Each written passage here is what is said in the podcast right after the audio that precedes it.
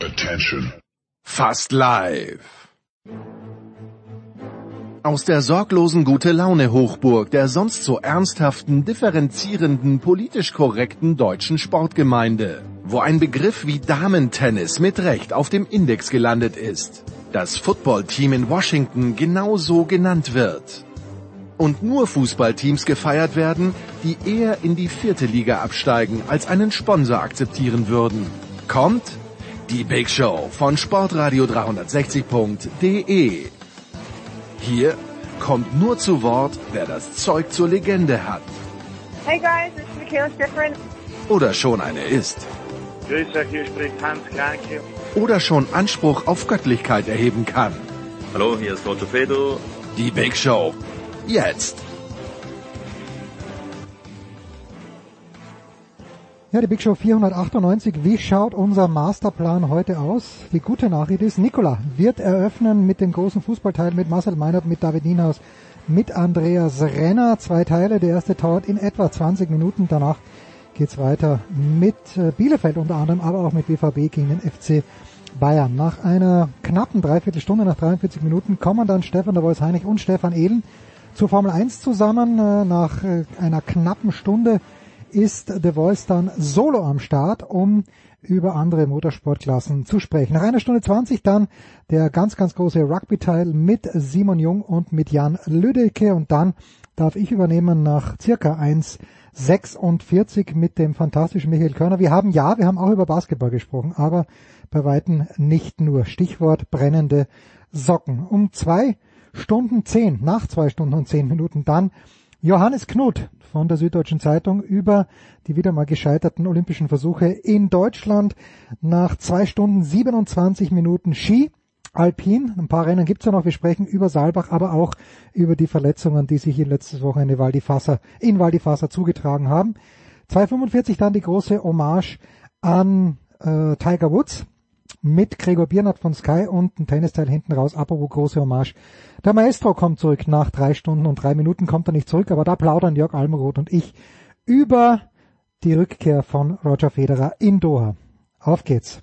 Big Show 498 hier bei Sportradio 360. Äh, ja, es geht weiter, immer weiter. Kurs auf die 500 ist genommen äh, und äh, der Kurs wird auch gehalten in dieser Woche, indem wir mit Fußball anfangen. Drei Experten in den Leitungen. Zum einen Marcel Meinert von Sky. Hallo Marcel. Hallo, moin. Dann äh, aus dem Ruhrgebiet zugeschaltet, David Nienhaus. Hallo David, der Ruhrpoet. Look auf aus Bochum. Ja, und Andreas Renner von äh, der Sohn ist auch dabei. Hallo Andreas. Hallo. Ja. Ähm, Gut, also ich meine, ich könnte hier Kapitel Fußballgeschichte aufmachen, David, äh, indem mir Andreas über die letzten 25 Jahre Kaiserslautern referiert oder äh, Marcel wahrscheinlich über die letzten 20 Jahre HSV und trifft sich, dass du hier jetzt der NRW-Teilnehmer in der Runde bist. Äh, also nehmen wir dich jetzt quasi ran, um über das ein oder andere Thema zu sprechen. Ich hatte jetzt am, am Wochenende ein Gespräch mit einem Producer, weil wir irgendwas gesucht haben aus der Historie von Sportwood 360 und da kam dann der, ein guter alter Satz aus einer Mathevorlesung bei mir wieder hoch. Man muss nicht wissen, man muss nicht alles wissen, man muss nur wissen, wo es steht. Nun weiß ich, David, Schalke steht auf Platz 18, aber das ist so gefühlt das Einzige, was ich meine zu Schalke zu wissen, weil es sich so oft ändert. Erkläre mir bitte Schalke Status 4. März 2021, David. Oh, für, wie viel Zeit hast du, Nicola? Also ich muss euch sagen, die Kollegen vom Motorsport warten in 37 Minuten auf eine Aufnahme. Ich wollte gerade sagen, viel höher kannst du nicht ansetzen und wie viel Zeit hast du? Ich glaube, es ist kaum ein Menschen, der gerade Schalke versteht und es gibt noch weniger Menschen, die Schalke gerade erklären können, außer ähm, Tabula Rasa und alles Richtung Neuanfang. Letztes Fünkchen Hoffnung ist jetzt das Spiel am Wochenende gegen Mainz, das, das äh, Duell 18 gegen 17 und wirklich die letzte, äh, ja, die letzte Schnur sozusagen, an der sich ähm, Schalke irgendwie noch nach Richtung äh, Relegationsplatz hangeln könnte, mit neuem Trainer, mit neuer äh, Führungsetage in Person von äh, einem bekannten, ehemals bekannten HSV-Manager. Ähm, und ja, ansonsten kann ich nur sagen, ich habe gestern mit einem ähm, guten Freund von mir hin und her geschrieben und ähm, er ist Schalke-Fan und also da, die Stimmung bei den Schalke-Fans ist, ist wirklich, ähm, da ist Hopfen und Malz verloren. Es ist, äh, die sind alle am, am Boden. Ich habe jetzt gerade neulich irgendwas gelesen, Liebe kennt keine Liga, also auf geht's in die zweite. Ähm, da, ja, das ist unvermeidbar, aber trotzdem ist auch äh, die, die Fanszene äh, ziemlich fassungslos, was da gerade passiert ist. Und ähm, ja, das war aber auch eine Entwicklung über über die vergangenen Jahre und ähm, wahrscheinlich vielleicht ähnlich absehbar und ähm, ähnlich schmerzhaft wie beim HSV. Äh, der, der Punkt bei der Geschichte ist doch, dass wir eigentlich seit November bei Schalke in diesem Rhythmus sind, wo wir vor jedem Spieltag sagen, oh, jetzt am Wochenende ist aber ihre allerletzte Chance. Wenn sie das verlieren, dann ist rum. Dann verlieren sie, dann heißt es ist rum und dann kommt das nächste Spieltag. Naja, aber wenn sie jetzt gewinnen, dann vielleicht doch noch eine Chance. Und da quälen wir uns jetzt seit drei Monaten durch. Realistisch gesehen haben die keine Chance. Die haben keine Chance einfach deswegen, weil sie erstmal meilenweit von konkurrenzfähig in der Fußball-Bundesliga entfernt sind. Selbst wenn jetzt ein Trainer kommt, der es schafft, sie konkurrenzfähig zu machen, das heißt, dann heißt das ja nicht, dass sie alle Spiele gewinnen, sondern das heißt, dass sie zumindest mal wieder ab und zu unentschieden holen oder vielleicht auch mal ein Dreier einfahren. Aber ich habe, glaube ich, schon vor vier Wochen an dieser Stelle gesagt, bevor Schalke nicht mal fünf, sechs Spiele hintereinander gewonnen hat, brauchen wir über die nicht mehr reden, was den Klassenerhalt angeht. Können wir die aus der Gleichung komplett rausnehmen. Ja, und Mainz 05 hat's hinbekommen, die haben ein paar gute Ergebnisse äh, in, äh, in Folge erzielt, haben sich damit unten ein bisschen wieder rangekämpft und haben jetzt wieder eine Chance, über die kann man diskutieren, aber bei Schalke, tut mir leid, sehe ich nicht. Ja, absolut, sehe ich, sehe ich ganz genau so. Trotzdem kann man irgendwie natürlich gucken, so äh, was passiert jetzt mit Gramozis und ist es vielleicht genau dieser äh, Start einer, einer, einer Serie von vielleicht drei, vier Spielen, die sie gewinnen müssen, ohne Frage. Ein Punkt reicht überhaupt gar nicht. Aber ähm, ja, klar, die können natürlich sich jetzt nicht abmelden vom Spielbetrieb und sagen, okay, wir sind abgestiegen. Äh, insofern äh, müssen sie es spielen und wir haben ja auch so ein bisschen die Aufgabe als Journalisten irgendwie zu versuchen, da nochmal zu analysieren, ob da was geht. Ähm, aber tatsächlich, ähm, wahrscheinlich, die Wahrscheinlichkeit ist gleich äh, null, um im Mathe-Kosmos zu bleiben. Und ähm, für alle, die, die mit Mathe sich auskennen, ich habe keine Ahnung, ob das jetzt tatsächlich irgendwie richtig war, ob das gen Null geht. Ähm, ich bin kein Mathe-Fan. Naja, äh, Marcel, das eine, das eine ist ja, dass, äh, das ist ja trotzdem trotz des ganzen Desasters immer noch nur in Anführungszeichen neun Punkte bei elf verbleibenden Spielen sind. Also rechnerisch ist das durchaus möglich. Auf der anderen Seite ähm, die Nebenkriegsschauplätze, die da auf Schalke seit einem Jahr permanent entstehen, also für, für diejenigen, die über Schalke schreiben, the gift keeps on giving. Ne? Also das ist eigentlich beängstigend, was da jedes Mal geht, weil jedes Mal denkt man ja, man hat den Tiefpunkt erreicht. Ja, wobei ein Jahr ja noch relativ kurz ist, wenn man mal den HSV nimmt. Also da, da geht's ja über 10, 15 Jahre. Also dass da, dass es da permanent immer am, am Köcheln war. Also da hat sich Schalke ja äh, fast noch gut gehalten, möchte ich sagen. Dafür ist der, der, der Fall, wenn es das überhaupt gibt, im physikalischen Sinne noch ein bisschen freier bei Schalke, als er vielleicht beim, beim HSV war. Da hat sich das Elend natürlich deutlich länger angedeutet. Vielleicht ist es dann, ja, weiß ich nicht, ob das eine schmerzhafter ist als, als das andere, ist letztlich auch völlig wurscht. Ähm, äh, faktisch haben da die Planungen für die zweite Liga begonnen. So, Punkt wenn denn nochmal irgendetwas anderes eintritt, dann wird man das zur Kenntnis nehmen und alles, alles probieren, äh, doch noch irgendeinen brüchigen Strohhalm zu, zu erreichen. Aber das, das, das geht eigentlich nicht. Auch die Spieler müssen sich äh, klar sein äh, darüber, dass es, äh, äh dass sie sich bewerben können entweder bei diesem oder bei einem anderen Verein, dass es um ihre persönliche Zukunft geht äh, und um das Wappen, das sie da auf dem Trikot tragen. Nur ich glaube, daran jetzt noch zu appellieren, das ist dann auch schon zu spät. Ähm, das hat auch keiner mehr, keiner mehr begriffen. Insofern bin ich sehr, sehr gespannt, ähm, inwiefern es Gramotzes da gelingt, den Laden zusammenzuhalten und dann, und nochmal, nur das ist es, worauf es jetzt ankommt, ähm, den Weg in eine äh, bessere, na sagen wir erstmal, in eine geordnetere Zukunft ähm, zu gehen und dann zu gucken, was dabei rauskommt. Ja, genau. Ich meine, was, was jetzt, äh, sorry, ich, ich würde ganz gerne nur noch eine Geschichte einschieben äh, bei dem Thema, das, der, der, ein, jeder äh, gibt immer wieder neue Tiefpunkte. Man sollte sich keine Illusion hingeben, was das angeht.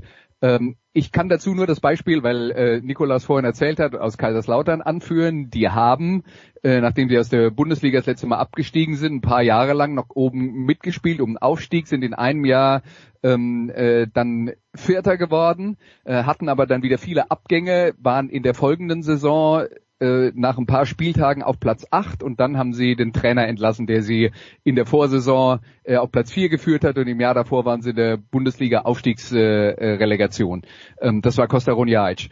Und damals habe ich mit Leuten aus dem FCK geredet, da sagen die, Platz 8 in der zweiten Liga kann man in Kaiserslautern niemand verkaufen. Jetzt sind sie im Abstiegskampf dritte Liga. Ich will nur sagen, nach unten ist immer alles möglich. Absolut. Ja, im sportlichen Bereich schon, aber ich, das hat ja, das hat ja jetzt so ein bisschen was von die, äh, von die Insassen äh, leiten die Anstalt. Also diese, diese Rebellion naja, gegen den Trainer und äh, äh, ja, ja, ja, so, sowas ist immer wieder äh, immer wieder unglücklich, aber inzwischen muss man ja sagen, wer soll die Anstalt sonst, Anstalt sonst leiten, weil sie haben ja alle entlassen am letzten Wochenende. müssen wir jetzt erstmal wieder eine neue Struktur schaffen, mhm. äh, damit er äh, damit er wieder äh, die richtigen Ansprechpartner auch für die für die Spieler da sind. Ich finde auf jeden Fall total spannend den, den Gedanken und da, da können wir auch nur in eine, eine Glaskugel schauen. Ähm, was passiert, wenn sie wirklich absteigen? Also wovon wir ja ausgehen müssen.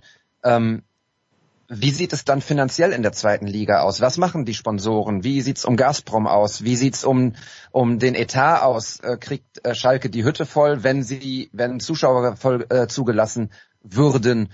Ähm, und was macht das insgesamt mit dem Verein? Ne? Also wir reden ja auch von einem Verein, ähm, der auch intern äh, gespalten ist, Ausgliederung, ja oder nein. Das ist ein Riesenthema auch in, in den Fanbewegungen. Äh, ähm, äh, braucht der Verein das, um, um in der zweiten Liga wirtschaftlich zu überleben? Und ja, wie sieht's aus in der zweiten Liga? Kann, also kriegt der Verein die Lizenz, äh, um dort zu spielen? Das ist, glaube ich, auch ein Thema, was, äh, was spannend wird. Hat, der DF, hat die DFL nicht gesagt, wegen Corona kriegen sowieso alle die Lizenz oder so? Irgendwie sowas meinte ich mal vernommen zu haben, ja, aber. Es ist nee. nicht mehr so einfach wie letztes Jahr, wo quasi okay. alle einen Persilschein bekommen haben. Jetzt, ähm, jetzt wird dann doch schon ein bisschen genauer draufgeschaut, weil man ja jetzt dann auch davon ausgehen muss, äh, oder kann oder darf hoffentlich, dass äh, die kommende Saison dann äh, spätestens im Lauf der Spielzeit irgendwann mal wieder mit Publikum stattfindet, vielleicht sogar dann äh, wenn alles gut geht, ab August, wenn die, äh, wenn die Saison äh, regulär losgehen soll.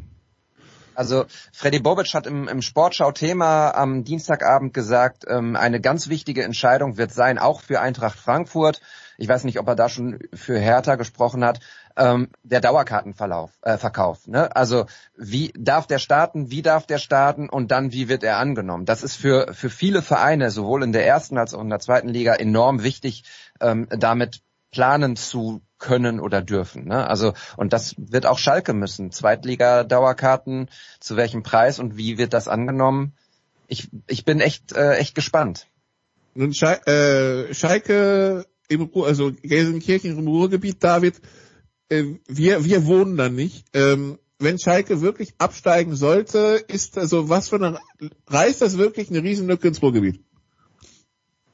Ach na ja, also pff, ehrlich gesagt, das Ruhrgebiet ist ja so dicht äh, äh, besiedelt ähm, mit A Menschen und mit B Fußballvereinen, die in sämtlichen Ligen spielen.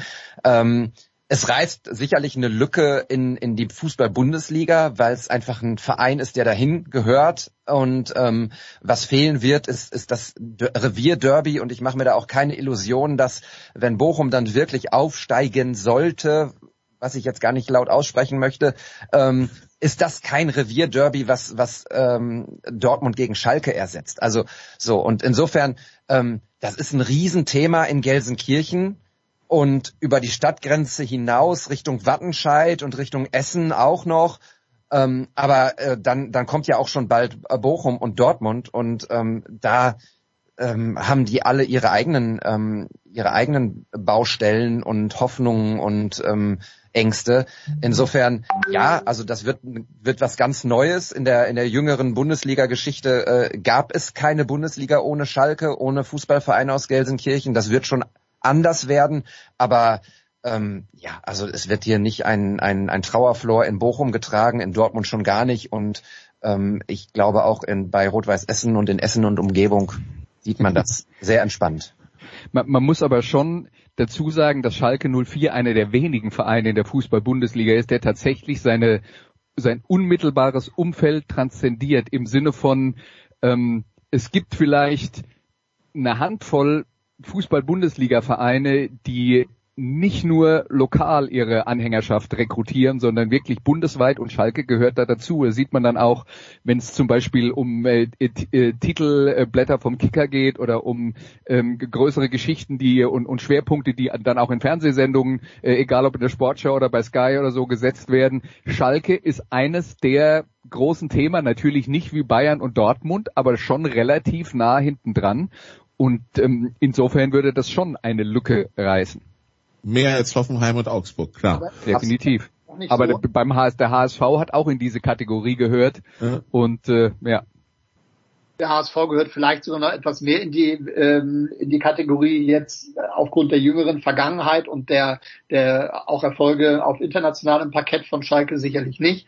Ähm, deshalb ist da auch die Fallhöhe nochmal äh, eine etwas andere aber wollen auch nicht so tun, als hätte Schalke noch nie zweite Liga gespielt. Also die sind in ihrer Geschichte auch schon durch etliche etliche Täler gegangen und, und für die, die ein bisschen länger dabei sind, die haben das dann auch auch schon noch erlebt in den 80er und 90er Jahren, als es da ein bisschen, ein bisschen schwieriger war.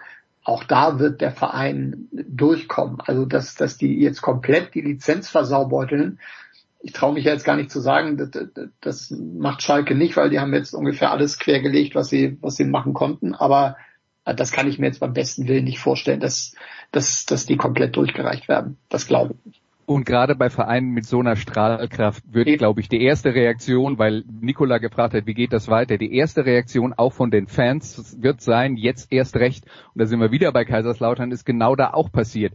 Die Fans sind treu geblieben, die sind, als sie in die zweite Liga abgestiegen sind, haben sie die Dauerkarten gekauft, als sie in die dritte Liga abgestiegen sind, haben sie die Dauerkarten gekauft. Die Gefahr ist halt, wenn du dann zu lange auf dieser Stelle trittst, dass dann irgendwann ähm, dass dann irgendwann ein, ein Abstumpfungseffekt eintritt. Das, den gilt halt zu verhindern, kann man aber nur verhindern, wenn man relativ bald wieder aussteigt. Klar, die Fans sind das eine, aber wir reden natürlich auch über über Sponsoren. Ne? Also äh, was ist mit Gazprom? Was ist mit den ähm, mit den Geldern, die schon im Vorfeld jetzt ausgezahlt wurden für die nächsten ähm, die nächsten Jahre.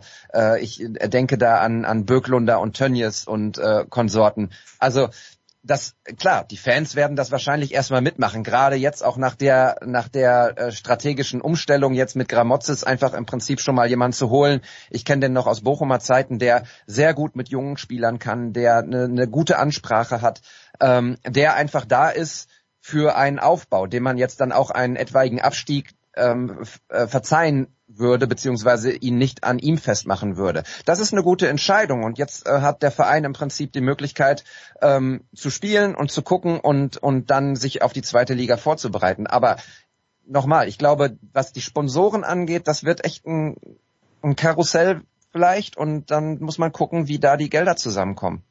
Und da, da gehört natürlich dann eben auch dazu, ähm, dass das Ruhrgebiet ja in den letzten äh, in den letzten 40, 50 Jahren ähm, sich extrem verändert hat und gerade als, sagen wir mal, wirtschaftliches Herz der ehemaligen Bundesrepublik ja auch weggefallen ist, weil äh, ganz vieles von dem, was, was das Ruhrgebiet ausgemacht hat, schlicht und einfach nicht mehr existiert. Das heißt, wirtschaftlich ist das ein, ähm, äh, ein Landstreifen, der sich äh, neu versucht zu orientieren und die sind natürlich nicht annähernd auf dem wirtschaftlichen Niveau wie früher. Und das ist ja auch der Grund dafür, warum wir früher vier, fünf, sechs Vereine aus dem Ruhrgebiet in der ersten Bundesliga hatten und in der zweiten Liga unten drunter dann nochmal wesentlich äh, in, in eine ganze Reihe dazu.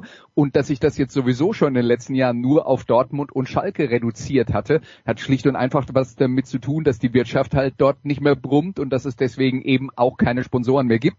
Und man darf wirklich nicht unterschätzen, wie sehr solche Dinge zusammenhängen und äh, der, der sportliche Verfall nicht nur im speziellen Fall Schalke 04, sondern insgesamt im Ruhrgebiet und die geringere Anzahl an Topclubs, die aus dem Ruhrgebiet kommen, haben natürlich was damit zu tun, dass die lokalen Sponsoren halt weggebrochen sind. Ja, und absolut. zwar über Jahrzehnte. Ja, und wir in Bochum hier können, können ein Lied davon singen.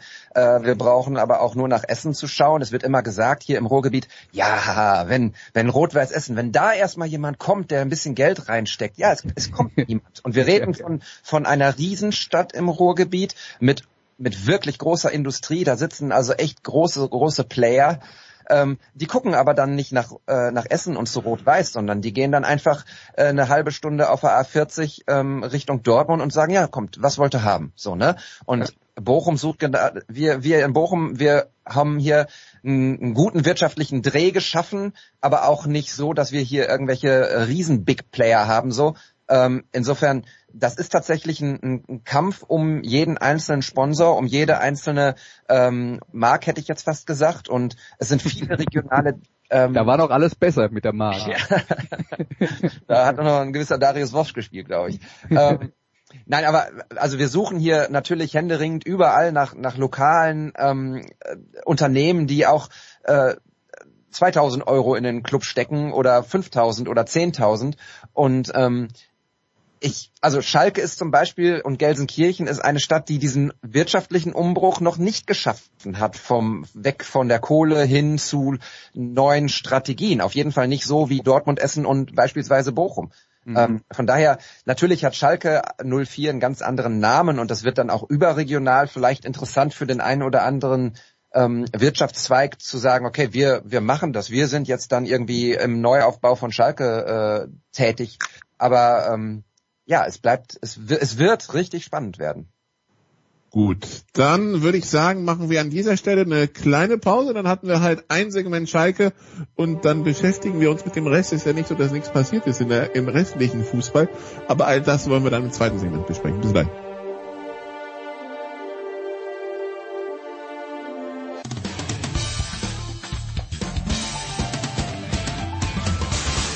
Hallo, hier ist Dennis Hermann und ihr hört Sportradio 360.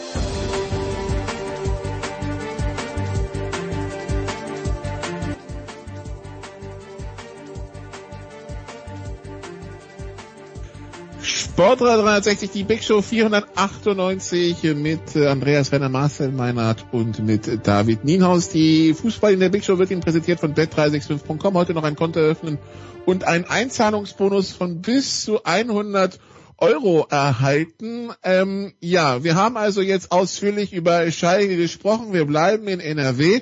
Wir schauen so in den Tabellenkeller der Fußball-Bundesliga, Marcel. Wir stellen fest, Schalke beim fünften Trainer, Mainz beim vierten, Hertha hat auch schon durchgetauscht, ist beim zweiten und Arminia Bielefeld wollte anscheinend dem in nichts nachstehen. Man hat sich jetzt von Uwe Neuhaus getrennt und zumindest die Wahrnehmung in der, in meiner Fußballbubble auf Twitter und auch in der Bubble der Fußballschreiber, Berichterstatter, denen ich auf Twitter folge, war eine gewisse Verwunderung zu verspüren über diese, über diese Personalentscheidung. Marcel, wie ging's dir da? Ja, auch ich war zunächst ähm, doch ziemlich überrascht, denn die natürliche Frage, die man sich dann in, in dem Moment stellt, ist, was will denn Arminia Bielefeld eigentlich? Ja, so. Wie viel ist in diesem Kader wirklich drin und äh, so abgeschlagen sind sie weder punktemäßig noch von den Leistungen her, ist ja gerade mal 14 Tage her, dass sie bei den Bayern einen Punkt geholt haben und da wäre auch noch deutlich mehr drin gewesen. So, also kann es doch nicht so sein, dass der Trainer die Mannschaft nicht mehr erreicht. Und ähm, ich denke, das war auch am Ende nicht der, äh, der, der ausschlaggebende Punkt.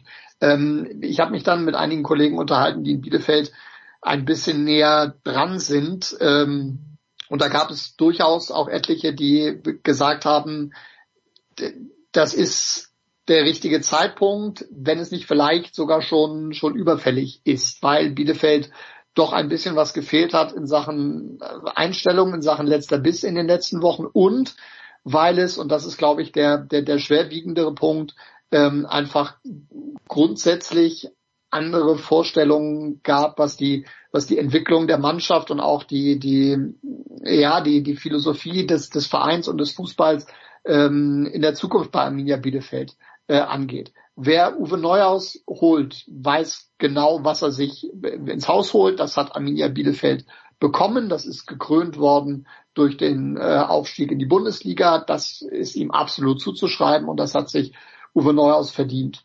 Ähm, man weiß aber auch, dass Uwe Neuhaus jetzt nicht unbedingt der größte Kommunikator äh, dieses Planeten ist und schon gar nicht in der Krise. Da gehen dann die Scheuklappen äh, gerne mal äh, hoch. Er lässt gar keinen mehr an sich ran und äh, ist dann vielleicht nicht mehr so empfänglich für das, was von außen kommt. Das ist so einige, eines der Dinge, die den ähm, Bossen wohl missfallen hat. Also wir sagen, in dem, in dem Innenverhältnis ähm, soll es da schon seit einiger Zeit gekriselt haben. Äh, es war, stand ja auch schon vor dem Winter die Ablösung ähm, zur Disposition. Also wenn sie da nicht auf Schalke 1-0 gewonnen hätten, dann wäre es wohl da schon vorbei gewesen. Ähm, die Punkte haben sie dann geholt und jetzt ist es dann die Trennung im, im Frühjahr geworden. Also das ist ein bisschen ein bisschen mehr äh, als als jetzt eine eine Kurzschlussreaktion irgendwelcher Aufsichtsräte, zumal auch Samir Arabi mittlerweile ein Standing in, in, in Bielefeld hat, das wirklich wirklich gut ist der in den letzten Jahren sehr, sehr gute Arbeit geleistet hat, äh, die Mannschaft trotz äh, eigentlich fast keiner Mittel immer wieder noch ein Stück weit ähm, verbessert hat. Ähm, dem sollte man definitiv auch Respekt zollen und da die eine, eine Meinung in dieser Geschichte zugestehen. Ähm, insofern bin ich jetzt gespannt, was da die nächsten Wochen äh, draus wird. Und ähm, ja, klar, Risiko, auch dann mit der Personalie Frank Kramer, den hätte ich dafür jetzt nicht auf dem Zettel gehabt zeigt aber, wo sie hinwollen, junge Spieler äh, äh, ausbilden, äh, besser machen, ähm, im Zweifel dann wahrscheinlich auch mit Kramer in der zweiten Liga.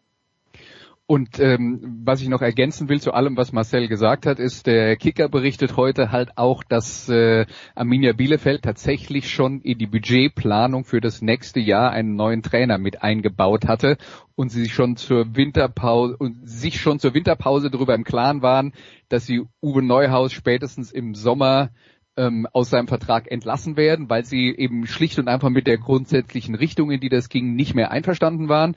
Ähm, würde jetzt noch ergänzend dazu sagen, Uwe Neuhaus ist neben der Kommunikationsgeschichte eben jetzt auch einer, der nicht unbedingt als großer Taktiker gilt und ähm, da ist die Arminia jetzt, denke ich, mit, äh, mit ihrer individuellen Qualität in der Fußball-Bundesliga an Grenzen gestoßen. Und ich könnte jetzt dann auch nachvollziehen, wenn Bielefeld aktuell auf die Tabelle schaut und sagt, naja, ähm, wir haben zwar nur 18 Punkte, aber gucken wir uns an, was drumherum noch so ist, dann haben wir ja eine sehr realistische Chance, äh, den Klassenerhalt zu schaffen. Und wenn wir jetzt äh, vielleicht mit äh, zwei, drei äh, taktischen Maßnahmen äh, insgesamt äh, uns noch ein bisschen verbessern, äh, dann, dann bleiben wir ja vielleicht sogar drin. Und äh, gerade defensiv hat die Mannschaft ja in den letzten Wochen doch große Probleme gehabt. Also wenn man dann mal nicht drei Gegentore kassiert, wird es halt auch wieder leichter zu punkten. Wobei ich mich meine zu erinnern, dass der Bielefelder Spielplan eh ein bisschen frontlastig ist, also so mit Dortmund und Bayern ja relativ früh und dann die Konkurrenz, äh, äh, die direkte Konkurrenz und die, die Abstiegsplätze ein bisschen später. Gut. Äh, also apropos Personale, Frank, Frank Kramer, Andreas, ähm, also für die, die sich vielleicht noch erinnern können, war der Trainer von Fürth, als die damals Relegation äh, gegen den HSV gespielt haben, hatte danach ein kurzes Intermezzo bei Düsseldorf dann deutsche U-Mannschaften, zuletzt äh, die Akademie, äh, das Jugendleistungszentrum von Red Bull, Red Bull Salzburg geleitet. Ich glaube, er war auch schon mal hier Gast bei Sport 360, wenn ich mich nicht ganz äh, äh, falsch erinnere.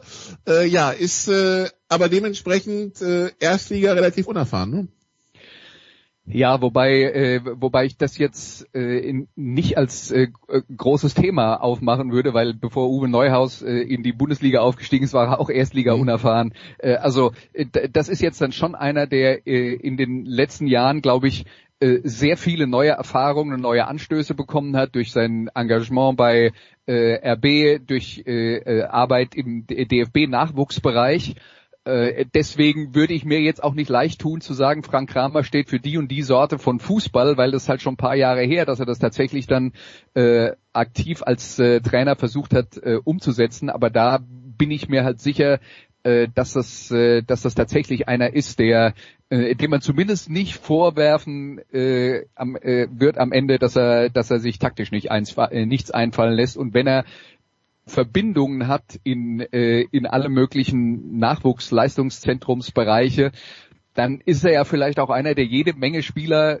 kennt, die vielleicht dann auch irgendwann mal für Arminia Bielefeld erschwinglich sind und der Mannschaft weiterhelfen können. Gut, also so viel zu Bielefeld. Wir schauen, was sonst so los war. Zum Beispiel Pokal David, äh, wir hatten vorgestern das Spiel zwischen äh, den äh, Borussias der Liga quasi, also München-Gladbach gegen Dortmund. Äh, wer war deiner Meinung nach da vor dem Spiel fast schon mehr unter Druck und wie, wie schaut die Situation jetzt ganz besonders in Gladbach aus? Ja, ich glaube, der Druck war, war ganz klar auf den Schultern von ähm, Borussia Mönchengladbach und ähm, ist nicht geringer geworden jetzt nach dem Pokal aus und äh, vier Pflichtspiel-Niederlagen, glaube ich, in den letzten, keine Ahnung, seit Wechselbekanntgabe von, von Rose. Äh, das ist keine, keine leichte Situation für, für den Verein, ähm, für Max Eberl nicht und auch für Marco Rose nicht. Ich bin gespannt, wie das, wie das weitergeht. Ähm, dort. Äh, sie müssen jetzt gewinnen. Jetzt kommt am Wochenende so ein, so ein kleines Krisenduell. Ähm, Borussia Mönchengladbach gegen Bayer Leverkusen. Kein Lieblingsgegner der Gladbacher, glaube ich, mich erinnern zu können.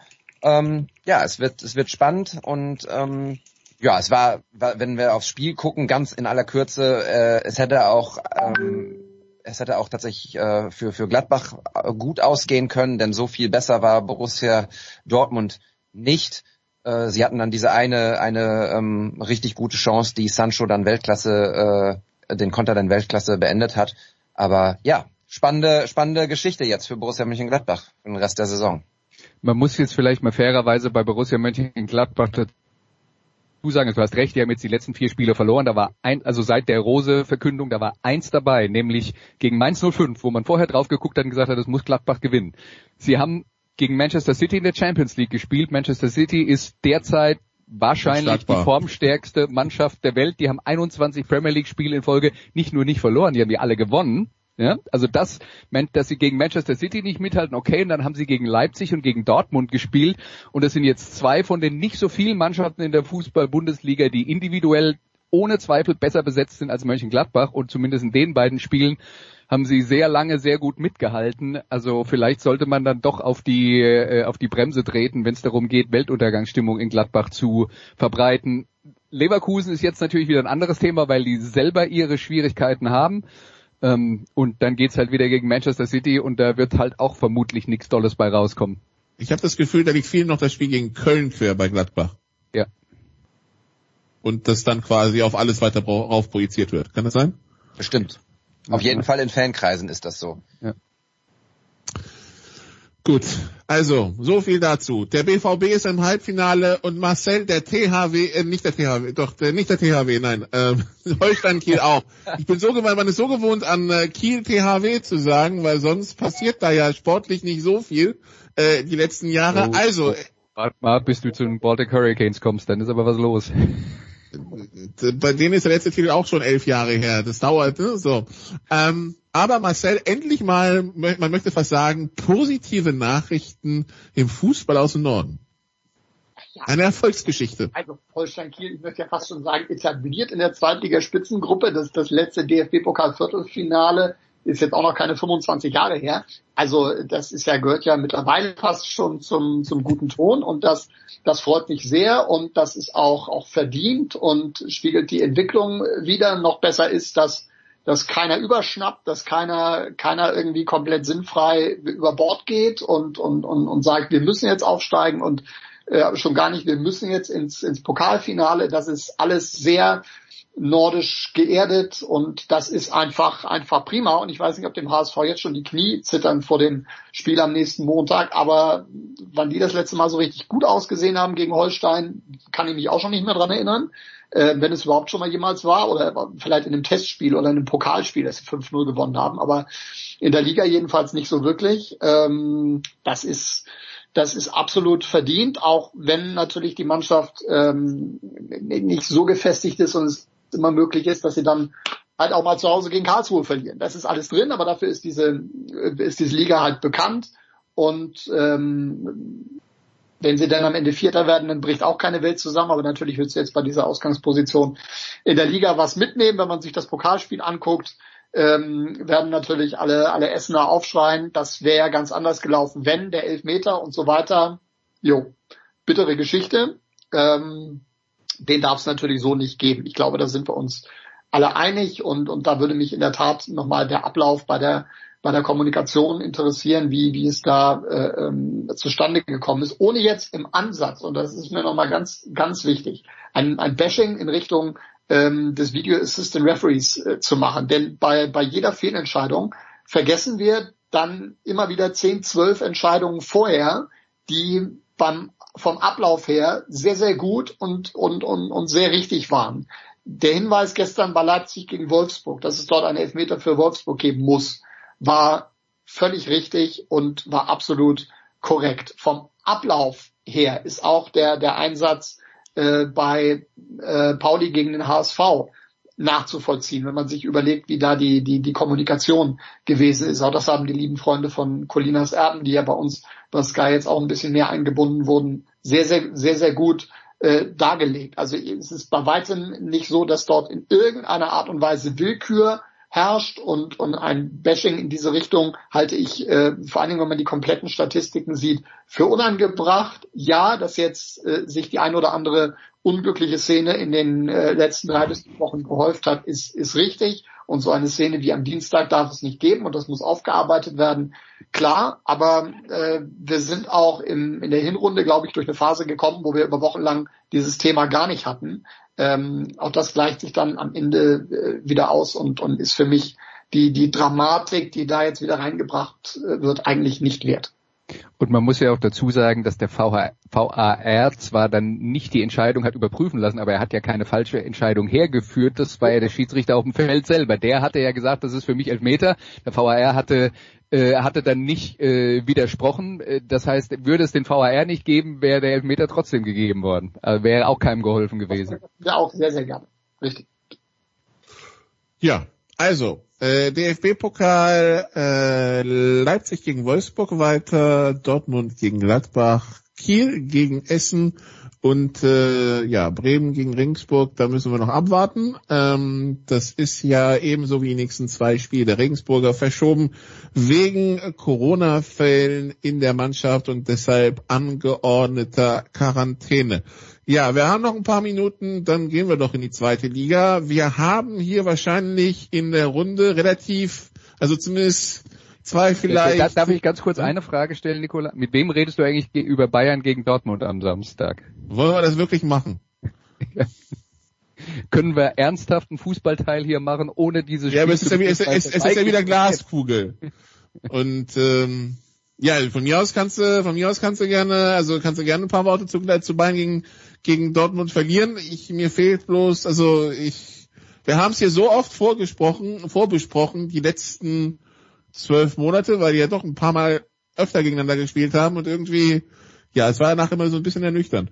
Ich finde es halt total spannend, wenn äh, Terzic äh, das Spiel gewinnen sollte ähm, mit seiner Mannschaft.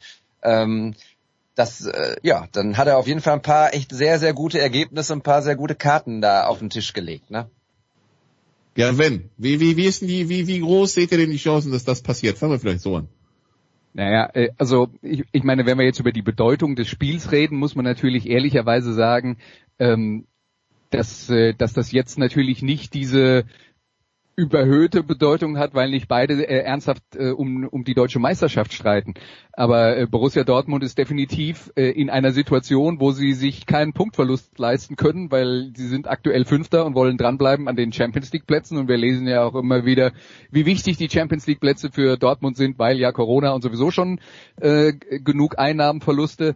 Und äh, bei Bayern muss man dann halt auch, selbst wenn man glaubt, Bayern wird auf jeden Fall Meister, so wie der Producer das ja äh, auch immer tut. Sie haben aber auch nur zwei Punkte Vorsprung vor Leipzig und äh, äh die haben auch nichts zu verschenken. Und grundsätzlich, glaube ich, muss man zu diesem Spiel sagen, in dieser Saison mehr als sonst ist halt schwer abzuschätzen, weil beide Mannschaften weniger konstant sind, als wir das aus den äh, letzten Jahren äh, äh, kennengelernt haben. Und natürlich ist Bayern erstmal Favorit, auch äh, weil sie daheim spielen. Aber Dortmund hat schon die Waffen, den weh zu tun. Ja? Also ich meine, wenn Bayern Probleme bekommen hat, dann, dass ihnen die Gegner mit ihrem Speed weggelaufen sind, ähm, äh, in der letzten Abwehrreihe, weil sie halt sehr hoch verteidigt haben. Ja, wenn eine Mannschaft das kann, nämlich kontern und den Gegner überrennen, dann ist es Borussia Dortmund. Also die Mittel sind da. Das ist jetzt nicht ein Spiel, wo ich sage, 95 Prozent tippe ich auf Sieg, Sieg FC Bayern. Marcel. Nee, ich auch nicht. Und äh, rein taktisch würde ich dem Kollegen Renner niemals widersprechen wollen. Das hat er, hat er sehr gut auf den Punkt gemacht äh, gerade. Und äh, ich freue mich sehr drauf, mir, mir dieses Spiel mal anzugucken. Vielleicht profitiert es ja auch tatsächlich davon, dass es nicht der, dass es gerade für Dortmund ähm, nicht der Druck im Meisterschaftsrennen ist. Die brauchen die Punkte natürlich trotzdem dringend, um dann vielleicht doch noch irgendwie in der Champions League ähm, dann, dann dabei zu sein. Aber es ist doch schon ein bisschen so, dass das jetzt eher wenige mit Dortmund wirklich rechnen in diesem Spiel. Und das halte ich für sehr, sehr gefährlich. Denn wie oft hat Bayern zu Null gespielt in den letzten äh, Wochen, Monaten? Da brauche ich keine ganze Hand für. Also das wird, das wird schon lustig werden, auch wenn natürlich man, man geneigt ist zu sagen, okay, wenn es denn drauf ankam und in den großen Spielen haben die Bayern wirklich sehr zuverlässig geliefert, dann auch in dieser Saison. Jo, stimmt, da ging fast nichts schief. Das spricht auch für die Bayern, aber eine Garantie ist das trotzdem nicht. Wobei, okay, also Dortmund hat die letzten drei Spiele zu Null gespielt.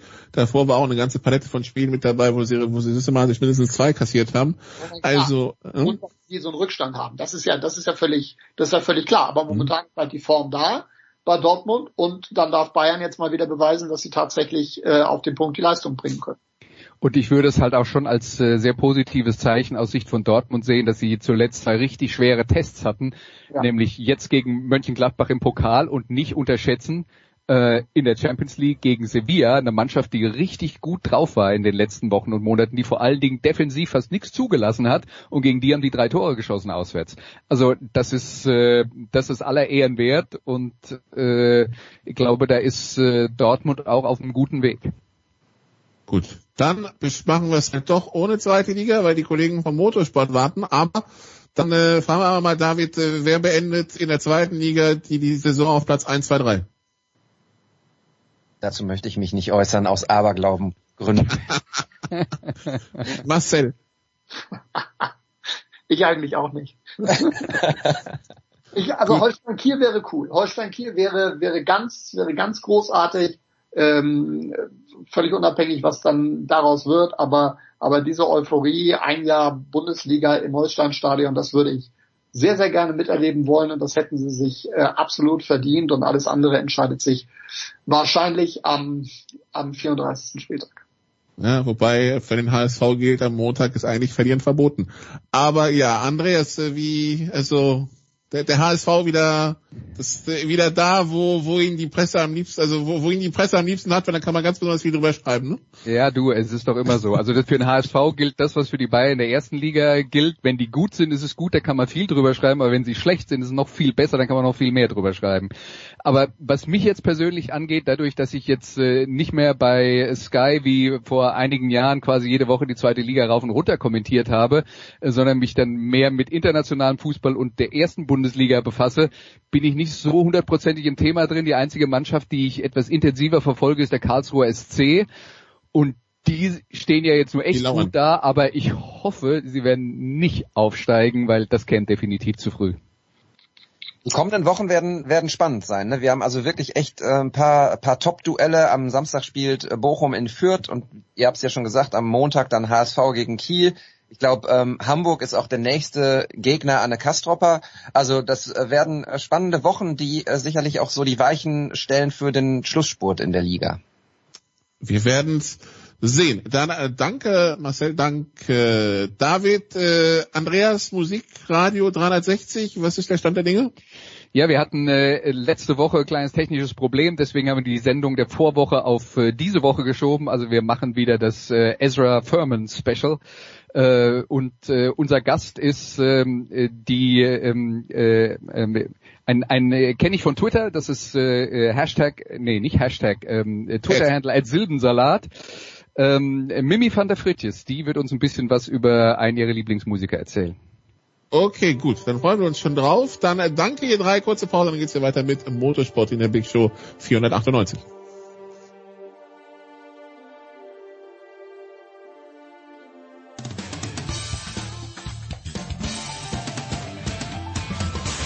Hallo, Sie hören Christoph Daum, Sportradio 360.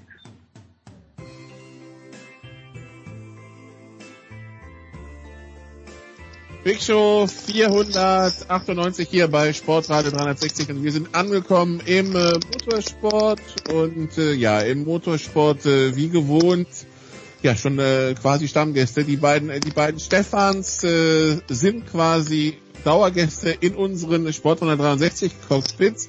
Zum einen Stefan de Voice Heinrich. Hallo de Voice. Ich grüße euch recht herzlich. Und zum anderen Stefan Ehlen. Hallo Stefan.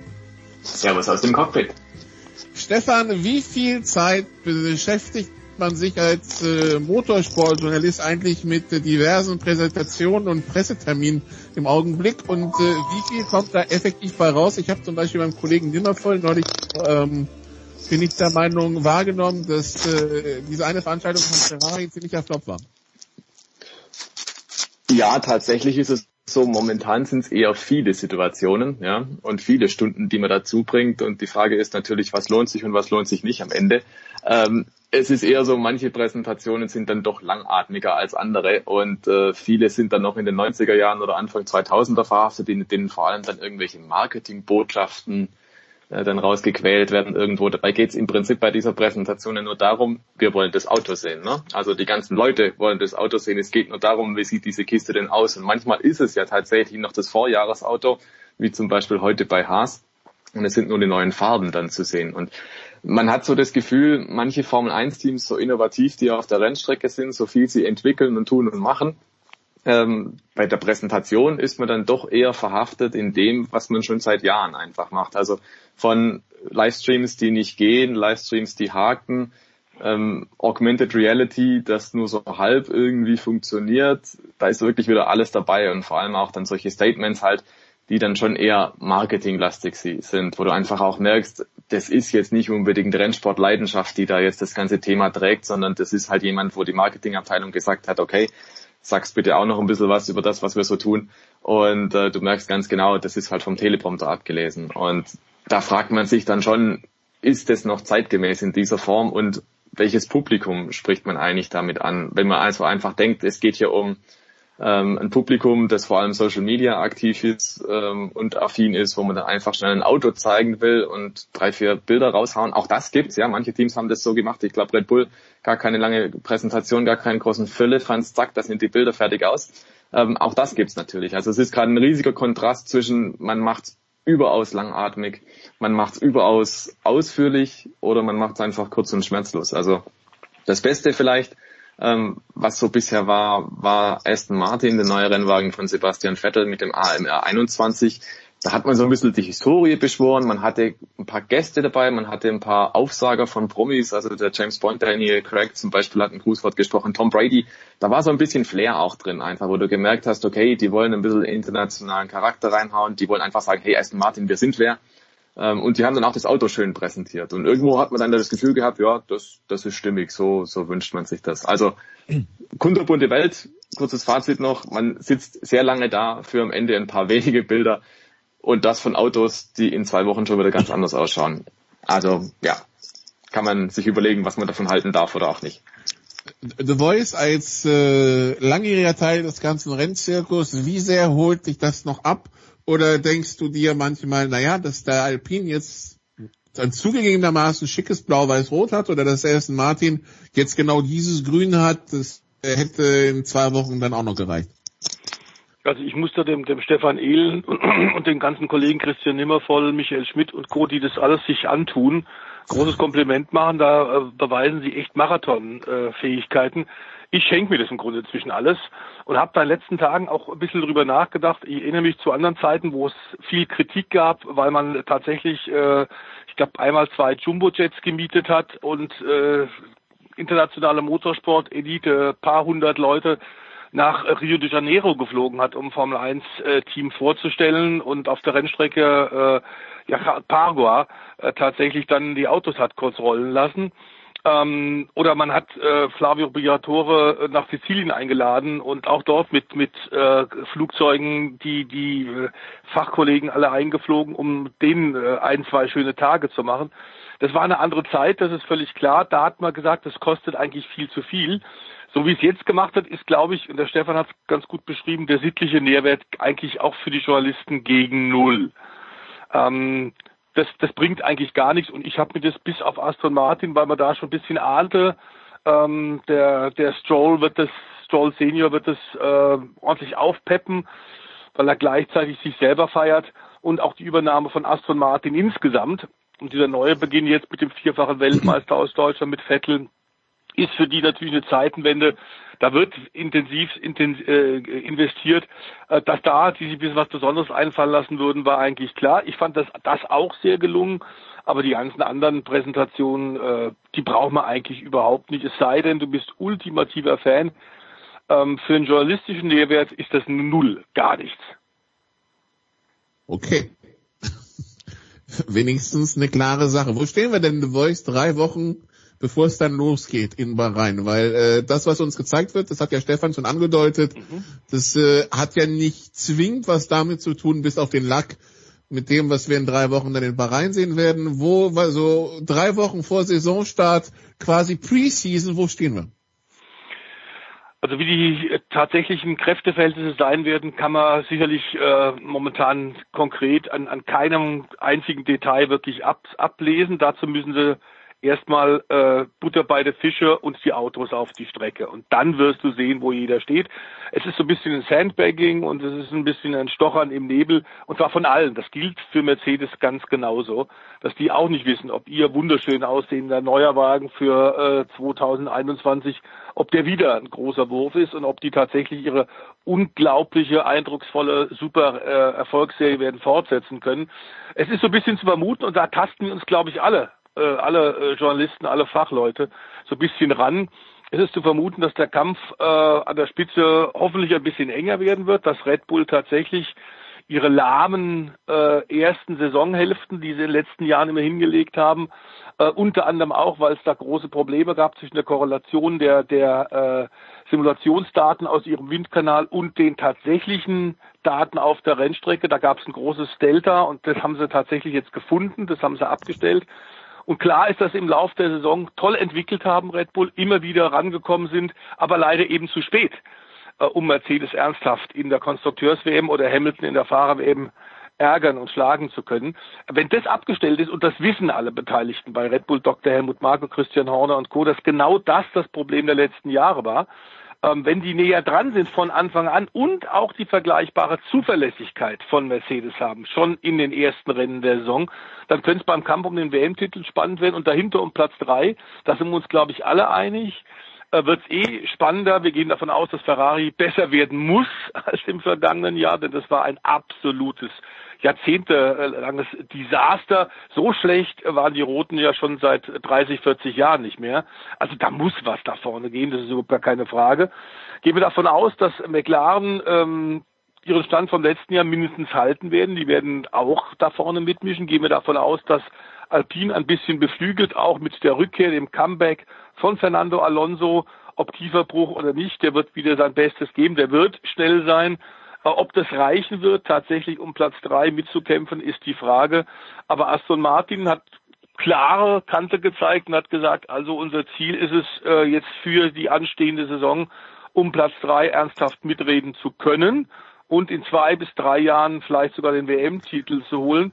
Also die haben sich relativ festgelegt und ähm, das war fiel dann auch tatsächlich auf, weil die ganzen anderen Äußerungen eigentlich bei den Online-Präsentationen waren eher wischiwaschi wenn Stefan sich ein Team wie Haas hinstellt und sagt, ähm, wir haben aufgehört, an diesem Auto zu arbeiten. Also wenn es dies Jahr keine Upgrades geben wird, was, äh, ich meine, so früh schon in der, also quasi bevor die Saison losgegangen hat, was sind dann die Perspektiven, die man dann für so ein Team hat?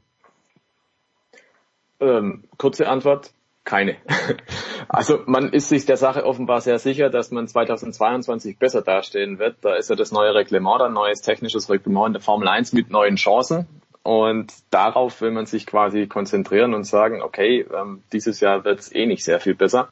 Man muss das ja auch durchaus realistisch betrachten. Letztes Jahr mit drei Punkten, nur Williams hat keine Punkte geholt, war man Vorletzter. Also Haas im Tabellenkeller ohnehin unterwegs, zeitweise sogar mit dem wahrscheinlich schlechtesten Auto im Feld den Riesensprung, den es brauchen würde, dass man wirklich mehr aus so einer Saison rausholen kann, ähm, den sehe ich irgendwo nicht und den sieht das Team wahrscheinlich auch nicht, weil das Reglement hat sich wirklich im Detail verändert. Man hat einen anderen Unterboden. Die Aerodynamik ist ein bisschen betroffen, also man muss da ein paar Sachen umbauen, aber ansonsten sind es im Prinzip die 2020er Autos, die dann nochmal fahren. Das ist aus der Not geboren, wegen der Corona-Krise natürlich, ja. Aber aus dem Grund, glaube ich, muss man einfach sehen, da wird nicht viel passieren. Also da wird nicht auf einmal aus dem Haas-Boliden, wenn der super toll über den Winter entwickelt wird, ein Fahrzeug, das regelmäßig in die Top Ten fährt. Das ist ausgeschlossen. Insofern hat man da gesagt, okay, wir nehmen die Situation einfach so hin, wir nehmen es im Kauf, dass dieses Jahr wahrscheinlich wieder ein Reinfall wird, dass es halt wahrscheinlich wieder höchstens eine Handvoll Punkte gibt und mehr halt nicht. Ähm, Gene Haas, der ist ja der Besitzer, der ist ja auch millionenschwer, Geschäftsmann, der hat ein Riesenunternehmen, der kann sich das schon mal leisten. Und äh, mit Ural Kali hat er jetzt auch einen Sponsor an der Hand, der sicherlich da auch nochmal die eine oder andere Marke dazu gibt, dass man dieses Jahr überbrücken kann. Es ist ein Überbrückungsjahr für Haas. Ab 2022 gilt es dann wieder. Es ist insofern halt nur bitter für Mick Schumacher, der jetzt in sein erstes Formel 1 Jahr reingeht und im Prinzip ein Auto hat, von dem er weiß, wenn ich jetzt am Anfang im ersten Rennen hinten stehe auf Platz 18 oder Platz 19, sehr viel besser wird's nicht. Also man wird sicherlich irgendwo im Detail was optimieren, aber im Prinzip heißt das, so wie das Auto am Start dasteht, so kommt es auch in Abu Dhabi im Dezember dann auch ins Ziel. Und das heißt, für den Mick Schumacher kann es nur darum gehen, sich persönlich weiterzuentwickeln, sich persönlich zu steigern, irgendwie mit der Formel 1 warm zu werden und dann 2022 mal schauen, was eigentlich dann möglich ist. Dieses Jahr ist für ihn im Prinzip sehr viel mehr, kann er nicht rausholen, irgendwo auch in warm laufen, ja. Und das ist bitter für die deutsche Erwartungshaltung, weil der Schumacher kehrt in die Formel 1 zurück, aber ja, der fährt vielleicht mal, wenn es gut läuft, in die Punkte. Aber sehr viel mehr wird damit nicht gehen. Kann sich dann ja zur Not mit, äh, mit Sebastian Vettel unterhalten, wie das so ist, wenn man ein Auto hat, das keine Leistung bringt. Hm? Absolut, genau. Der Sebastian Vettel wird aber dieses Jahr ein Auto haben, das Leistung bringt. Dieser Mercedes, Sebastian Vettel, frei nach 007, der Mann mit dem grünen Benz. Ähm, der Mercedes war ja eine Kopie, beziehungsweise der Racing Point letztes Jahr war ja eine Kopie vom Mercedes und äh, der diesjährige Aston Martin ist die Weiterentwicklung von der letztjährigen Mercedes-Kopie. Er hat auch einen Mercedes-Antrieb drin, also man kann schon davon ausgehen, dieses Jahr wird es besser laufen für Sebastian Vettel. Wie gut, darf man gespannt sein, aber ich glaube, Podium ist auf jeden Fall drin. Vielleicht kriegt er auch mal noch wieder einen Sieg ab. Genau, und der, der, der, der Haas wird übrigens äh, russisch aussehen, also von den Farben her, das ist auch das Einzige, was Russland in diesem Jahr in der Formel 1 hat, weil, so wie ich es mitbekommen habe, äh, gilt für Formel 1, weil es eine Weltmeisterschaft ist, das, was weltweit für den Sport gilt, nämlich, dass Russland gesperrt ist und deshalb kein russischer Athlet unter seinen Landesfarben antreten darf. Das heißt, wir sind mal gespannt, was passieren sollte, wenn Mazepin äh, tatsächlich mal ein Rennen gewinnt. Äh, ist zwar relativ unwahrscheinlich, aber äh, ich weiß nicht, welche, welche Hymne dann gespielt werden würde. Aber ja, Scha schauen wir mal. Ähm, ja, wir wissen, der Herr Ehlen ist hinten raus zeitlich ein bisschen limitiert. Deshalb würde ich sagen, machen wir hier einen Cut und äh, besprechen dann mit dem äh, mit The Voice, was so im restlichen Motorsport passiert ist. Ich hoffe, es ist dein Sinne, Stefan. Absolut, vielen Dank, ja. Gut, dann machen wir eine kurze Pause hier in der Big Show 498 und äh, ja, wie gesagt, Motorsport, damit ist es noch lang nicht gewesen. Bis gleich.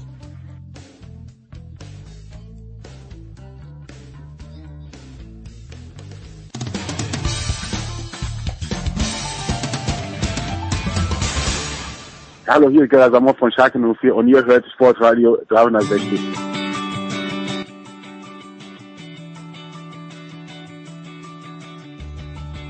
Big Show 498. Wir sind weiterhin beim Motorsport äh, und äh, ja besprechen jetzt all, all things Motorsport quasi mit Stefan de Wolfs Heinrich. Äh, ich habe vergessen zu erwähnen, Stefan Ehlen hat mich diese Woche bei Twitter so dermaßen abgeholt, als er den ehemaligen MotoGP-Manager Davide Brivio zitiert hat, der äh, gefragt wurde, was ist der Unterschied zwischen einem F1-Auto und einem Motorrad? Und die klare Antwort kam, das Formel 1-Auto hat mehr Teile. The Voice, das ist der Inhalt, für den wir euch hier haben, ne? Ähm, also wenn das der Inhalt ist und das äh, nicht ironisch gemeint war, lieber Nikolas, dann äh, muss ich sagen, da hätte auch ein Nicht-Experte, glaube ich, draufkommen können. Wir hätten auch vielleicht uns noch herausreden können mit der Anzahl der Räder. Mit der Anzahl der Räder, genau. Das hatte ich als erstes erwartet, aber er ist halt, er, er ist halt die Extrameile gegangen, ja. Es hat einfach genau. mehr Teile. Gut, dann, ähm, was definitiv auch mehr Teile hat als ein Motorrad, ist ein Formel E-Auto. Äh, The Voice, ja. ich glaube, darauf können wir uns einigen. Ähm, diese Formel E-Autos waren an diesem Wochenende vor den Toren der saudischen Hauptstadt Riyadh unterwegs und ähm, Ja, rote Flagge gab's. Äh, es gibt unbestätigte Berichte, dass ein Raketenangriff auf die Stadt oder auf das Rennen hätte stattfinden können. Es gab viel Diskussion im Nachhinein. Das klingt nach einem mittelmäßigen Desaster. Hol uns ab. Ja, ein mittelmäßiges PR-Desaster kann man, glaube ich, wenn man charmant ist und das freundlich formuliert, kann man das so, so stehen lassen. Ähm, es ist ja die ewige Diskussion, die wir auch bei äh, dem deutschen Fußballmeier Bayern haben, äh, wo die ihre äh, Wintervorbereitung immer machen.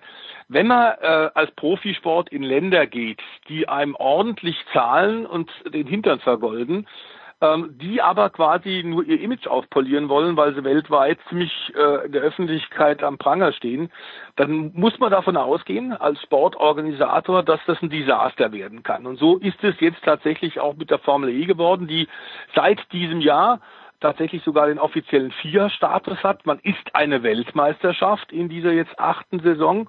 Man ist also eigentlich ordentlich gewachsen und jetzt kriegt man noch mehr Öffentlichkeit und noch mehr Fernsehen und noch mehr Präsenz in den Medien. Und dann beginnt es so. Äh, also sportlich, zum einen war es wirklich eine Farce. Es sind tatsächlich Sportstrafen nach dem zweiten Rennen ausgesprochen worden, ähm, bei denen die Fahrer gar nichts dafür konnten. Wir haben gar nichts falsch gemacht, sondern das Rennen, du hast es gesagt, ist aufgrund diverser Unfälle mit der roten Flagge abgebrochen worden. Und es gab dann Strafen dafür, dass einige Fahrer wie eigentlich vorgeschrieben, zum zweiten Mal in diesem Rennen nicht den Attack Mode benutzt haben, was per se für die Fahrer ein Nachteil ist. Der Attack Mode in der Formel E bedeutet, du kannst extra Leistung abrufen, um den Vordermann überholen zu können. Dazu sind sie gar nicht gekommen, weil die Schlussphase eben unterbrochen wurde und dann abgebrochen durch die rote Flagge. Das heißt, sie hatten gar keine Chance ähm, ihr gut eingeteiltes, strategisch kalkuliertes Rennen tatsächlich so zu Ende zu führen und die Extraleistung am Ende abzurufen, weil plötzlich die rote Flagge da war und das Rennen zu Ende. Dafür kann man keinen Fahrer bestrafen, dafür kann man nicht in einer Weltmeisterschaft Teams und äh, Fahrern Punkte wegnehmen. Das ist einfach schlicht und einfach absurd. Da hat einer überhaupt nicht richtig nachgedacht und die Rennleitung ist noch nicht auf WM-Niveau. So deutlich muss man das sagen. Es gab in der Formel E immer schon viele Diskussionen über für und wider und welche Art von Reglement und wie viel künstliche Hilfen nimmt man, um die Sache spannend zu machen. So, wie es jetzt dasteht und zum ersten Mal tatsächlich sich auch so rauskristallisiert hat, ist es völlig absurd und einer WM ganz klar gesagt und deutlich gesagt, nicht würdig. Und der zweite Punkt neben der sportlichen Phase ist tatsächlich, dass man sagen muss, äh, und diese Diskussion nimmt gerade äh, auch, auch in sozialen Medien überall an Fahrt auf, muss man tatsächlich nach Saudi-Arabien. Du hast ja Riyadh, die Hauptstadt, gerade genannt, in äh, der dann auch der saudische Kronprinz Mohammed bin Salam zu Hause ist. Und wir alle erinnern uns tatsächlich noch 2018 an die negativen Schlagzeilen um die Ermordung des Journalisten Jamal Khashoggi. Ähm, also insgesamt, äh, wenn man da sich äh, Amnesty International und andere internationale neutrale Organisationen, äh, NGOs anguckt, was, was man da für eine Liste hat an, an, an Verfehlungen, an Folterungen, Diskriminierung und Hinrichtungen in diesem Land, dann ist dieser Wüstenstaat sicherlich kein demokratisches Land und man sollte den eigentlich nicht ehren, äh, indem man da hingeht und eine WM abhalten lässt. Das gilt im Übrigen für andere Veranstaltungen auch. Formel 1, sagen, Formel 1 und Dakar, ne? Dakar, völlig richtig, ganz genau. Also der Motorsport ähm, macht da eine Menge falsch. So muss man das, glaube ich, in der Deutlichkeit sagen. Äh, es ist immer schwierig, natürlich eine Linie zu zielen, wenn man bedenkt, dass die DTM zum Beispiel auch schon mal in Russland war. Wo fängt man an? Wo hört man auf? Das heißt, wo zieht man die Linie? Ähm, das ist eine, eine, Diskussion, die von außen betrachtet immer sehr einfach ist. Klar ist aber, es geht hier in diesem Fall bei der Formel E um einen Zehn-Jahres-Vertrag um 240, 250 kolportierten Millionen Euro, die gezahlt werden. Für die Formel 1 gilt es auch für, du hast es erwähnt gerade, Nikolas, die Dakar auch. Auch das ist ein Mehrjahresvertrag. Auch da fließt unglaublich, man könnte fast sagen, obszön viel Geld. Und die Frage ist natürlich in diesem Fall weniger eine sportliche, mehr als eine politische. Will man tatsächlich sich mit einem solchen Regime gemein machen? Denn völlig klar ist, ähm, die, die Diskussionen, die wir immer wieder haben, auch beim IOC, äh, Olymp der Olympischen Bewegung, wie weit äh, kommt man tatsächlich ähm, Diktatoren entgegen, äh, die setzt sich hier leider fort und das haben wir ein aktuelles Beispiel. Und ich bin gespannt tatsächlich, wie sehr da auf Dauer die Formel E in der Brause, in der Dusche stehen wird. Ich glaube, sie kriegen mit Recht ordentlich paar drauf. Du hast es jetzt mehrfach betont, dass es eine Weltmeisterschaft ist. Das ist dieses Jahr neu. Was ändert das? Also der Status ist natürlich ein anderer, ist klar. Ähm, das allerdings bei der Formel E, und da haben sie nach wie vor sehr viele Hersteller, dass die so ein bisschen, man hat den Eindruck, den Höhepunkt jetzt gerade erreicht haben, was den Anzahl der beteiligten Hersteller, der Automobilwerke angeht, siehst du daran, dass die tatsächlich momentan einen Aderlass haben. Ähm, denn Audi und BMW werden sich äh, zurückziehen Ende der Saison, Ende dieser Saison, obwohl sie gerade jetzt einen Vier-Status bekommen haben. Das bedeutet eben auch, dass Hersteller sich unabhängig machen mit bei ihren Entscheidungen, äh, ob du einen WM-Status gewinnen kannst oder nicht. Äh, für die Formel E ähm, und äh, Herrn Agag, den äh, Erfinder und Betreiber der Rennserie, ist es sicherlich gut, auch weil Jean Todt, äh, der FIA-Präsident, immer gesagt hat, Elektromobilität ist für die Automobilindustrie weltweit ein ganz, ganz großes Thema. Es ist ein großes Umweltthema. Wir finden das gut, wir unterstützen das, jetzt eben sogar mit WM-Status. Äh, aber dann müssen sie ein paar Dinge abstellen. Äh, unter anderem sollte man sich vielleicht neu überlegen, ob man den Vertrag mit Saudi-Arabien in den nächsten Jahren weiter fortführen möchte. Ähm, und ob tatsächlich man im Reglement das bis zum nächsten Rennen ein bisschen besser sortieren kann. Mir taten die Kollegen von Sat1 äh, der Kollege Eddie Mielke ist ja öfter hier bei uns auch mhm. beim Sportradio mit dabei, über die MotoGP berichtend, ähm, über die DTM berichtend. Sat 1 überträgt jetzt auch die Formel E und man hat den Kommentator ziemlich alleine gelassen ähm, denn bei der Übertragung ist überhaupt nicht geklärt worden und sie haben keinerlei Informationen bekommen, die Sat1-Redaktion, warum am Ende die rote Flagge war, warum abgebrochen worden ist. Die standen tatsächlich ein bisschen doof da, weil sie in dem Nebel getappt haben und gesagt haben, ja, wir können nur raten, was da gerade passiert ist. Also auch die Fernsehproduktion und die Informationsübermittlung sollte deutlich besser werden. Auch das ist einer WM noch nicht würdig, denn klar ist, die FIA gibt zwar von oben vor, dass, und das ist völlig richtig, das ist in den letzten Jahren oft falsch gemacht worden, bei spektakulären Unfällen soll man warten bei einer Live-Fernsehübertragung, um endlos Wiederholungen zu zeigen. Das könnte tatsächlich Leute schockieren. Ähm, der Motorsport per se kann gefährlich sein. In diesem Fall war es ein sehr, sehr schlimmer Unfall, Gott sei Dank ohne Personenschaden. Die äh, FIA, der Weltverband, bittet darum, also dann in der Regie erst zu gucken, ob dem Fahrer was passiert ist und dann die Bilder freizugeben. Das ist diesmal nicht erfolgt. Keiner hat die Bilder gesehen. Es gab aber nicht mal auch eine Information, dass man hätte sagen können, also diese rote Flagge jetzt, liebe Zuschauer, äh, bedeutet, dass Incident es einen Unfall gab. Ne? Wir, genau, wir hören aber, ähm, dass dem Fahrer nichts passiert ist. Also das ist die Erklärung und Bilder reichen wir bei der nächsten Sendung nach. Das hätte man machen können. Die ganzen Kollegen, Eddie Mielke vorne ran, standen da bisschen bedröppelt da und, und äh, bisschen doof und unwissend, ohne dass sie was dafür konnten. Also auch das ist, man muss es sagen, einem solchen Produkt einer Weltmeisterschaft wirklich nicht würdig, denn das galt nicht nur fürs deutsche Fernsehen, das galt für alle Fernsehsender weltweit insgesamt die, die Saison der Formel E natürlich durch die Corona-Pandemie auch extremst betroffen. Der, der, der Rennplan bisher ist eine Mischung aus äh, äh, abgesagten Veranstaltungen wie Paris zum Beispiel, auf unbestimmte Zeit verschobene, wie jetzt zum Beispiel Südkorea oder andere. Andere werden nach hinten geschoben, wie Chile man weiß, man, also zumindest der europäische Teil, Italien, Spanien, Monaco, das ist dann 10. April, 24. April, 8. Mai, sollte ja wahrscheinlich äh, stattfinden können. Monaco dann erstmals auf dem kompletten, auf dem kompletten Rennkurs, aber ansonsten ist, es stehen noch viele Fragezeichen hinter dieser gesamten Saison, ne? Ja, wie bei allen Motorsportveranstaltungen. Das gilt für Zweirad, Motorrad, WM. Da haben wir ja im letzten Jahr gesehen, die hat im Grunde, obwohl Weltmeisterschaft MotoGP rund um Valentino Rossi, Marc Marquez und Co Juan Mir, den Sensationsweltmeister. Es war im Grunde eine Europameisterschaft. Die hat fast nur in Europa stattgefunden. Mit, mit sehr, mit sehr spanisch-lastischen äh, ja. Äh, Flair, ne? Also. Ja, ganz genau so ist es. Ähm, weil das meiste Geld einfach aus Spanien kommt und das größte Interesse, dass der Promoter eben auch Spanier ist. Aber das, wir haben es in der Formel 1 im Grunde ja auch gesehen, viele Rennen über sie haben nicht stattgefunden.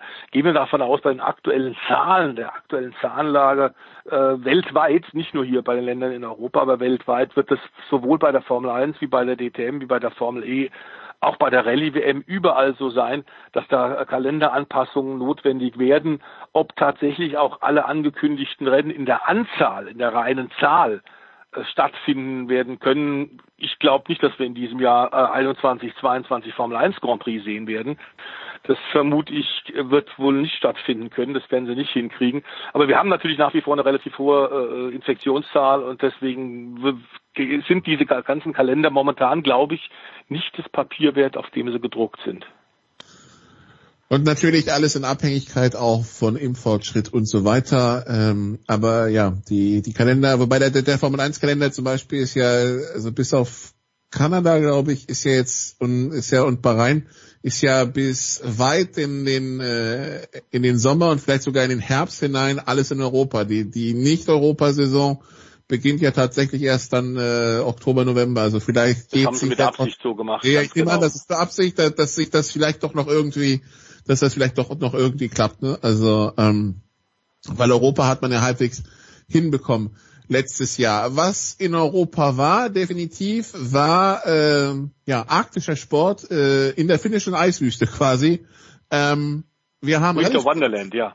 Ja, wir haben Rallye-Sport gesehen am Wochenende. Gewonnen. Ja, fantastischen Rallye-Sport. Ähm, denn diese Winterrallyes sind natürlich auch aufgrund der Klimaerwärmung im letzten Jahr rarer und rarer geworden. Selbst der äh, stetige und, und traditionelle zweite WM-Lauf nach dem üblichen Saisonauftakt in die Rallye-WM nach der Monte Carlo, der Mutter aller Rallyes an den Seealpen, äh, in der kleinen Fürstentum an der Côte d'Azur. Selbst die Schweden-Rallye war den letzten Jahren oft durch aufgeweichte, äh, äh, nasse Schotterfaden. Äh, da war es im Grunde kein, wirklich kein, keine äh, Eisrallye mehr.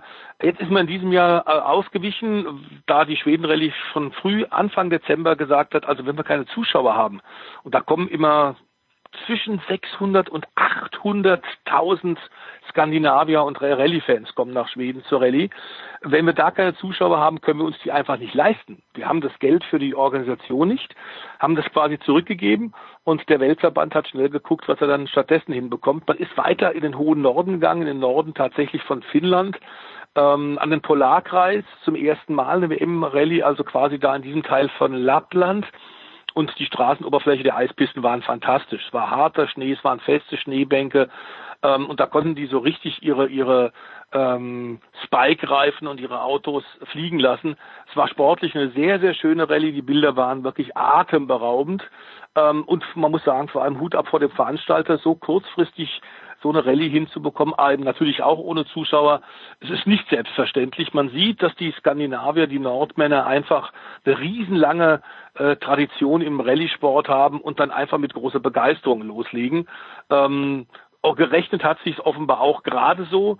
Ähm, die Rallye selbst, die Arctic Rallye als zweiter WM-Lauf begann mit einer Schweigeminute, weil wir leider am 26. Februar ähm, einen der ganz, ganz großen, der, der Flying Finns verloren haben. Hanno Mikula ist nämlich äh, gestorben ähm, an einem längeren Krebsleiden, 78 Jahre alt. Es war einer, der den Audi Quattro ganz nach vorne gebracht hat in den äh, 70er und 80er Jahren. Ähm, ganz wichtiger Baustein der Ingolstädter, ähm, um damals dann 1983 tatsächlich äh, den lang ersehnten Gewinn der Rallye-WM und zwar den ersten Titel mit einem Allrad angetriebenen Fahrzeug dann nach Deutschland zu holen, hat er Mikola damals tatsächlich gewonnen.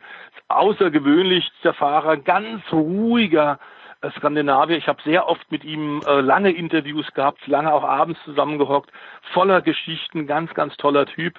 Ähm, er hat die unterschiedlichsten Marken und Autos bewegt. Ich glaube, zwölf, elf, zwölf verschiedene, für elf, zwölf verschiedene Hersteller ist er gefahren. Das ist in der heutigen Zeit völlig undenkbar, dass einer so viele verschiedene Autos fährt.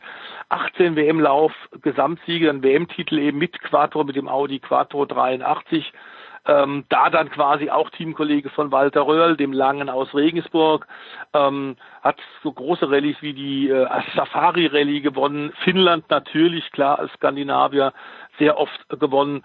Ähm, der ist äh, tatsächlich seiner langen Krebserkrankung erlegen. Das war ein bisschen ein Negativpunkt. Man kann aber sagen, er ist natürlich nach wie vor im Geiste mit dabei, denn er ist einer von diesen legendären Flying Finn, die dafür sorgen, dass auch junge Finnen nach wie vor heute nach oben gucken und sehr früh schon anfangen mit Sondergenehmigungen ähm, schon bei Eis und Schnee und durch den Wald zu fahren. Also man kann in Finnland, wenn die Schule und da kein Schulbus ist, in der Nähe ist, kann man Sondergenehmigung Führerschein kriegen, dass du mit 13, 14 Jahren schon Auto fahren darfst.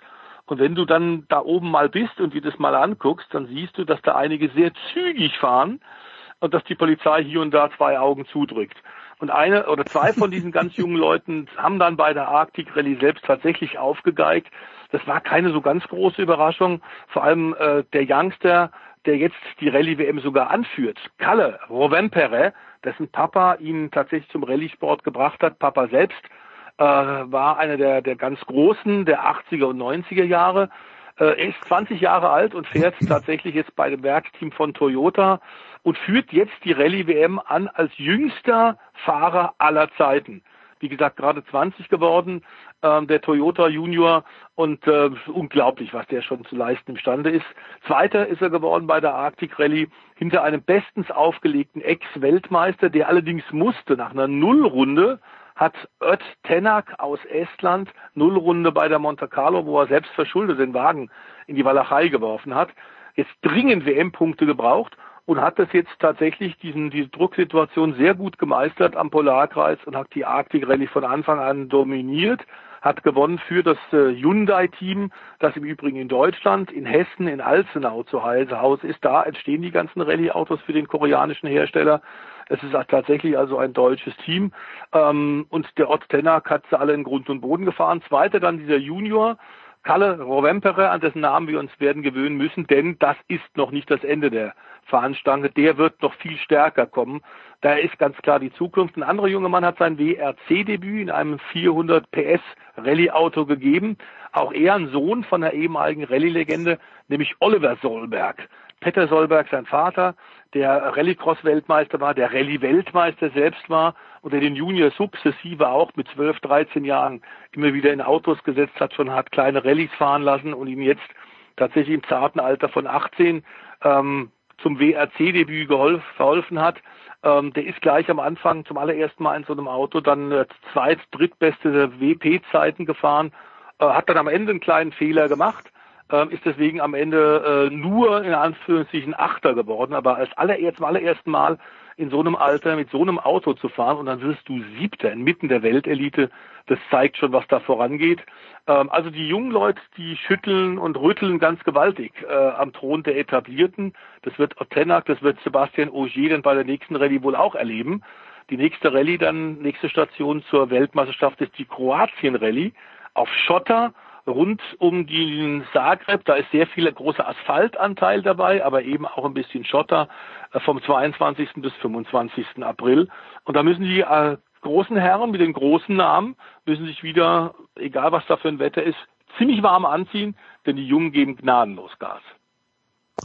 Ich bin ja immer wieder fasziniert, wenn ich so sehe, wie schmal dieser Eiskanal ist, in dem sie mhm. quasi durchgefahren sind.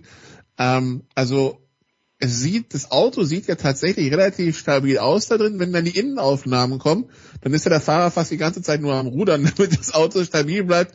Und ich kann ja nachvollziehen, dass man das lernen kann. Was ich wüsste, gerne wüsste, ist, wie lernt man Beifahrer zu sein im Rallye-Sport? Sprich, in diesem ganzen Chaos die Ruhe selbst zu sein auf dem Beifahrersitz und stumpf und stumpf vorzulesen, was auf dem, was auf dem Booklet steht, ja. Äh, wo kriegt man diese Ruhe her? Finde ich immer wieder faszinierend. Das Interessante ist, ähm, dass tatsächlich, dass diese Rallye-Beifahrer, die tatsächlich in der Weltmeisterschaft in den letzten Jahrzehnten immer auf dem heißen Sitz saßen, und wir sind uns alle einig, das sind die wahren Helden, denn du bist ja als Beifahrer ausgeliefert. Ähm, und auch im normalen Straßenverkehr, ne? Gilt also zumindest in Frankreich du, der Beifahrersitz als der Sitz ist offiziell heißt nebenbei auch der Sitz des Toten. Ähm, man muss sagen, dass du siehst ja immer wieder, ob einer ein guter Beifahrer ist oder nicht, ob der tatsächlich immer wieder mal beim Einlenken oder bei einer Kreuzung äh, zuckt, ob er quasi selbst mitbremst mit seinem rechten Fuß, äh, dann weißt du, oh, oh, also ein sehr guter Beifahrer würde das in der Rallye-WM nicht sein. Aber die guten Rallye-Beifahrer tatsächlich sind vom Charakter her außergewöhnliche Leute, waren hinterher dann nach ihrer Rallye-Beifahrerzeit durchaus äußerst erfolgreich.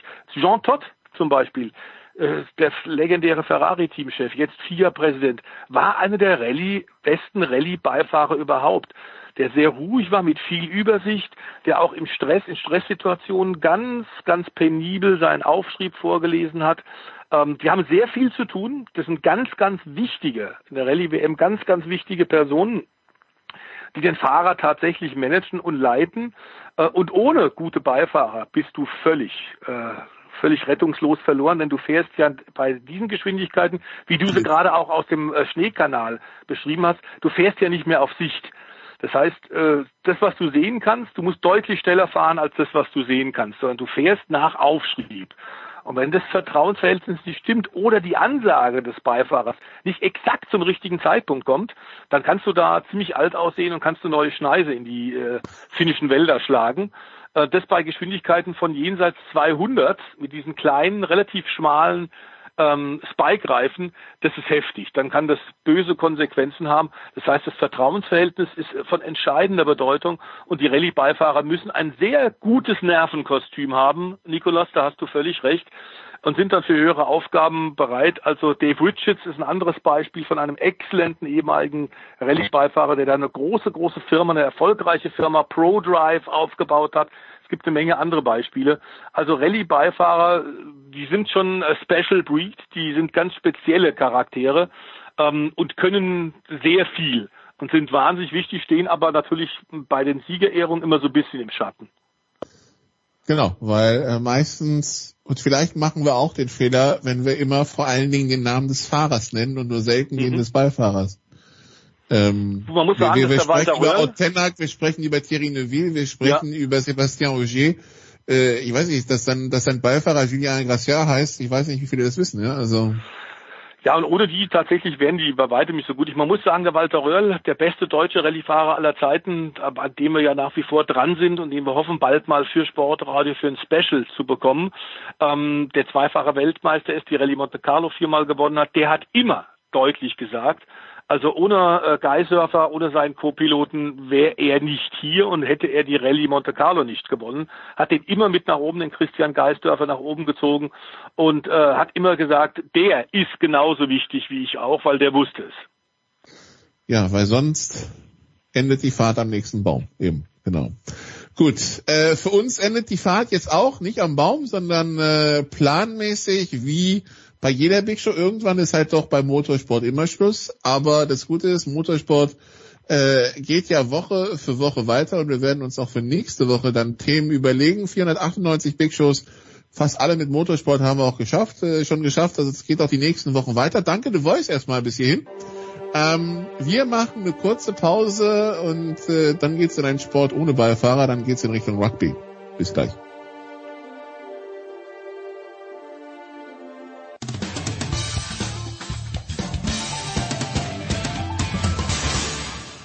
Einen wunderschönen guten Tag, hier ist der Dieter Baumann und ich grüße alle Hörer von Sportradio 360. Ich wünsche einen schönen Tag und Dauerlaufen nicht vergessen.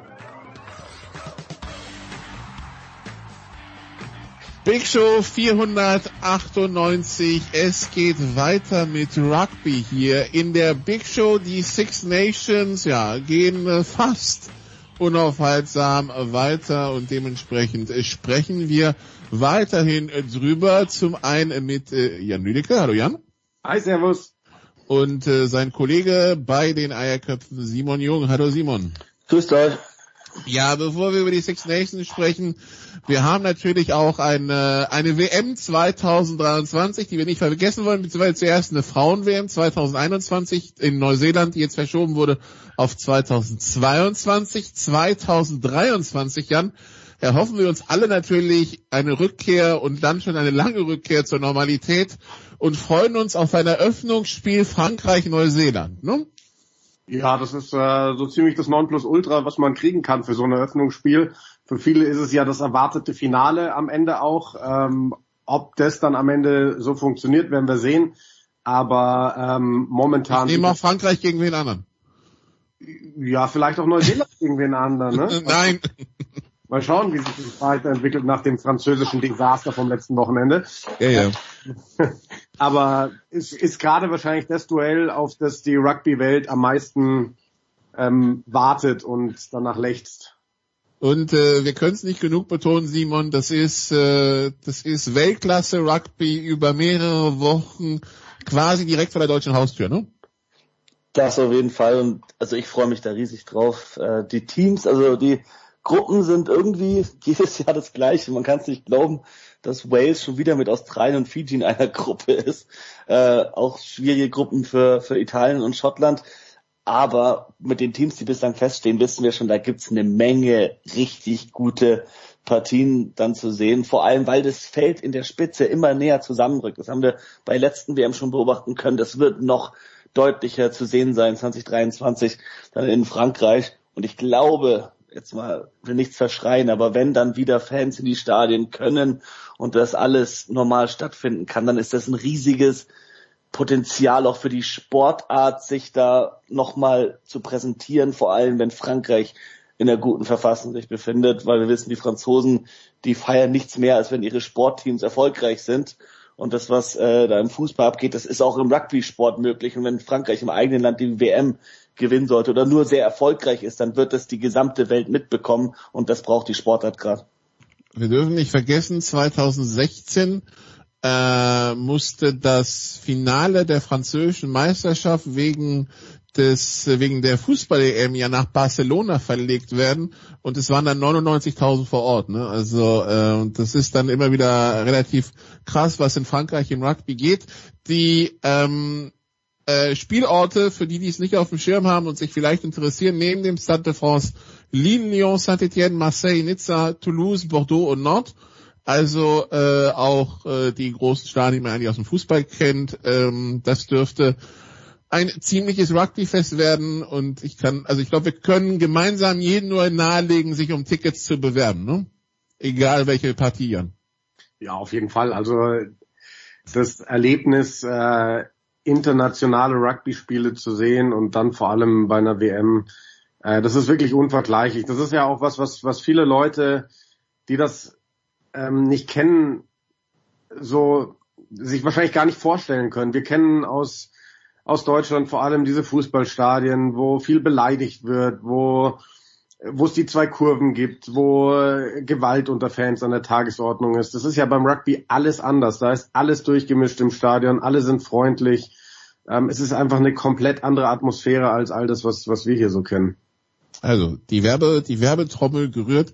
Jetzt, äh, jetzt liegt's an Ihnen, liebe Zuhörer, da mal äh, zu überlegen, ob man das vielleicht mit einem äh, Besuch in Frankreich äh, verbindet. Termine, also es geht los am 8. September 2023, das ist ein, Frankreich, äh, ist ein Freitag und äh, die Vorrunde zieht sich dann durch bis zum 8. Oktober. Äh, Viertelfinals, die Woche, das Wochenende drauf, 14. 15. Oktober, Halbfinale, 20. 21. Finale und Spiel um Platz 3, 27. 28. Oktober. Das heißt, es gibt eigentlich auch keine Entschuldigung. Es sind so viele Termine möglich. Da, da findet sich bestimmt was. Gut, dann kommen wir zu den Six Nations und ähm, ja, fangen wir einfach mal mit dem Spiel an, das nicht stattgefunden hat, zwischen Frankreich und Schottland. Jan, letzte Woche haben wir es noch besprochen. Hier, wir hatten die Aufnahme vielleicht eine Stunde beendet. Da kam dann auch schon die Bestätigung, dass das Spiel, wie wir es eigentlich erwartet hatten, zwischen Frankreich und Schottland verschoben wird. Äh, verschoben jetzt wohl auf in äh, drei Wochen, irgendwie 25. oder 26. Donnerstag oder Freitag, wenn ich es richtig gesehen habe, könnte stattfinden. Es wird im englischsprachigen Bereich mit den Zähnen geknirscht, weil wohl bei Frankreich das mit der Bubble, ja, das war eine sehr luftdurchlässige Bubble anscheinend. Ne? Ja, das ist ein echter Skandal, muss man mal sagen. Also Fabien Galtier, der Head Coach, hat die Bubble verlassen. Ähm, die sind ja 45 Minuten etwa von, von Paris entfernt und er ist dann nach Paris gefahren, um ein Spiel seines 19-jährigen Sohns im Stadion anzuschauen dann ist ihm sogar noch der, der Chef vom französischen Verband zur Seite gesprungen, hat gesagt, das ist doch okay, ähm, solange er eine Maske trägt, kann ja nichts passieren und er sei da im Stadion gewesen äh, mit irgendeinem Funktionär, glaube ich, von Stade Francais, der auch eine Maske getragen habe und deswegen sei das ja keine Verletzung der Bubble, also wo ich mir an den Kopf fass und frage, geht's euch noch gut in Frankreich? Also eine Bubble bedeutet eine Bubble, das ist, das ist eine Blase, da geht keiner raus. Und wenn einer rausgeht, dann ähm, kann er nicht einfach zurückbleiben und äh, also, also zurückkommen. Das ist ja, das ist ein absoluter Skandal. Am Ende haben sich 16 Leute angesteckt. Ob jetzt wirklich er derjenige ist, der das in diese Bubble reingetragen ist, das wird wahrscheinlich niemals jemand rausfinden. Aber er ist einer der Infizierten und er hat die Bubble verlassen. Und äh, das ist halt, das ist ein Desaster. Also da, da, da, da, also epidemiologisch haben sie es wohl nachverfolgt. Also sie können nicht sagen, wer der Patient null ist. Allerdings Galtier parallel zu jedem anderen positiv getestet wurde, gehen sie davon aus, dass es, äh, dass das eine Woche vorher oder vier, fünf Tage vorher von wem anderen reingetragen wurde, vor dem Test. Und äh, das Galtier nicht der Patient Null ist. So viel die, Epidemi die epidemiologische Geschichte, die äh, rein sportpolitische, moralische, Simon, ist natürlich eine ganz andere. Ja, und es ist ja auch nicht der einzige Bruch des Protokolls gewesen. Das gibt ja mittlerweile ist bekannt geworden, dass nach dem Spiel in Italien, in Rom, die französischen Spieler oder einige der Spieler noch in der Stadt beim Waffelnessen waren. Also so viel zum Thema Bubble. Äh, ob das jetzt da passiert ist oder ob Galtier auch nur mehr als einen Ausflug gemacht hat, ich weiß es nicht so oder so es ein, ein bisschen eine Farce vor allem, weil die Franzosen die waren, die am ehesten noch Bedenken geäußert haben, ob das Turnier überhaupt stattfinden sollte. Die französischen Teams haben sich geweigert, Spiele im Champions Cup anzutreten. Das ging alles von der Regierung aus auch und deswegen wird es jetzt auch nochmal äh, alles alles äh, nochmal besser nachvollzogen und investigiert und ich glaube ganz ehrlich, ja, ist gerade dieser, dieser Freitag, glaube der 26. ist angedacht für das Spiel. Für mich ist es eigentlich klar, dass wenn da irgendwas raus, also wenn die, wenn die Ergebnisse ähm, rauskommen, dann musst du eigentlich das Spiel für Schottland werten, weil die Franzosen offensichtlich gegen die Regeln verstoßen haben. Die französische Regierung wurde übrigens auch nicht amused. Die ähm, französische Sportministerin ähm, ist wohl auch drauf und sie hatte dann auch gedroht, wenn da jetzt nicht eine zügige Aufklärung kommt, über äh, in den nächsten Tagen, dann äh, würde man überlegen, auch Frankreich diesen diesen Sonderstatus, also beziehungsweise der französischen Rugby-Nationalmannschaft diesen Sonderstatus zu entziehen, äh, dass sie überhaupt teilnehmen darf. Also das zieht äh, große Kreise. Roxana Marixinianu ist äh, die Sportministerin in Frankreich. So, Gut, so viel also zum Nicht-Sportlichen. Frankreich hat nicht gespielt, Schottland nicht gespielt. Die gute Nachricht für Schottland übrigens, anscheinend hat die Premiership gesagt, schottische Spieler könnten dann beim Nachholspiel dabei sein. Also äh, zumindest äh, das würde in der Richtung funktionieren. Aber ähm, wir schauen auf die anderen Ergebnisse in den Six Nations und äh, weil wir ja eben über die äh, die WM Einteilung gesprochen haben. In der Gruppe von Frankreich und Neuseeland ist auch noch Italien drin, Simon.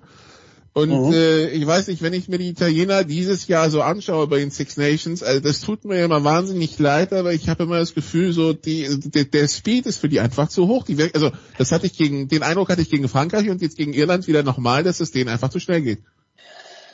Also gegen den französischen Angriff haben gerade nur wenige Teams äh, was entgegenzusetzen. Aber Irland, das war schon sehr eindeutig. Allerdings sage ich schon immer, Irland ist die Mannschaft bei den Six Nations, die Italien am wenigsten liegt. Und das war klar zu sehen von der ersten bis zur letzten Minute, dass Italien da mit Abstand die zweitbeste Mannschaft auf dem Platz war.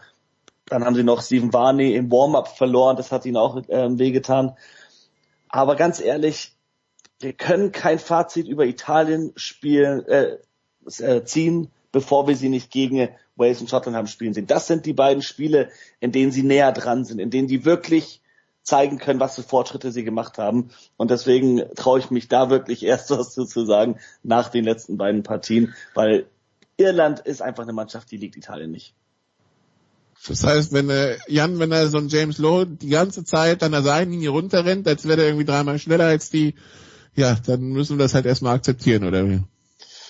Mm, ja, was heißt akzeptieren? Ähm, also ich sehe es auch so wie Simon. Ähm, gegen, die, gegen die Iren haben sich die Italiener immer schwer getan die letzten Jahre und jetzt haben sie auch wirklich einfach einen, einen schwachen Tag erwischt. Das war so ein bisschen so ein, so ein Rückfall. Also nach dem ersten Spiel gegen Frankreich, wo sie jetzt nicht alles schlecht gemacht haben, hat der Coach Franco Smith gesagt, diese Mannschaft muss lernen, in der Defensive, in der Verteidigung mit der gleichen Intensität zu spielen wie in der Offensive, wie im Angriff.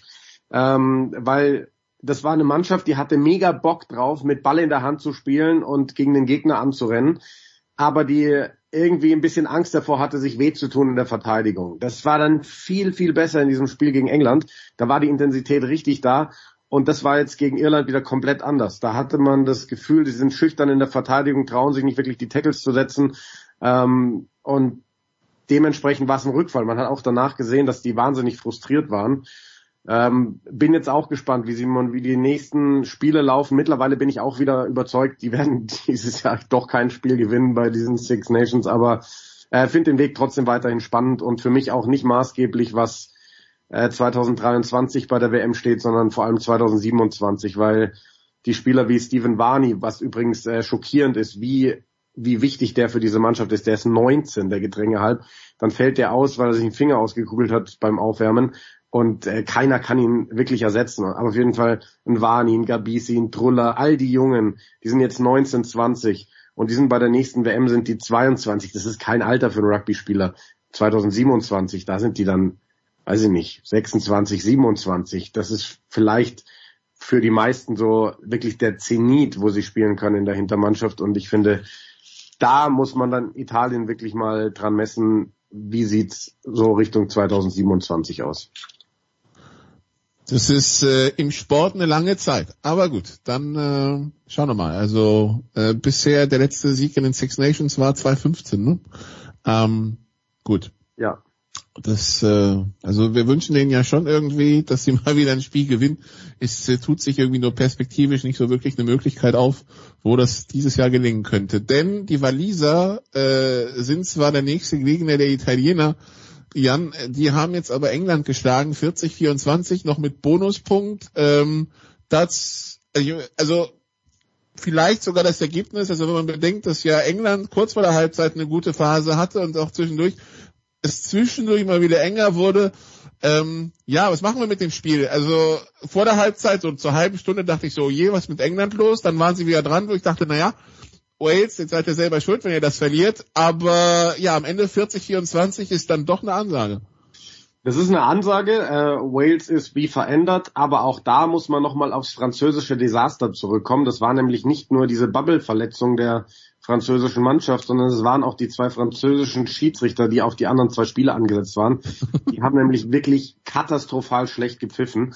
Ähm, es ist im Rugby ein bisschen verrufen, auch äh, wenn man als Zuschauer ähm, schlecht über Schiedsrichter redet, aber ich finde, als Kommentatoren, als Leute, die diesen Sport beobachten, muss man das tun. Ähm, es war jetzt, das waren die ersten zwei Spiele, wo französische Schiedsrichter im Einsatz waren bei diesen Six Nations. Sie haben komplett anders gepfiffen schon im ersten Spiel, als sie dauernd diesen Penalty äh, nach der Gasse gegeben haben, wenn einer der Lifter vor den Ballempfänger gekommen ist. Das passiert ganz oft und die anderen Schiedsrichter pfeifen es nicht. Dann kommen die zwei an und pfeifen es auf einmal. Wie sollen sich Mannschaften da einstellen? Und dann muss man sagen, diese Entscheidungen pro Wales in diesem Spiel gegen England. Ich, ich persönlich ähm, bin in dem in, in so einem Spiel eher für Wales als für England. Ähm, das heißt, meine Mannschaft in Anführungszeichen ist ja bevorteilt worden, aber das nimmt mir dann schon ein bisschen den Spaß. Also einmal sagt der Owen Farrell nach einem Penalty, geh zu deiner Mannschaft, red mit deiner Mannschaft über die Disziplin und während die Engländer noch zusammenstehen und Waterboys auf dem Feld sind, gibt er für Wales den Ball frei. Das kannst du einfach nicht machen. Das, das geht nicht als Schiedsrichter. Da musst du England eine ganz kurze Warnung zurufen. Weiter geht's. Ähm, und dann gib ihnen noch drei bis fünf Sekunden, dass sie sich einmal übers Feld verteilen. Ähm, und dann, sorry, aber dieser, dieser Versuch, der da gegeben wurde von Liam Williams, einen klareren Vorball kann es nicht mehr geben. Der Videoschiedsrichter schaltet sich ein. Ähm, ich habe mir das nochmal in der Zeitlupe angeschaut. Die Zeitlupe hat der TMO auch.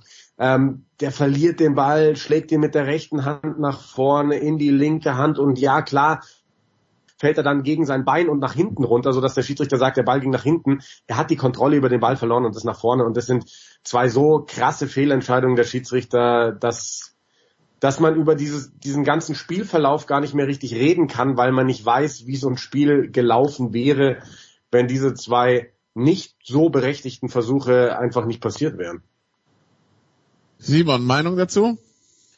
Ähm, ich sehe es ziemlich genauso wie Jan. Ich finde es noch nach, ähm, ich finde es noch schön zu ergänzen, dass Pascal Gauser eigentlich in dieser Woche zugegeben hat, dass er zwei Fehler gemacht hat.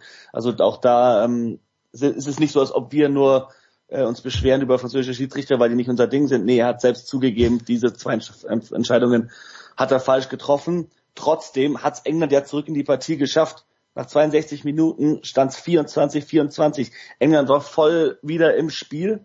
Und dann hat es für mich einerseits die Bank und andererseits die Disziplin entschieden. Und da hat ganz klar, hat sich ganz klar gezeigt, was für Fortschritte Wales gemacht hat und wo es bei England absolut Nachholbedarf gibt. Und ähm, ja, Disziplin, insbesondere von den Spielern, die auch von der Bank gekommen sind, wenn man sich anschaut, Dan Robson, Charlie Ewells kommen rein, geben sofort unnötige Straftritte weg. Äh, Johnny Hill, der ein recht neuer Spieler in dieser englischen Mannschaft ist, so unnötige Straftritte. Mario Toji, über den wird auch viel gesprochen. Das ist jetzt sein drittes Spiel hintereinander, in dem er die meisten Straftritte für England kassiert hat. Muss man echt mal dran arbeiten aus englischer Sicht, weil das ist nicht gut genug. Callum Sheedy kommt rein von der Bank für Wales und ist super cool, fängt zwei Interceptions und äh, tritt äh, drei Straftritte aus schwerem Winkel perfekt über die Stangen, um Wales die entscheidende Führung zu holen. Am Ende noch die Interception, wo wo er dann im Endeffekt den Versuch vorbereitet von Corey Hill, der auch von der Bank kam. Also da sieht man schon einen klaren Unterschied, was die beiden Mannschaften nochmal reinbringen konnten an Klasse und wie sie sich aber auch in diesen letzten 20 Minuten dann verhalten haben. Ja genau, äh, Jan, ein Problem bei England ganz klar die vielen Strafen. Ne? Also äh, Itoje hat ja eben schon Simon angesprochen. Ich glaube, der war auch, ich glaube, beim fünften, dann in der zweiten Halbzeit hat er, der Blick sagte auch so, ups, das könnte jetzt gelb geben. Oh nee, okay, Glück gehabt. Ähm, ja, äh, also Disziplin ist schon seit Anfang des Six Nations ein Problem bei den Engländern. Ja, ganz klar. Und ähm, an, an so Disziplinstatistiken kann man ja auch ganz oft einen Erfolg oder erfolgreiche Phasen von der Mannschaft oder dann eben auch weniger erfolgreiche ablesen. Ähm, wenn du viele Straftritte weggibst, dann tust du dir extrem schwer, Spiele zu gewinnen, weil du jedes Mal einfach entweder Punkte abgibst oder oder extrem viel Raum verlierst. Und da sind die Engländer momentan wirklich einfach richtig schlecht, muss man sagen. Ähm, beim Itoge ist es ja auch schwierig zu sagen, woran liegt's. Liegt's an der fehlenden Spielpraxis, ähm, weil, weil die Saracens eben gerade nicht mehr in der Premiership sind und äh, die Jungs eben abseits von England so lange nicht mehr gespielt haben. Haben sich vielleicht die Schiedsrichter auf ihn eingeschossen? Haben die vielleicht in irgendwelchen Videoschulungen gesehen, vielleicht mit dem Weltverband, ähm, dass der oft unerkannt äh, regelwidrige Dinge tut, ähm, wo die Schiedsrichter jetzt mehr drauf achten? Ich weiß es wirklich nicht. Itoge ist für mich einer der besten, vielleicht der beste zweite Reihe Stürmer der Welt, aber das gilt eigentlich auch nur in den Phasen, in denen er nicht fünf, sechs Straftritte pro Spiel abgibt. Und, und das ist ganz klar. Also damit tut sich England weh und damit wird England auch viele Spiele verlieren, wenn es so weitergeht. Wie ist Wie? denn jetzt die Stimmung, Simon, jetzt im, im englischen Lager, weil also der Titel ist weg. Ähm, ja, gegen, es gab jetzt zwei Spiele gegen Schottland und gegen Wales, wo man nicht wirklich überzeugt hat, dass du das Spiel gegen Italien, also was, äh, wie, wie, wie, wie reagiert die englische Presse, wie reagiert das englische Rugby? Und vor allem, wie äh, reagiert der englische Trainer, weil ich glaube, von dem hängt ganz viel ab. Eddie Jones ist ein Sturkopf. Ich dachte, ich dachte, ich dachte, die Hoffnung habt ihr beide aufgegeben. Also für mich muss das jetzt sein. Man hört ja auch immer wieder äh, andere Meinungen aus vor allem den englischen Medien und da habe ich äh, einen ganz interessanten Artikel gelesen, der ähm, in dem es darum ging, dass Eddie Jones wahrscheinlich den Plan hatte, in diesem Sommer, wo die Lions Tour ist und ein Großteil seiner besten Spieler fehlen wird, da die nächste Generation und auch somit das Grundgerüst für die nächste WM in den Kader zu bringen. Das für mich muss er jetzt früher starten, weil wenn die nächsten zwei Spiele England mit dem gleichen Kader, mit dem gleichen Team antritt und dann nochmal verliert, dann wird er gehen müssen, weil dann zeigt, dass er nicht flexibel ist, dass er sein Team nicht anpassen kann, dass es wirklich keinen Plan B gibt und dass die Mannschaft nicht dazu in der Lage ist, große Spiele zu gewinnen. Seit der WM, seit dem WM-Finale haben wir echt dieses Problem. England hat sich irgendwie durch 2020 gezittert nach der Auftaktniederlage des Six Nations gegen Frankreich. Das waren keine schönen Spiele, es war kein schönes Rugby und das ist genauso weitergegangen 2021, kommen eben auch nicht die Ergebnisse, die Siege. Und jetzt muss man ganz klar sagen, sie müssen was dran ändern. Und am einfachsten was dran ändern kannst du, indem du Spieler in die Mannschaft holst, die aktuell nicht verlieren. Da holst du dir wirkliche Sieger aus der englischen Premiership, man, Spieler von Exeter, okay, in den letzten Wochen Exeter nicht mehr ganz so, aber Sieger 2020, absolut die Mannschaft on top. Dann hast du Spieler aus Mannschaften in der Premiership wie Harlequins, wie Bristol, die gerade richtig attraktives, schönes Offensiv-Rugby spielen, damit die englische Mannschaft ein bisschen auspolstern. In diesem Shadow Squad sind schon ein paar dieser Spieler auch so im Trainingskader, in dem erweiterten Kader mit Paulo Odogwu, ein Spieler, den ich super gern sehen würde, der jetzt im Endeffekt seit vier Monaten kein Rugby gespielt hat. Aber ja. Mal Jan, äh, siehst du es ähnlich, also dass dann auch tatsächlich Eddie Jones wackelt? Ja, ist die große Frage, ob er wackelt, weil im Endeffekt, er hatte ja nur einen Vertrag bis in, zu diesem Jahr, bis 2021 und den hat der englische Verband dann irgendwann verlängert bis zur nächsten WM und das ist ja schon ein Vertrauensbeweis und äh, auch eigentlich eher ein Hinweis darauf, dass dass man schon damit plant, mit, mit Eddie Jones auch wirklich bis zur nächsten WM zu arbeiten. Es ist ja auch immer so ein bisschen schwierig, ne? Also im Rugby verändern sich Dinge wahnsinnig schnell. Wales ist das beste Beispiel. Letztes Jahr war oder noch vor den Six Nations war, ich habe wirklich keine Expertenmeinung gesehen, äh, wo Wales nicht die Nummer 5 war im, im Endklassement. Jetzt stehen die eventuell davor, den Grand Slam zu gewinnen, alle Spiele zu gewinnen. Es geht wahnsinnig schnell. Man schreibt Mannschaften oft zu schnell ab und man jubelt Mannschaften zu schnell hoch. Wir haben das 2018 gesehen mit Irland. Irland war wahrscheinlich die beste Mannschaft der Welt. Davon war aber dann bei der WM im Jahr 2019 wirklich so ziemlich gar nichts mehr zu sehen. Und dementsprechend, ich glaube, also mir gefällt überhaupt gar nicht, was Eddie Jones gerade macht. Ähm, aber oft ist es so, dass gerade diese Trainer Masterminds wirklich einen ganz klaren Plan haben, der auch auf eine Weltmeisterschaft auf, ausgelegt ist, auf die nächste.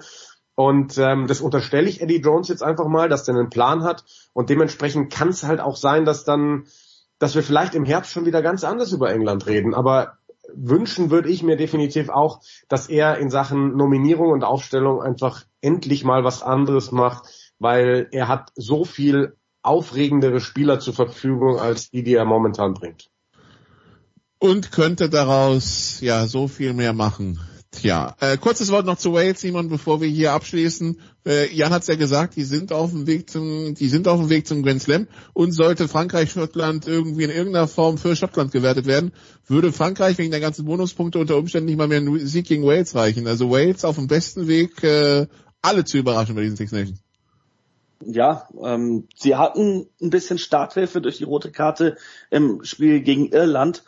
Und ich will jetzt gar nicht sagen, dass sie nur aufgrund der roten Karte das Spiel gewonnen haben, aber das war genau das, was sie gebraucht haben. Nachdem ganz 2020 nur gegen Wales lief, haben sie einen so einen positiven Akzent gebrochen. Den haben sie recht früh in der Partie, wo sie klare Underdog waren gegen Irland, haben sie das bekommen und seitdem nicht mehr über die Schulter geschaut. Einfach nur vorangegangen und vor allem gegen England. Auch England war Favorit, auch wenn es in Cardiff war, aber einfach, wenn man sich anschaut, äh, Titelverteidiger und einfach diese englische Mannschaft auf dem Papier brutal gegen eine Wales-Mannschaft, die langsam wieder in Fahrt kommt, dachte man vor dem Spiel.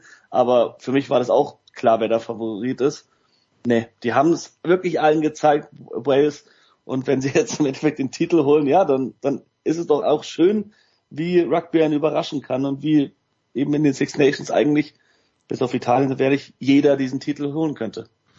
Weiter geht's am 13. März, 15.15 Uhr Italien, Wales, 17.45 England gegen Frankreich und am 14. März 16 Uhr Schottland gegen Irland. In der Big Show 498 geht's auch weiter. Dann jetzt allerdings mit dem äh, Producer. Jens Rüber übernimmt mit Basketball. Danke Jan, danke Simon, äh, danke liebe Zuhörer bis hierhin. Aber die Big Show ist ja noch nicht zu Ende. Big Show 498.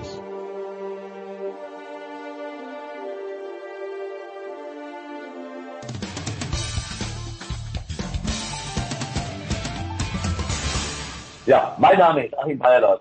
Sie hören Sportradio 360.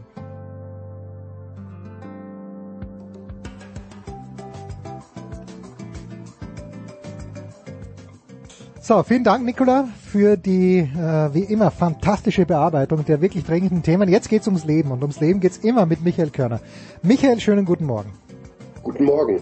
Michael, ich habe und äh, das wird dann auch noch Teil natürlich der, der, des Ski-Alpin-Segments sein. Am vergangenen Wochenende, ich kann es ja auch nicht lassen als Österreicher, mir den äh, Damen-Super-G in Val di angeschaut. Ich habe es auf Eurosport angeschaut. Martina Lechner und Viktoria Ebensburg sprechen davon, was für ein geiles Rennen. Und plötzlich liegt da Kaiser Wickhoff Lee in den Fangnetzen und sie schreit. Und man denkt sich schon, naja, geht nicht besonders gut aus. Was macht man? Man bringt sie nicht mehr wie früher mit dem Aki herunter, sondern man verpackt sie Und äh, ich habe mir schon gedacht, okay, das, das kann keinen Spaß machen, weil sie ist so verpackt worden, dann mit dem Hubschrauber abgeholt, dass sie nix rausgesehen hat. Erste Frage, äh, egal wie schwer die Verletzung ist, also ich denke mir, die, die, die muss ja ins Dunkle geschaut haben, weil da war ja kein Spalt offen, vielleicht hat man sie atmen lassen.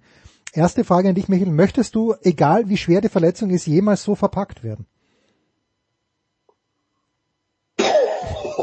Okay, also Donnerstagmorgen 8.42 Uhr. Äh, ja, ähm, tatsächlich bin, wenn es denn der Wahrheitsfindung dient, äh, Herr Vorsitzender, also ich würde sagen, wenn es irgendwie nachvollziehbare medizinische Gründe dafür gibt, dann würde ich sagen, ja, weil vielleicht ist das dann, wenn da wirklich schon Brüche erkennbar sind, keine Ahnung, oder wenn man denkt, die hat sich auf jeden Fall was gebrochen, dass man die ja, ich vermute auch, dass es eine gewisse Polsterung einfach Ja, ja, ja, ja, das ich hoffe, ich hoffe. ja, also ne, dann würde ich sagen, ja, um Himmels Willen, natürlich. Ja, aber also, mir geht's mehr um die Gesichtspartie. Es dünkte mich wirklich so, als ob die die mumifiziert hätten, dann hochgeholt hätten Ja. zum, äh, zum, äh, zum Hubschrauber.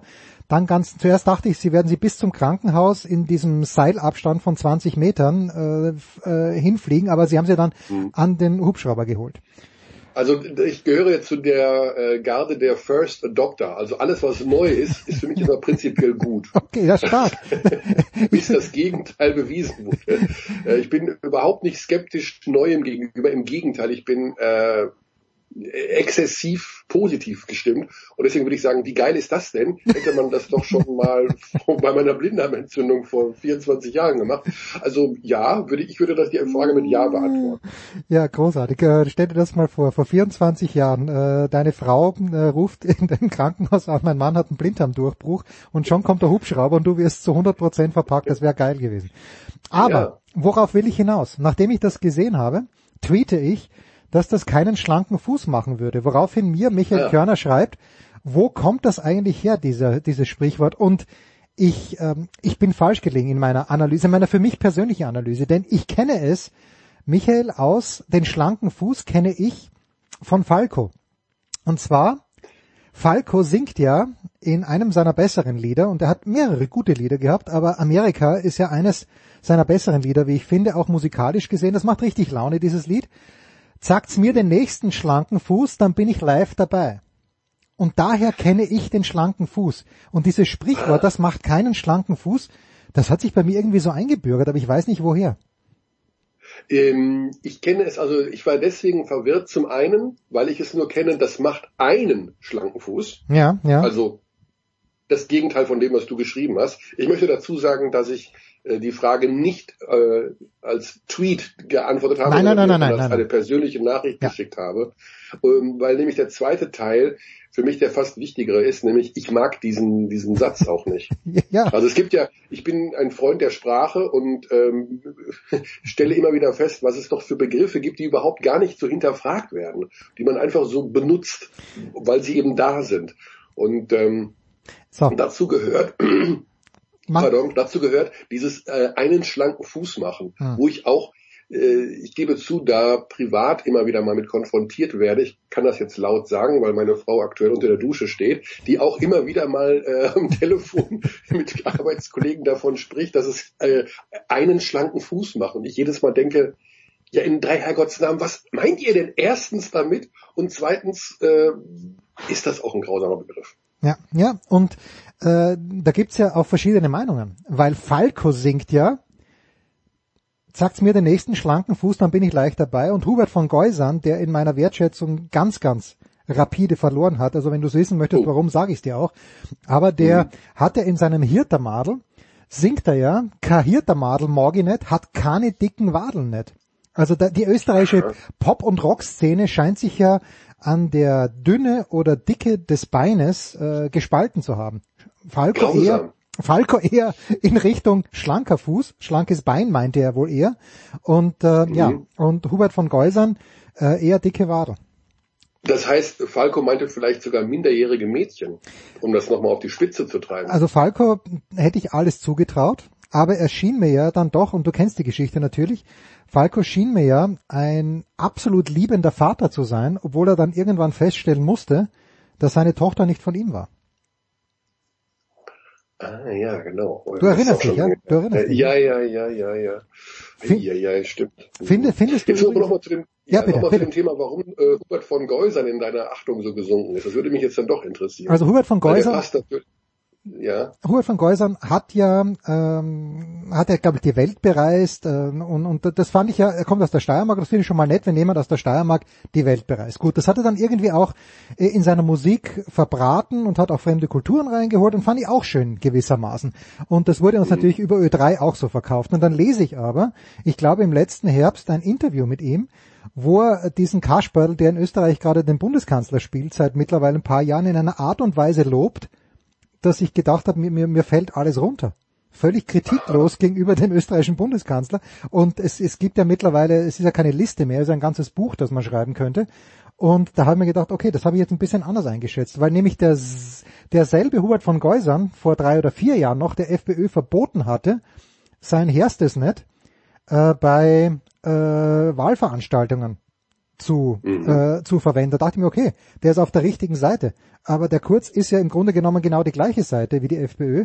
Und da deshalb. Ist der Kurz doch so nah an der FPÖ dran? Naja, der natürlich, weil das sind ja die Wählerstimmen. Deswegen, deswegen kann er Österreich mithin das reichste Land Europas. Und ich glaube, das stimmt sogar. Vielleicht ist Luxemburg ein bisschen reicher als wir. Aber wir sind auf jeden Fall Top 3. Wir sind ja nicht in der Lage, 20 Kinder, äh, wo ist diese Insel, wo äh, wo es so scheiße zugeht, ist es Lesbos. Ähm, ja, du meinst jetzt Flüchtlingslager? ja, genau. Da sind wir auf keinen Fall in der Lage, äh, obwohl es tatsächlich sogar in Tirol ein paar Leute gab, äh, die sagen, komm, ja, worüber reden wir überhaupt? Holst die 20 Kinder rüber? Nein, das geht auf keinen Fall und das ist nur der Kurz. Also der Kurz ist Fisch genau im gleichen Teich wie die FPÖ und ähm, nähert sich auch mit, mit seinen Angriffen auf die Justiz immer mehr dem Sportskameraden Orban an und das ist ja, das, Das ist nicht gut. Das, Nein, ist, das ist das, ist, das ist erwartbar gewesen, äh, aber es ist auf keinen Fall gut zu heißen. Mhm. Darf ich dich was fragen? Bitte. Wie äh, früh stehst du eigentlich morgens auf, dass du um mittlerweile 8.48 Uhr schon in einer solchen Frühform bist? Also es ist so, ähm, ich wohne ja ähm, in einer ja, Doppelhaushälfte. Und unsere Nachbarin hat einen Hund und ich sag mal so, wenn ich nicht eh schon wach wäre um 6.20 Uhr, würde ich durch das eher geräuschvolle Zuschlagen der Tür meiner Nachbarin, wenn sie mit dem Hund rausgeht, sowieso aufwachen. Aber ich äh, gehe relativ, also gestern war ich mal ein bisschen länger auf, weil ich mir Leipzig gegen Wolfsburg bis zum Ende angeschaut habe.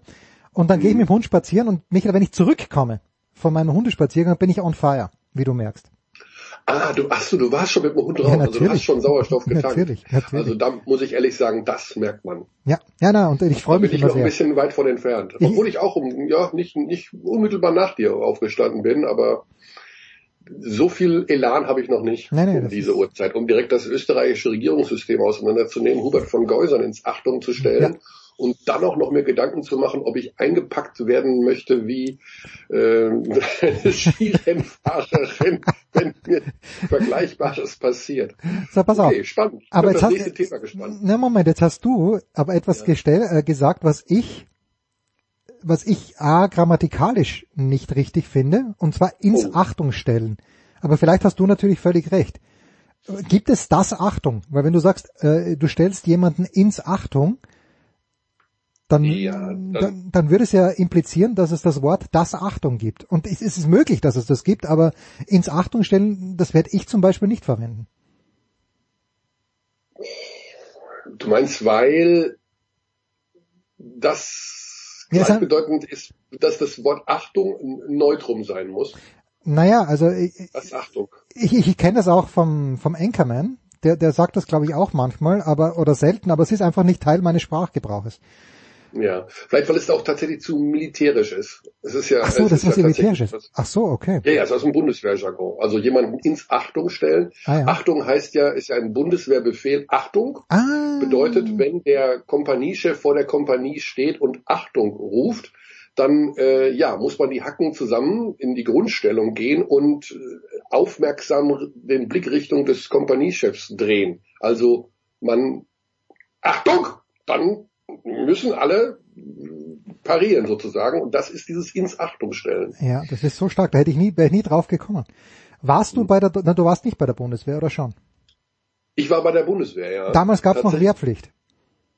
damals gab es noch Wehrpflicht und zwar äh, noch die von der alten äh, Messlatte von 18 Monaten. Nein. Ich, äh, ja, ja, ich habe, ich habe tatsächlich jeden, jeden Fitzel, ich habe eine grauen, grauenvolle Bundeswehrzeit, äh, weil ich bei den ganz fiesen war, die also wirklich im Wald waren. Hm. Also ich war ein Jahr im Wald. Ähm, heute, heute ist das pädagogisch wertvoll im Wald Kindergarten. Ich kann sagen, ich war im Wald Bundeswehrgarten. Ähm, habe mir jeden Fitzel Urlaub aufgespart, also wirklich jeden Fitzel Urlaub, den es überhaupt gibt, Sonderurlaub, Überstunden, blablabla, um da nach 15 Monaten rauszukommen und äh, war, ja, es war ein, ein Wahnsinn für mich. Ich war auf der Rückfahrt im Zug meine Bundeswehrklamotten angezündet und aus dem Fenster geworfen. Also das Stark, ist das stark. größte Vergehen, was ich jemals in meinem Leben gemacht habe, war auf der Rückfahrt von Hamburg nach Dortmund am 4. Juli 1908, 89 oder 88. Also Oh. wer mich da gesehen und fotografiert hat, der hat mich im Sack. Also wie ich brennende Bundeswehrstrümpfe aus einem äh, IC damals geworfen habe, um meinen Abschied von der Bundeswehr zu feiern. Ja, pass auf, Michael. Ungefähr ein Jahr später habe ich meinen Abschied vom Kann ich nicht, habe ich mich jetzt strafbar gemacht eigentlich dadurch? Nein, ist verjährt, ist verjährt. Ja. Also wenn, wenn Beckenbauer die WM kaufen kann, 2006, äh, und das jetzt verjährt ist, dann ist es, äh, muss das verjährt sein, was du gesagt hast. Äh, aber ich habe ein Jahr später abgerüstet und äh, das österreichische Bundesheer ist mit der deutschen Bundeswehr ja wahrscheinlich mit nichts zu vergleichen. Und ich, ich diese acht Monate, also ich bin mit einer, einer Grundeinstellung hingegangen. Mein Vater hat schon gesagt, was für ein Affenverein. Du musst dir das so vorstellen, mein Vater ähm, hat, weil er Lehrer war und damals war ganz große äh, äh, eine Lehrerlehre. Also man hat zwingend Lehrer gesucht. Mein Vater ist recht früh Lehrer geworden und musste dann im Alter von 30 Jahren wurde er nochmal einberufen und war dann lächerlich. und war dann der der einzige Erwachsene unter lauter Vollidioten. Also unter, Mhm. unter Leuten. So, und dann bin ich schon mit einer ganz, ganz üblen Einstellung hingegangen, die dann natürlich auch bestätigt wurde, weil ich war hin und her gerissen zwischen, zwischen Erstaunen, dass es wirklich so schlimm ist und wirklich dem Impuls ständig zu lachen, weil sich die so wichtig nehmen. Diese Unteroffiziere mit ihren Ja. äh, Sternen. Das ist wirklich eine, äh, aber ich war nur acht Monate dort und weil du sagst, ins Achtung stellen, bei uns ist dann teilweise äh, einer dieser Wichtigtour herumgegangen mit einem Blatt Papier und ist, das kennst du natürlich auch, über die Wange gefahren, um festzustellen, ob die Rasur stimmt. Also solche, Ach du liebe solche, das sind ja schon fast Nazi-Methoden. ja, das solche Kindereien Wahnsinn. Ja, also das, so wild war es nicht. Äh, Ich habe meine schlimmste Erinnerungen sind eigentlich die Methoden, wie man morgens geweckt wurde. Äh, Da gab es halt Menschen, die haben wirklich Blechmülltonnen durch den Flur geworfen und äh, massiven Lärm dadurch gemacht, dass sie einfach, also wirklich auch demoliert haben. Also wo ich denke, mein Gott, das kostet ja alles Geld. Der muss ja jetzt die Wand äh, neu tapezieren da oder was. Ja, das war, also es, es war keine schöne Veranstaltung. Aber man, man trifft auch Leute, wo man wirklich sagt, äh, also ich kann mich noch an sehr, sehr viele ähm, Kollegen von damals erinnern, vom Namen her. Das Ja, ist ja auch, mein ich auch, Zeichen ja. dafür, dass man äh, das irgendwie prägend war. Also ähm, Thiel, Trobini, Strohmeier und Ampenbrock, die Namen werde ich bis zu meinem Lebensende behalten, obwohl ich diese Herren äh, seit mittlerweile äh, über 30 Jahren nicht gesehen habe. Aber ja, es war prägend, aber sinnlos, würde ich sagen. Ja, also- also, mehr als sinnlos. Ich erinnere mich nur an den Wehrmann. Äh, du steigst in Österreich als Wehrmann ein. Äh, Peter Penneff, der auch schon älter war, aber Architekt und der dann dem Leiter der Kaserne seine Einfahrt äh, gemalt hat, die neue Einfahrt für sein Haus und noch irgendwas. Und der hat dann, äh, komischerweise hat man den ganz, ganz selten nur noch in Uniform gesehen, sondern war dann öfter beim, äh, was war's denn, ich weiß gar nicht, ich kann mich bei den Diensträngen nicht mehr aus, aber jedenfalls, äh, dem hat es nicht geschadet, dass er schon einen richtigen Beruf gelernt hat. Schön, wie wir heute in, in den Basketballteil eingestiegen sind, Michael. Wir sind Ja. schon fast durch mit der BBL. Letzte Frage noch. Bist du einer von den Leuten? Und ich glaube nein. Weil dann müsste, müsste ich dir fast das Hubert von Geusern Treatment ähm, angedeihen Oh. lassen. Aber Du weißt, ich werde ehrlich antworten, Ja, ich egal weiß. wie deine Reaktion sein ich weiß. wird.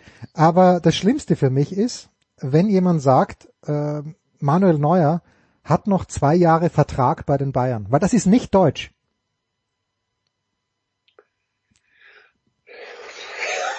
Ich glaube, ich muss mich gleich nochmal hinlegen. Ich bin mit meiner Tagesenergie schon durch. Äh, Er hat noch zwei Jahre Vertrag. Also das ist natürlich umgangssprachlich. Damit kann man natürlich schon mal sehr, sehr viele Sachen. Kann man schon äh, mal fast einfach gewinnen. Ja, ja. Ne, das ist also umgangssprachlich. Damit bist du, oh, hast du das grüne Licht dargestellt. Äh, er hat noch zwei Jahre Vertrag. Ja, es ist kein gutes Deutsch, so würde ich sagen. Und ich würde es, nein, du hast recht, aber das, also ich habe auch schon oft diese Sätze gesagt. XY hat noch so und so viel Vertrag. Dass das schlechtes Deutsch ist, kommt mir jetzt erst. Und da muss ich sagen, ähm, mir hat neulich jemand geschrieben, wenn man dir zuhört, nimmt man ab und zu was mit fürs Leben. Jens, ich habe was fürs Leben mitgenommen. Ich kann diesen Satz nie mehr gerade aussagen, ohne daran zu denken, dass es schlecht ist. Oder, oder, Hu- ohne an Hubert von Geusern zu denken jetzt. Das ist die Assoziation, die du Ich sofort brauche hast. aber eine Alternative. Muss ich dann sagen, Manuel Neuer, Hat noch einen Äh, Vertrag über zwei Jahre. Oder Manuel Neuers Vertrag geht noch über zwei Jahre. Aber hat Vertrag ist kein Deutsch. Hat einen Vertrag. So. Also du bist ganz schön auf. Also ich glaube, es wäre, äh, liebe Hörerinnen und Hörer, wenn Sie heute Jens Huber irgendwo treffen, nehmen Sie sich bitte ins Achtung. Der Kerl ist auf Krawall gebürstet. Äh, ich Oder auch- man verpackt sich direkt so ein wie die Skiläuferin, dann kann einem nichts passieren. Genau, ich habe nämlich mein DIN A4 Blatt Papier dabei und überprüfe jede Rasur, egal ob Männchen oder Weibchen.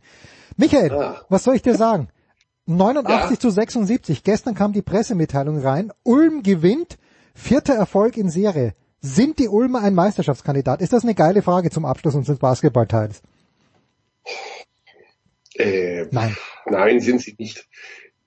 Thema Playoffs, Thema Serie, Thema dreimal aus fünf Spielen gewinnen, macht solche Mannschaften dann zu Anwärtern auf das Halbfinale, aber wenn dann also Teams kommen, also tatsächlich auch Ludwigsburg, die ich in diesem Jahr, denen ich ganz große Chancen einrechne, wirklich die vermeintlich Großen zu ärgern, also Mhm. Berlin und Bayern.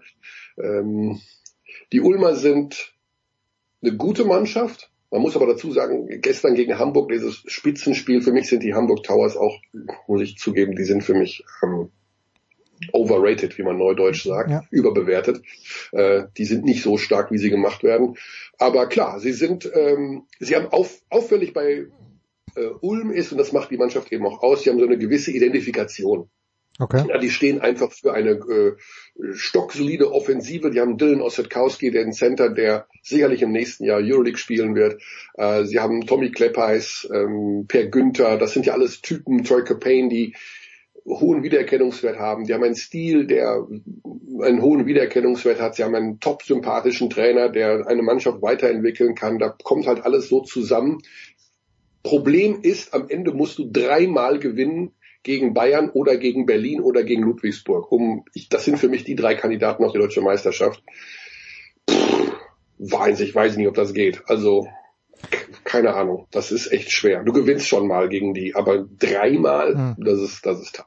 Okay, dann, dann, doch noch zwei Rauschmeißerfragen quasi. Aber hat denn Thorsten Leibenhardt auf die aktuelle BBL-Mannschaft noch irgendeinen Einfluss? Oder kümmert er sich nur um die Academy? Nee, nee, er ist der Sportdirektor, das heißt, er ist natürlich auch sehr nah dran, äh, beziehungsweise hat die Mannschaft mit zusammengestellt.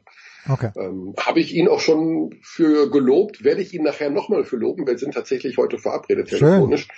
Ähm, haben sie sehr gut gemacht. Also die Ulmer haben traditionell immer schon ein sehr, sehr gutes Händchen, sehr gute Kontakte, wen sie, gerade auch junge Spieler, die sie dann irgendwie von den USA herholen.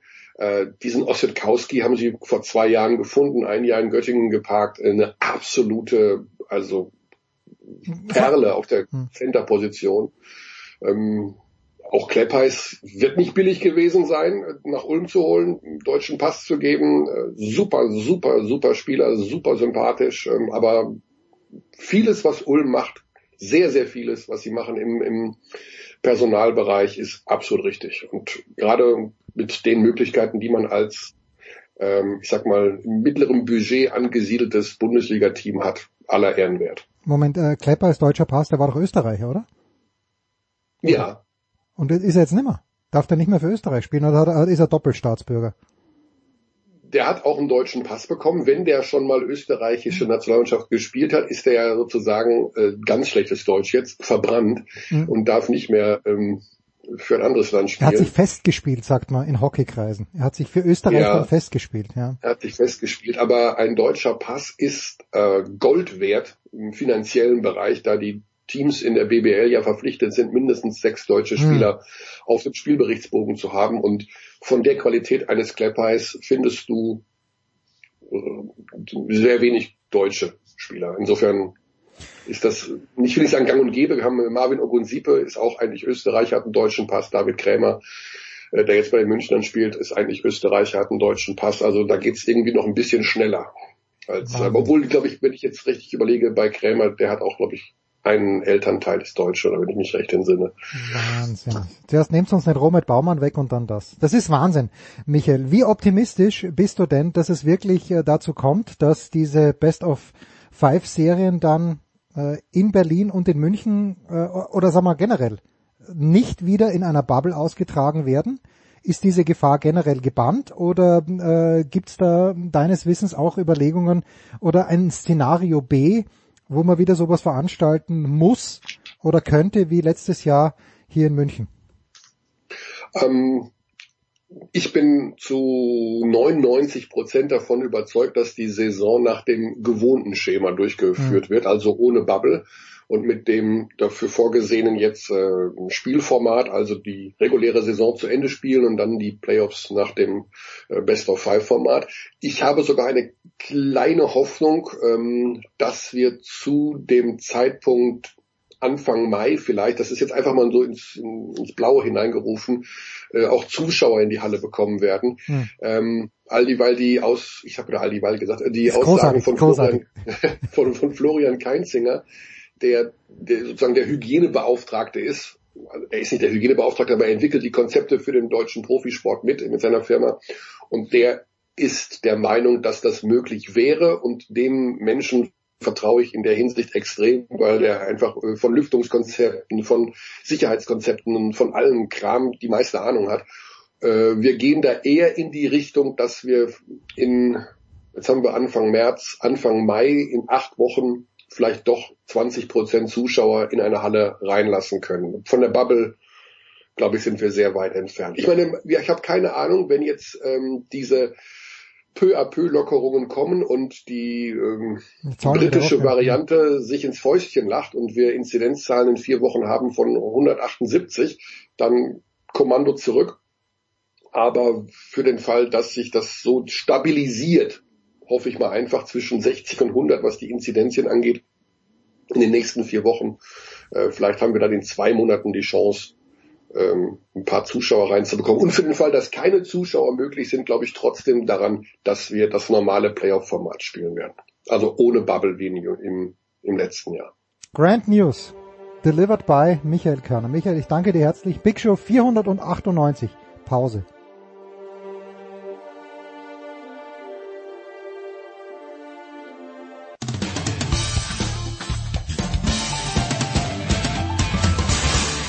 Hi, hier ist Dritter Steffen und ihr hört Sportradio 360.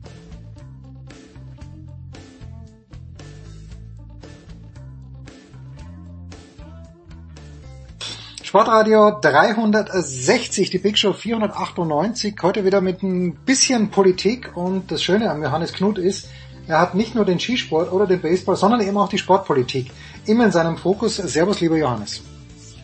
Guten Tag, man tut, was man kann. Ja, also ähm, ich habe ja drei Leute, denen ich auf Twitter folge, wo ich mir immer denke, okay, da könnte man jetzt ein bisschen genauer hinschauen. Das eine ist Hajo Seppelt, das andere bist du und der dritte ist Jens Weinreich.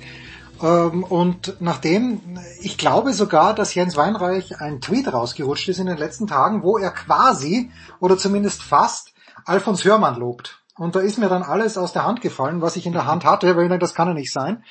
Ähm, aber ich glaube, es war nur dahingehend, dass äh, der Jens gesagt hat, okay, Alfons Hörmann scheint es kapiert zu haben. 2036 wird es auch keine Olympischen Spiele geben und 2032 schon gar nicht. Ist das eine Geschichte mit dem äh, DOSB, mit dem IOC, mit dieser Initiative von äh, Laschet und vor allen Dingen von Michael Brons, in der es genau keine Gewinner gibt, Johannes? Ja, also Olympische Spiele wird es natürlich äh, schon geben, nur halt nicht in Deutschland. Ja, okay, gut, das ist das ist die gute Nachricht. Ja, Das, äh, das ist, äh, kann man natürlich so oder so sehen. Also Verlierer gibt es natürlich vor allen Dingen hierzulande. Jetzt das internationale Olympische Komitee ist ja, auch wenn es einen deutschen Präsidenten hat, ist jetzt ja nicht irgendwie deutschen Interessen verpflichtet. Im Gegenteil, Thomas Bach ist streng genommen kein deutscher Repräsentant im IOC, sondern mhm. andersherum, äh, das er repräsentiert eigentlich das IOC in Deutschland, wenn überhaupt. Also das ist auch natürlich gibt es ja Überschneidungen, wenn der ehemalige DOSB-Präsident äh, dort dort oben amtiert, aber ähm, letztlich ist es ja bei ja eigentlich schon sehr früh klar und es hat sich das bewahrheitet, was alle immer gesagt haben, dass äh, das jetzt für Brisbane nochmal ein kleines Abschiedsgeschenk an seinen Buddy John Coates wird, auch wenn das natürlich jetzt keiner offiziell zugibt, aber ähm, John Coates ist einer der Vertrauten von Thomas Bach und es, es war immer klar, dass, dass Brisbane da der absolute Favorit ist und ich meine, es war irgendwo ein bisschen so wie ein Verkehrsunfall, den man irgendwie auf einer Kreuzung sieht, wie der gerade wieder zwei Autos oder äh, mehrere Fahrzeuge aufeinander rasen. Man wusste eigentlich, das, das kann nicht, das, das geht gleich schief, aber man, man war irgendwie, gut, ich meine, eingreifen konnte man schon, aber es, ist, es hatte sich irgendwie abgezeichnet, weil das deutsche Mantra ist ja, und das ist wirklich sehr interessant, wenn man jetzt mal diese ganzen deutschen Olympiabewerbungen zurückverfolgt, die alle mehr oder weniger krachend gescheitert sind. Das deutsche Mantra war immer, ja, ist uns egal, was da international kolportiert wird. Wir schauen auf uns. Wir haben ein ganz tolles Konzept. Wir haben eine tolle Präsentation. Wir haben, wir reisen mit denen und den Funktionären, mit dem Beckenbauer und sonst wem noch alles zu irgendwelchen Vergaben an und machen ganz toll Werbung. Und das, das wird schon, weil wir so eine tolle, äh, weil wir so die tollen Deutschen sind und äh, das, so läuft Sportpolitik nicht. Und äh, das weiß natürlich im Herzen auch Alfons Hörmann. Und das hat er äh, damals in, äh, zu, zum Ausdruck gebracht. Jetzt und äh, deswegen hat er sich auch das, äh, das Lob von, von Herrn Weinreich äh, zu, ah, okay, äh, gezogen, in Anführungszeichen. Äh, weil natürlich auch im DSB, den, im DSB klar war, äh, auch wenn sie es vielleicht nicht so gesagt haben, äh, dass, dass das nichts wird mit, mit, mit der Bewerbung 2032 und frühestens 2036 ein ein, ähm, eine Möglichkeit gibt. Aber also es, es sind natürlich jetzt wahnsinnig viele Dinge, die da zusammenfließen. Einmal diese, diese deutsche Attitüde, dass man äh, doch einfach, wenn man nur ein ganz tolles Konzept anreicht, dass man da schon irgendwie äh, trotzdem glaubt, da irgendwie eine Chance zu haben. Und natürlich auch jetzt einen Bewerbungsprozess, der ja lange nicht mehr so läuft, wie es mal lief, äh, mit, mit, äh, mit Stimmen von IOC-Mitgliedern, die umgarnt werden im Grunde ähm, macht jetzt alles ein kleiner Zirkel um Thomas Bach aus und, und mhm. scoutet äh, und, und lässt sich die Bewerber vorscouten und dann entscheidet dann. Und das ist natürlich ähm, aus internationaler Sicht natürlich höchst äh, untransparent, ähm, aber ähm, ja, das, man, da sieht man jetzt äh, auf in, in selten ähm, in selten in seltener Klarheit, wie zu, zu, zu was sowas führt jetzt in diesen Tagen. Ja, also ich habe ja zu keiner, ich glaube mittlerweile wirklich, dass, wie du es ja sagst, also Thomas Bach ist nicht als Deutscher da Präsident. Das ist halt zufällig und äh, ich, ich bin weit davon entfernt. Also ich, ich finde am Bach so ziemlich alles nicht in Ordnung, aber äh, da, davon auszugehen, dass das was helfen würde, ich glaube eher, dass es, dass es kontraproduktiv ist wenn du dort äh, wirklich den Präsidenten, wenn du sagst, dann würdest den John Coates, okay, da macht er ein kleines Abschiedsgeschenk, aber nichts liegt dem Bach wahrscheinlich ferner, als, irgend, als den Deutschen irgendwelche Geschenke zu machen. Noch dazu, wo er hier, wahrscheinlich ist Deutschland das einzige Land, wo er von der SZ und von anderen Medien auch noch kritisch be, be, behandelt wird. Alle anderen, in allen anderen Ländern wird er gefeiert. Naja, gefeiert glaube ich auch mittlerweile nicht mehr ganz so sehr, aber es ist natürlich, der Blick ist äh, von denjenigen, die ihn länger begleiten und die ihn äh, noch viel besser kennen als ich auch, ähm, natürlich ein viel kritischerer und besserer und, und mhm. umfassender. Und das ist natürlich in ähm, selbst in den ähm, anderen Ländern oder auch in größeren Sportnationen war das lange nicht so. Und äh, jetzt so allmählich ähm, es ist, neigt sich jetzt auch seine erste Amtszeit zu Ende, er wird jetzt ja nächste Woche wiedergewählt. Ähm, und das ähm, das, das, äh, dieses Bild ähm, ist natürlich ein anderes, oder aber man, es hat sich jetzt auch nicht gerade verbessert, sagen wir mal so über die mhm. letzten Jahre. Und ähm, insgesamt ist natürlich das IOC, das Deutschland für das IOC eigentlich ähm, ein ganz furchtbares Geläuf, weil es gibt hier so, es gibt hier kritische, nicht nur kritische blöde Journalisten, ähm, die, die immer so darauf verweisen, was, was nicht gut läuft, äh, auch eine absolute ähm, ist eine Frechheit eigentlich. Ungehörlichkeit. Ja, ist eigentlich, eigentlich eine Frechheit, das, ja. Was man sich da anmaßt, natürlich immer. Ähm, es gibt äh, Bürger, die sich ähm, Bürgerbefragungen, die sich ähm, die Olympiabewerbung zerplatzen lassen. Es gibt Athletenbewegungen, die sich lieber unabhängig von ihrem Dachverband organisieren und ähm, dem IOC äh, auf sehr, sehr auf die Finger schauen und zumindest öffentlich viel Trubel machen. Es gibt ähm, hier wurde in Deutschland wurde ja auch die die ähm, Athleten, äh, also die Regel 40 ist der internationalen Charta, wonach Athleten während Olympischen Spielen nicht für ihre Sponsoren werben dürfen. Und, äh, Mhm. Olympia quasi eine weitgehend werbefreie Zone ist, was was die Privatsponsoren der Athleten betrifft, wurde hier ja auch ähm, äh, in Deutschland ähm, von Deutschland ausgehend ähm, gelockert und, und nicht ausgehobelt, aber doch so gelockert, dass jetzt ähm, äh, deutsche Athleten äh, besser werben dürfen für ihre Unterstützer, die sie erst zu diesen Spielen ja hinbringen, auch durch ihre Unterstützung auch. Und das sind alles so Sachen, die, ähm, das ist natürlich eigentlich für, für so ein Multi, äh, für so ein Konzern, ähm, dessen Kerngeschäft darin besteht, eine riesige dreiwöchige Partysause in einen Ort zu verpflanzen, äh, wo es im Grunde da, darum geht, dass öffentliche Gelder in Milliardenhöhe in die privat, in ganz viele private Hände und äh, äh, äh, Säckel fließen, ist es natürlich nicht ganz so toll. Und ähm, äh, letztlich, äh, das, das, äh, da macht man sich ähm, keiner bösen, üble Nachrede schuldig, hat sich ähm, Thomas Bach in all den Jahren immer durch eins ausgezeichnet, nämlich äh, seinem Karriereplan, der im Mittel, der immer feststand und da hat alles, was dem nicht gedient hat, hat gestört. Und seien das deutsche Olympiabewerbungen, äh, die ja auch München, die Münchner Olympiabewerber können da ein Lied von singen, seien es Ambitionen von anderen Funktionären, ähm, äh, das, das wurde immer ähm, wurde immer ähm, teilweise im Hinterzimmer massiv sabotiert, so dass es ihm nützte. Und ähm, von daher muss man sich da keine ähm, Illus Illusion machen, dass da irgendeine Art von Hilfe ähm, kommt, beziehungsweise man weiß es ja auch nicht. Es wird ja alles jetzt für 2036. Es gibt ja doch einige Kandidaten. Katar ist natürlich äh, massiv drin. Es gab, äh, gibt andere Kandidaten noch, ähm, die, man weiß ja nicht, wie, wie geht das jetzt weiter? Wie, wie wird dieser Dialog geführt? Das ist alles nicht transparent und öffentlich und von daher kann man auch nicht nachvollziehen, was da jetzt passiert und was da den Ausschlag gibt letztlich. Bis auf am Ende ein paar äh, schön klingende Pressetexte, die dann rausgeschickt werden. Ja, also als du gesagt hast, äh, Thomas Bach verfolgt eines seinen Karriereplan, da hatte ich kurz einen Flash, ob das vielleicht auch auf handelnde Personen, die im Moment in der bayerischen Staatskanzlei sitzen, in prominenter Position zutreffen könnte. Aber das ist nur mein eigener Gedankensprung. Wie heißt das im, im Film? Im sämtliche Ähnlichkeiten mit Ja, mit äh, lebenden Akteuren Personen sind- sind, ausgeschlossen, ja? oder rein zufällig. Rein, oder rein zufällig. rein zufällig, ja. Komisch. Ja, so. Jetzt hat aber Alfons Hörmann auch eines gesagt. äh, Ich weiß nicht, ob er das, äh, das Wort undeutlich verwendet hat, aber dass er 100 Jahre nach den Nazispielen 1936 Olympische Spiele in Deutschland äh, eben nicht sieht. Das, ist auch ein, ja, es ist nett, dass das mal jemand so ausspricht. Das ist aus meiner Sicht ein No-Go. Das kann nicht funktionieren.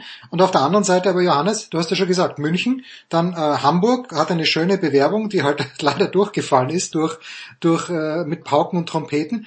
Es bleibt ja gar nicht mehr so, Berlin hat sich auch schon versucht, es bleibt ja gar nicht mehr so viel übrig in Deutschland. Weil diese ganze Ruhrmetropole, ich, äh, ich glaube, Claudia hat es ja auch geschrieben in, im, im Leitartikel in der Süddeutschen im Sportteil, Claudia Cartunio, ähm, wie sich das IOC dem Charme von Recklinghausen äh, verweigern kann. Das ist natürlich absolute Frechheit. Aber in Deutschland. Oder Schwimmen auf Schalke. Ja, genau. Ja, aber das wäre noch was. Okay, da sage ich, da sind dann meinetwegen 50.000 Leute in der Arena und das hätte einen gewissen Charme.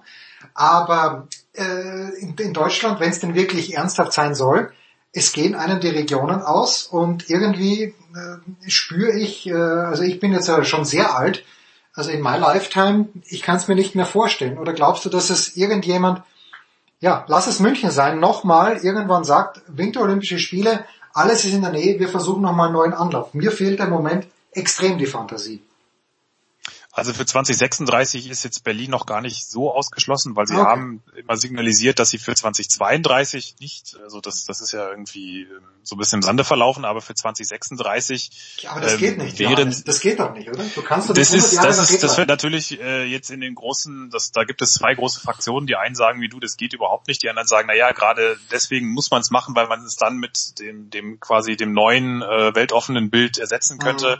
Ähm, es ist, äh, ich verstehe gewissermaßen beide Seiten. Ähm, ich, es wäre schon mir mich ich bin tendiere auch eher zu der Fraktion, äh, die das für doch etwas sehr merkwürdig hielte, aber ähm, im, im Sport ähm, natürlich auch solche solche symbolischen Marken, ähm, wenn wenn man finde die total toll jetzt auch mal. 70 Jahre danach oder jetzt so und so viele Jahre nach nach, nach den letzten den und den Ereignissen, das, da, da, da äh, fahren die Sportlenker immer sehr drauf ab, über auf, auf solche symbolischen Wegmarken und so halbwegs, es, gab ja jetzt auch schon Werbefilmchen mit dem IOC, die haben ja teilweise selbst Filme von den Spielen 36 irgendwie jetzt auf irgendwelchen digitalen Plattformen ja zuletzt äh, sehr komisch ins Bild gesetzt. Also so, so ganz groß scheinen die Berührungsängste da nicht zu sein. Und ich glaube, die, die hätten auch kein Problem damit zu sagen, jetzt 100 Jahre danach machen wir es jetzt so, senden wir jetzt ein anderes Bild. Das, das kann ich mir schon vorstellen, dass sie dafür gar nicht so, dem gar nicht so abgeneigt werden aus, aus Mhm. IOC-Sicht Ja. oder aus, zumindest von manchen Leuten. Ähm, ich glaube eher, dass es wahrscheinlich einfach durch diese Uneinigkeit sehr schwierig wird. Und Wenn man jetzt schon sieht, wie das bei dieser Initiative wieder lief mit Privatinitiativen und einem Dachverband, der eigentlich irgendwie das nicht so richtig will, aber formal halt immer noch zuständig ist und irgendwie so begleitend, äh, aber auch nicht so richtig äh, zuständig ist, dass ich sehe nicht, wie das mit, mit Berlin irgendwie groß anders sein sollte. Ja, dafür bräuchte man eine klare, eine klare, offene ähm, äh, Sportführung irgendwie in, in, in Sport Deutschland, wie es immer so schön heißt. Und da, davon kann, glaube ich, milde gesagt gerade nur eher in, in bedingt die Rede sein. Und äh, Winterspiele sind die Chancen auch gar nicht so schlecht, weil die kriegst du, glaube ich, derzeit wirklich noch verhältnismäßig leicht. Ähm, ich will nicht sagen serviert, aber doch Ja, ich meine, man hat gesehen jetzt Mailand versus Schweden, äh, es, es gehen auch einfach da die Bewerber aus. Ja? Das wird klima, äh, klimatisch allein schon wahnsinnig schwierig. Ist natürlich die Frage, ob das jetzt in Ja, wann wäre das frühestens 20, 2038 oder 2034? na, 2030. 2030, 30 ja, 2030, ja, okay. Ja. Also, also gut, in zehn Jahren, wie es, ich meine, der deutsche Alpenvorraum ist der, der mit als erstes von dem Klimawandel massiv betroffen ist und noch mehr sein wird in, in äh, dann auch schon wieder neun Jahren, ist gar nicht mehr so lang hin, aber andererseits, also es, es wäre sicherlich nicht ähm, völlig ausgeschlossen. Ich, ich sehe nur nicht, und das ist ja der absolute Kernpunkt. Was hat sich eigentlich, du müsstest ja den Bürgern auch dann präsentieren, den, den. Ausrichtern oder eine Initiative müsste glaubhaft deutlich machen, dass das Produkt Olympia, das ja massiv und auch zu Recht meiner Meinung nach immer wieder in der Kritik steht, eben wegen dieser massiven, milliardenhohen Umverteilung von der öffentlichen in die private Hand und in noch ganz andere Kanäle, wie man dann oft äh, erst Jahre später erfährt, dass sich das nachhaltig geändert hat. Und da wird ja suggeriert vom IOC, ja, das hat es, weil wir ganz viele tolle neue Reformen angeschoben haben. De facto hat es das, wenn man mal ganz genau auf die Fakten schaut, auf die absoluten Kerndaten, hat es das sich nicht. Ja, das Grundkonzept ist immer noch dasselbe und es wird natürlich jetzt ähm, in Paris und LA und ähm, äh, auch in, bei anderen Bewerbern ähm, natürlich auch, auch in Brisbane, da gibt es viele bestehende ähm, Sportstätten, da wird jetzt nicht so wie in Korea ähm, oder ähm, auch in China dann einfach nochmal so ein Ski, ein Skiresort quasi komplett, ein Wintersportresort komplett aus dem Boden äh, gestampft. Aber es ist einfach das, das Kern, der Kernmechanismus ist nach wie vor derselbe und ähm, da halte ich es für sehr, bin ich sehr skeptisch, äh, wenn man dann, ähm, wie, wie man da argumentieren will, ähm, das, das hier ähm, zu verkaufen. Zumindest nicht in der derzeitigen Lage. Und äh, ich meine, wenn man jetzt mal guckt, was die Corona-Pandemie gerade an, an massivsten ähm, Schuldenlöchern für, für Generationen uns, sich wahrscheinlich vor uns auftürmt, fehlt mir auch so ein bisschen die Fantasie, wie, wie, wie, wie man da so eine ähm, so eine Milliardenparty für ein gutes, sage sag ich mal ganz flapsig, für ein gutes Gefühl, dass das drei Wochen lang anhält, ein bisschen äh, Stimmung äh, im Land ähm, äh, übertrieben gesagt, ähm, dass das rechtfertigen will. Weil natürlich wird dann immer mit äh, ganz tollen ähm, Hinterlassenschaften argumentiert, aber das ähm, ist ja de facto nicht der Fall. Und äh, von daher fehlt mir da auch, äh, oder kann ich jetzt wenig zu deiner, kann ich jetzt wenig tun, um deiner Fantasie da nachhaltig auf die Sprünge zu helfen. Ja, ja, also ich, ja, du, ich, ich, in München sehen wir was es hinterlassen hat, aber das waren andere Zeiten. Also das Olympiadorf und Absolut. der Olympiapark, das ist natürlich grandios und das möchte, glaube ich, jetzt wirklich kein Münchner missen. Und wenn ich es richtig verstanden habe, dann ist auch die U-Bahn oder zumindest der Bahn, der Bau der U-Bahn damals massiv angetrieben worden, aber das ist äh, schon Beschleunigt, ja. beschleunigt. Und äh, schön, dass du dann Peking erwähnt hast, 2022, das ist für mich das Absurde. Also Los Angeles, Paris, ja gut, äh, da bin ich vielleicht auch äh, wieder ein bisschen westlich geprägt, sage ich, das ist in Ordnung. Ähm, da wird, da wird die Korruption nicht in neue, neue Höhen getrieben, das wird so bleiben, wie es ist, wenn sie schon da ist. Aber natürlich Peking, die Winterspiele, das ist nach wie vor absoluter Wahnsinn. Äh, da hätte ich sie ja fast noch lieber in Almaty gesehen, weil dort ist wenigstens Berg, aber auch dort Richtig. Eine also wintersporttechnisch hättest du da alles gehabt. Das ist natürlich äh, Kasachstan wieder auch nicht ganz unproblematisch, aber Ja, ja, was ist es schon? Ja, ja, Kasachstan. Mal schauen, wer als nächstes dann Präsident von Kasachstan wird, wie dann die Hauptstadt dort heißt. Johannes, womit äh, wirst du dich am Wochenende beschäftigen? Gibt es irgendwas, was dich jetzt, was dich umtreibt, so richtig beruflich? Oder ist es wirklich auch Ja. der alpine Skiweltcup? also so ein bisschen werde ich mir das schon angucken, was die da jetzt in Jasna und Saalbach treiben, klar. Ähm, wir werden jetzt allerdings nicht mehr irgendwo vor Ort sein. Das, das, äh, Also Lenzer Heide fährst du auch nicht. geht sich leider nicht ganz aus. Nee, die Schweiz, das ist dann doch eher ähm, dann für die für die Weltcups frühestens frühestens im Januar in Adelboden reserviert. Äh, Ah, Und okay. es ist ja auch nicht so, dass da jetzt die deutschen Athleten in Mannschaftsstärke um irgendwelche Gesamtwertungen kämpfen. Nee. Ganz, ganz knapp nicht, äh, hat sie dieses Jahr nicht gereicht. Ähm, und äh, es gibt noch eine kleine Hallen-EM in, in Torun in Polen. Das, das wird ist gar nicht mal so klein, weil doch jetzt sehr viele Leichtathleten schon äh, natürlich nach diesem sehr wettkampfarmen 2020 doch natürlich jetzt äh, mal an, an, allmählich in die Pushen kommen wollen. Und ähm, das, das wird, glaube ich, sehr interessant, äh, auch aus deutscher Sicht. Gar nicht so ein kleines Aufgebot mit 50 Athleten. Und ja, und dann, dann macht man sich auch so langsam fit für die die Reintronisierung unseres großen, großartigen IOC-Repräsentanten ähm, Herrlich. aus Tauberbischofsheim. Ah, herrlich. Ein Fechter. Ein Fechter vor dem Herrn, weil da, die kommen alle aus Tauberbischofsheim. Herrlich. Der große Johannes Knut von der Süddeutschen Zeitung. Johannes, ich danke dir ganz herzlich. Und apropos alpiner Skisport. Da nicht für. Um den kümmern wir uns jetzt.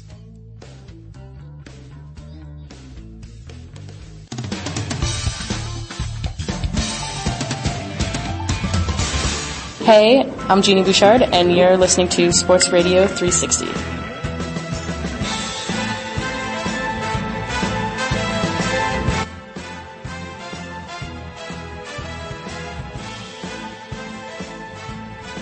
Sportradio 360, die Big Show 498. Wir gehen, solange es noch geht, zurück zum alpinen Skisport und tun dies zum einen mit Tom Heberlein, der natürlich auch schon auf den Beginn des Springtrainings im Baseball schaut. Servus Tom. Ja, servus, habe die Ehre. Und wir erreichen Roman Stelzl irgendwo im hermetisch abgeriegelten Tirol. Servus Roman. Ja, genau. Ja, servus, hallo. Roman, äh, wenn es gute Nachrichten aus Österreich gibt, dann gehen wir gleich zu dir. Und Stefan Brennsteiner scheint am vergangenen Wochenende in Bansko äh, den richtigen Ski zumindest gefunden zu haben. Also mir ist so vorgekommen, okay, abgesehen davon, dass die Franzosen äh, da, da gut abgeschnitten haben, aber der Fischer war der richtige Ski am vergangenen Wochenende.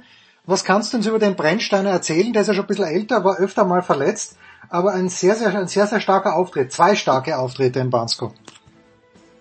Ja, man, er hat davor, ähm, davor nur einen Top Ten Platz gehabt, äh, mal irgendwann mal Achter gewesen, glaube ich, eh letzte Saison, wenn ich richtig in Erinnerung habe. Mal jetzt Platz drei vor allem und dann auch noch Platz fünf nachgelegt, auch dann gleich einmal bestätigt das Ganze. Ja, sehr cool, gell, sehr cool. Ich meine, jetzt ist jetzt die Frage, ob das, ob das eine längerfristige Geschichte ist oder ob das jetzt eher mal so ein, äh, so ein Strohfeuer ist, was wir leider im Riesenteil immer wieder gehabt haben bei den Herren, gell, dass es mal kurz aufgeglimmt ist, sozusagen und dann äh, nichts Konstantes daraus worden ist. Gell? Leider auch mit Roland Leitinger. Da sind da immer wieder so Lichtblicke wie in Adelboden, äh, immer wieder Lichtblicke da, oder bei Marco Schwarzer natürlich bei der WM.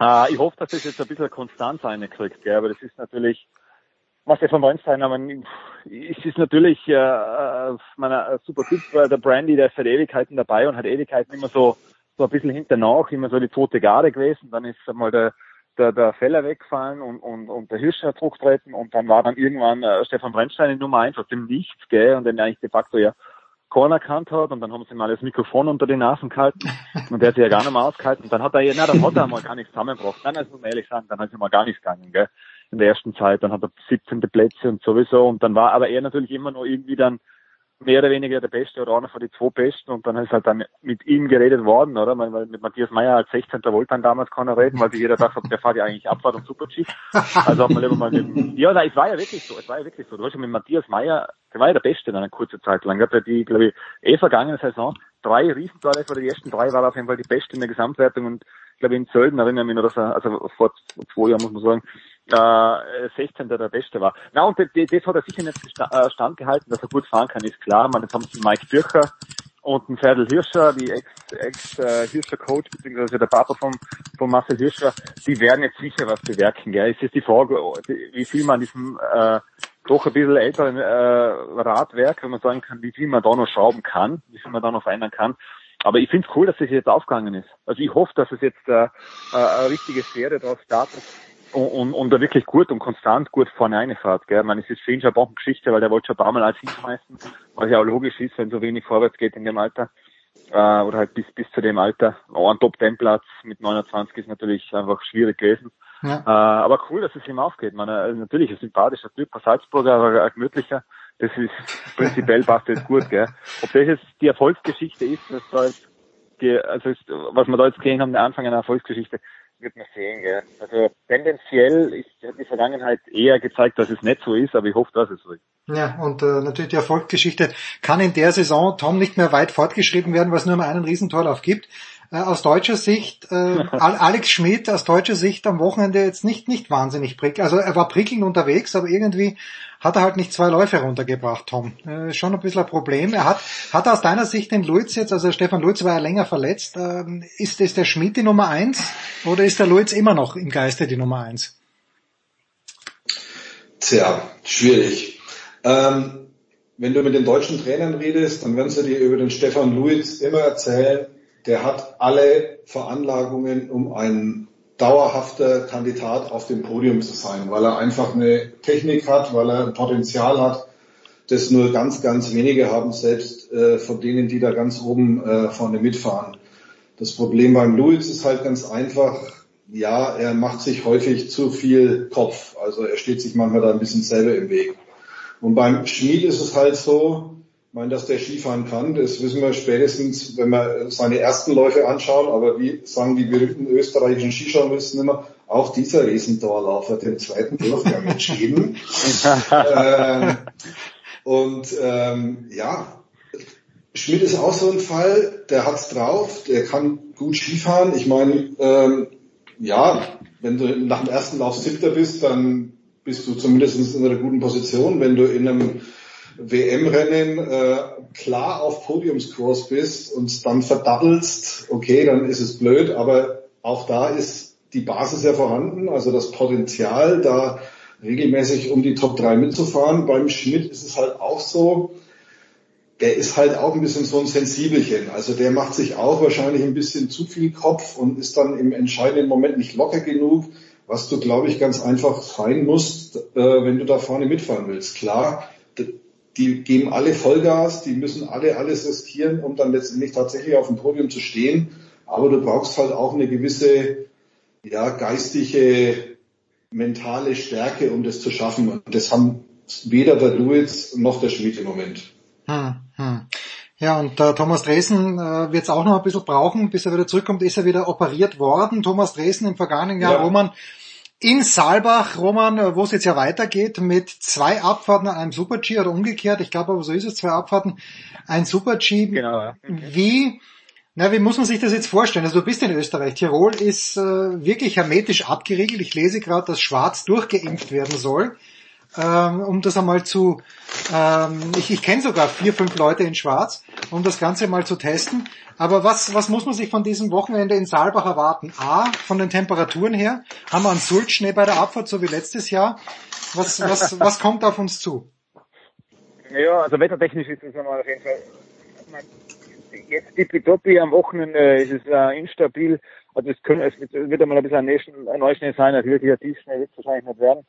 Ähm, ja, ansonsten werden sie sich probieren, einmal für 2025, für die WM 2025 mal super in Schuss, äh, äh, super zu präsentieren. Man ist jetzt wahrscheinlich einer der, der vielleicht, das muss ich überlegen, 21, gell? ja, vielleicht schon einer der letzten großen Proben, 24 werden es wahrscheinlich ins Weltcup-Finale noch kriegen.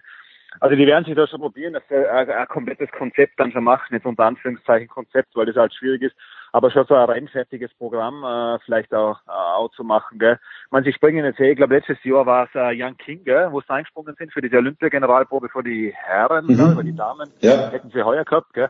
Genau, ja. und da sind sie dann auch eingesprungen, haben das super gemacht. Man, der, der Meier hat heute das Bestzeit gehabt, äh, hat das auch schon zweimal gewonnen, da hat er so ein bisschen ich meine, es waren damals Märzrennen, muss ich mich erinnern, 2015. Das ist natürlich auch immer ein bisschen die Luft aus, gell? Aber da hat er dann auch schon, vielleicht zu Februar, muss ich aufpassen. Ähm, aber da hat er auf jeden Fall beide gewonnen und so, seine ersten richtigen äh, Erfolge dann auch gefeiert. Das ist Zeit her, sechs Jahre jetzt. Äh, ja, was erwarten wir? Auf jeden Fall mal österreichische Siege, weil Saalbach mögen sie einfach. Da trainieren sie immer volle gern und trainieren sie immer volle viel. Also das ist eigentlich eine klassische Österreicher Strecke, gell? Das ist, was ich jetzt im Kopf habe, glaube ich, Max Franz ist da immer gut gegangen und so, dass ich nur aus dem Hinterkopf habe. Aber auf jeden Fall, da, da sind die Österreicher, ist es immer gut gelegen. Ich, meine, ich hoffe, dass wir Super-G-Kugel holen, was wahrscheinlich jetzt der Fall sein wird. Ich glaube, es sind nur zwei Rennen ausständig. Der Kriechmeier schaut schon mal sehr gut aus. Mhm. Sein erster Verfolger ist ja auch ein Österreicher in Wahrheit. Ähm, also ich, ich glaube, dass es ein cooles Wochenende wird. Das Wetter muss man schauen, weil du es angesprochen hast. Ja, es ist, kommt schon was, ein bisschen eine Kaltfront man muss mal schauen, ob da jetzt, ob da jetzt viel dabei ist. Aber ich, ich glaube, das ist eine, eine, eine lässige Geschichte. Man Abfahrten am 12er Kogel sind, glaube ich, wirklich cool. Also was man jetzt gesehen hat, man hat sich nicht allzu oft sehen können, aber was man gesehen hat die letzten Jahre, sind die wirklich cool und die Strecken ist super. Man jetzt, ich weiß noch, ob jemand mal vor euch dort Skifahren war, ich glaube, Ja. der Guido kennt wahrscheinlich. Ja, der Guido wohnt ja dort. oder? Ja, da wohnt ja dort, der Guido, ja. Ja, eben, ich weiß eh, der wohnt ja dort. Der, ist, der hat wahrscheinlich von Bisch, der von, von 12er Kogel von, von die Schluss oder Zimmer. Und na, aber es ist eine coole, coole Sache. Also wirklich eine, eine coole Strecke und auch voll erwähnwürdig. Und ich hoffe, dass das, dass das vielleicht auch ein bisschen mehr etablieren kann, gell? weil es ist ja wirklich eine, eine lässig, also einfach eine anspruchsvolle Strecke. Die kann man Mhm. schon, kann man schon herzeigen, finde ich. Kann man herzeigen, ja. Äh, was, wird Kann der man. deutsche, was wird der deutsche Schifferband herzeigen, Tom? Äh, ich glaube, Josef Ferstl wird er herzeigen. Der kommt zurück, aber was war, Thomas Dresden habe ich kurz angesprochen. Vielleicht magst du zwei, drei Sätze auch zum Dresden sagen. Ja, ähm, den Kollegen Dresen habe ich zufällig äh, letzte Woche äh, Montag vor, dem, vor der Klinik getroffen, aber ich war da privat dort und habe ihn zufällig getroffen, da war er schon ein bisschen skeptisch, ähm, was so sein Knie angeht. Äh, dann haben sie ihn ja tatsächlich also am äh, Donnerstag dann operiert, letzter Woche. Ja, ist, ist schwierig. Ich meine, wenn du mal einen Knorpelschaden hast, dann weißt du ganz einfach, dass du dir nicht mehr viele ähm, Verletzungen im Knie erlauben darfst. Sie haben jetzt halt versucht, es mit so Eigenblutspritzen ein bisschen äh, in den Griff zu bekommen. Aber letztendlich mussten sie jetzt halt doch so sogenannte Knorpelflakes entfernen aus dem Knie, also so ja, Splitter würde ich jetzt mal sagen. Und wenn du schon liest, dass es jetzt über mehrere Wochen hinweg das Knie nicht belasten darf, dann weißt du, dass das alles auf Achtung, Wortspiel, wackeligen Beinen steht. Oh, oh, oh Ähm, stark, stark. Nein, es ist halt, es ist halt einfach so. Ich meine, dieses Knie hat er sich da damals halt im äh, Ende November 2018 halt ziemlich massiv äh, lediert. Er hatte ja schon letztes Jahr in Bormio da Probleme, deswegen hat er Bormio da letztes Jahr, also jetzt nicht letztes, sondern vorletztes Jahr schon ausgelassen ähm, aus Sicherheitsgründen und dann haben sie halt angefangen mit diesen mit diesen Eigenblutspritzen und er hat ja auch schon im Vorfeld der WM immer erzählt, dass es halt zwickt. Hat jetzt das natürlich nicht als Ausrede hergenommen, das wäre ihm völlig fremd, sowas zu tun. Aber ja, ich will jetzt nicht irgendwie den Teufel an die Wand malen, aber es, äh, es kann einem schon Sorgen machen, wenn er halt ständig Probleme mit dem rechten Knie hat, wenn der Knorpel jetzt geschädigt ist. Und wenn halt auch diese Hüfte, die ist ja auch, die ist ja auch noch immer ein bisschen eine Baustelle, weil da ja noch so ein freier Gelenkkörper rumfliegt. Also ähm, ja, ich finde, es ist ein bisschen viel im Moment, was bei ihm da zusammenkommt. Und ob das dann jemals wieder so wird, wie es eigentlich nötig wäre, damit du gut und erfolgreich Ski fährst, ich weiß es nicht. Ich kann ins Knie nicht reinschauen. Ich finde, ich finde, es hört sich alles ein bisschen ungut an. Naja, und auch wenn man überlegt, ich glaube, Lindsay Vonn hat ja gesagt, dass sie überhaupt keinen Knorpel mehr hat im Knie. Die ist ja auch, hat ja auch ständig irgendwas gehabt. Und äh, wenn man jetzt sieht, man kann sich ja gar nicht vorstellen, man sieht die Vonn, wenn man es auf Instagram, man darf ihr ruhig folgen, die ist jeden Tag im Fitnessstudio. Du denkst dir, so fit war die als Skifahrerin nicht. Aber ich glaube, die könnte jetzt wahrscheinlich gar nicht mehr Skifahren gehen, weil äh, das Knie das nicht mitmacht. Also da hoffen wir mal wirklich das Beste für Thomas Dresen. Und weil wir gerade von Knien sprechen und von Beinbrüchen, äh, Roman, du bist ja eigentlich Primar in deinem Zweitjob ähm, an der Universitätsklinik in Innsbruck, wo äh, Rosina Schneeberger, die ich nicht erkennen würde, wenn sie hier in den äh, Michaela Schifrin Studios säße, aber wo ihm auch, und ich habe mir, hab mir vor ein paar Wochen gedacht, Zwischen die ganzen Michaela Schifrin, Entschuldigung, ja, zwischen die ganzen Michaela Schifrin Postern, da kennt man kaum noch jemanden. Ja, das ist richtig. Bei dir. Und, und die bemalt, die bestickten Kissen und die Tassen, also ich ist ja ein richtigen Altar, den ich hier für die größte Skiläuferin aller Zeiten errichtet habe. Aber ich habe mir vor ein paar Wochen gedacht, ähm, Roman, wie ich dieser in Garmisch, wie ich hier zugeschaut habe, der, der Kaiser Wickhoff Lee, habe ich gedacht, okay, die kann nächstes Jahr, die kann echt gut werden. Die fährt echt geil, die fährt, die traut sich was, die steht gut auf dem Ski. Äh, und jetzt hat's die so zerrissen, da in Val di. Ähm, gi- Gib mir mal eine mittelfristige Prognose ab, ähm, auch wenn man da schaut, was mit der Mowinkel war, die ja aus der Verletzung sehr vorsichtig zurückgekommen ist. Ähm, Habe ich mich da ein bisschen verschätzt mit der Wickhoff Lee, beziehungsweise glaubst du, dass die stark genug ist, dass sie auch nach der Verletzung echt vorne mitfahren kann? Weil ich hatte diesen Eindruck. Ja, also ich glaube, dass die Bombe ist, die, die äh, Katharina Kofle, dass die wirklich super drauf ist. Man, die ist jetzt recht jung, gell, mir falschen Fuß. 23, Ich glaube, aber ich. 23. 23. 23, Ja, 23, oder? Ja, ja. 23, schon 23, ja. Na eben, genau. Und man, die ist, ist ja wirklich die ist ja wirklich, äh, die, ich finde die spitz, ich finde die wirklich super, vor allem die tastet sich da jetzt schon seit, seit ein, zwei Jahren immer so sukzessive heran und ist einfach hat immer wieder super Resultate, man jetzt auch jetzt äh, jetzt hat er super abgeliefert. Man, jetzt wird man mal schauen, ich habe jetzt auch zuerst gedacht, äh, auch von der Verletzung her, wie es da mit dem Fuß dann hängt, man jetzt mit bei der Training, wo, wo die, ich, in Schweizer, damals zu Schweizer Fernsehen, aber auf jeden Fall, wie es dann mit dem Fuß klingt und, und, und geschrien hat und, und die, und die gleich gewusst haben, dass da, dass da alles hin, äh, dass, dass da, äh, so ziemlich viel hin ist. Man hat ja das wahrscheinlich, wenn, wenn da keine Kulisse ist, dann merkt man natürlich, Ja. die hängt da drinnen und schreit, war ja bei der Schneeberger genauso. Äh, man war der Schneeberger hat schon wirklich sehr, sehr grausig ausgehört. Aber es anscheinend, ich habe das jetzt nur vom nordischen Verband, anscheinend handelt es sich nur mal kleine Frakturen. Das ist dieser Schienen- und Wadenbeinbruch, den du zuerst befürchtet hast, man vielleicht was der Tom mehr, der ist eigentlich gar nicht so groß und gar nicht so gravierend. Also das dürfte schon gut ausschauen, dass die jetzt bald wieder auf, also nicht bald, aber, aber schon wieder mal äh, demnächst auf Ski steht. Gell? Man, die Schnee, äh, Rosina Schneeberger hat einen Schienen- und Wadenbeinbruch. Gell? Hm. Ähm, da ist jetzt wahrscheinlich dann einmal dann einmal eine Sense, gell, man, äh, für längeres, gell, mit Schienen- und Wadenbeinbruch. Es gibt viele Leute, die davon nicht zurückkommen sind, gell, vom Kreuzbandriss haben es dann schon wieder viele geschafft. Schienen- und Wadenbeinbruch war schon immer, oder oftmals an, an, an Killer, gell. Ist also, wenn jetzt so ein bisschen, bisschen Und, und kommt aber, Ah, ich, ja, ja bitte aber ich glaube, dass, dass die, ich, ich glaube, dass die auf jeden Fall, ich finde die super, ich finde die wirklich äh, spitze. Das ist genauso technisch wie, wie halt eben im Schnellen, äh, wo es schnell sein muss im, im Gleiten und sonst wo. Also die, ist- ich finde die, ich finde die super. Ich finde es cool, dass da jetzt wieder der Norwegerin rankommt, gell, mit dem Rohwinkel, das war natürlich auch mal Eben, das hat sich auch, die haben ein dann verlaufen. Aber ich finde cool, dass da jetzt so eine herkommt und, und ich, ich traue dir noch ganz viel zu, gell. Wenn du das, wenn du das überlegst, wie der Gotcha heuer drauf war, gell, ist ja schade, wenn die die Kugel überhaupt noch verliert, gell. Ich glaube, es ist jetzt ja nicht mehr schon noch möglich, aber die Colin Suter kannst noch, wenn es zweite wird und die, äh, jetzt in Lenzerheide und die, und die Gut, wenn es gelingt, glaube ich, und die Suter nicht zweite wird, gibt's noch die Kugel weg. Also, aber man, wie die Gotcha gefahren ist, man, Tom wird es mir bestätigen, gell, man, ist es wäre schade, wenn die die Kugel nicht holt. Ist ja irre gut gefahren, gell. Also sowas ist schon, und, und da hätte da wird es schon mehr Kämpfe geben, wenn es halt so viele Verletzungen gibt. Gell. Meine, Im ÖSV habe ich jetzt, glaube ich, letztes Mal neune aufzählt, jetzt im, im, im A-Kader und im Nationalteam. Ja, Tom. Also ist auch nicht wenig, glaube ich, bei 26 Läuferinnen. Ja, das ist, manche sagen, das ist mehr als ein Drittel, sagen manche. Ja, Tom, Tom, äh, zu, den, äh, zu den Frauen noch ein Wort. Ähm, jetzt ist es so, Lara Gut hat die Führung übernommen, das habe ich schon erwartet. Petra Vlhova, wer es gesehen hat, vor allen Dingen im, im Super-G dann am Sonntag, hat die, glaube ich, entweder war sie müde oder zu viel riskiert. Ähm, wenn du jetzt, if you were a betting man, Tom, und ich weiß, du bist es nicht, aber if you were, würdest du dein Geld eher auf Lara Gut setzen, Gesamtweltcup, oder doch, weil äh, die technischen Disziplinen jetzt noch mehr sind, auf die Petra Vlhova? Hm. Siehst du? Jetzt hast du mich erwischt. Ja, ich weiß, ja, das weiß ich.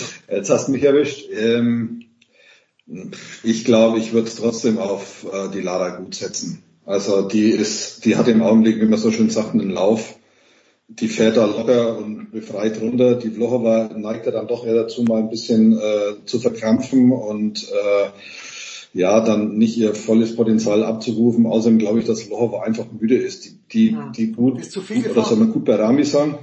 Bitte, ja, ja, das kann schon sein, ich weiß es nicht, aber Dupa Rami, die hat einfach, ich meine, wenn du gesehen hast, wie die da jetzt einmal die Fasser runtergefräst ist, dann musst du ganz ehrlich sagen, der kannst du wahrscheinlich jetzt eine Piste hinstellen, wo du dir denkst, nee, das geht nicht und die fährt da trotzdem locker runter. Also ja, ich, ich, also wenn ich Geld hätte übrig äh, setzen müsste, würde ich es auf Lara Rami setzen, weil die einfach im Moment das Momentum auch hat, wie ja immer die Amerikaner so schön sagen. Die hat einen Lauf, die ist gut drauf, die fährt beschwingt und die hat ja in, in Wahrheit, hat die ja nichts zu verlieren, außer der Führung vielleicht.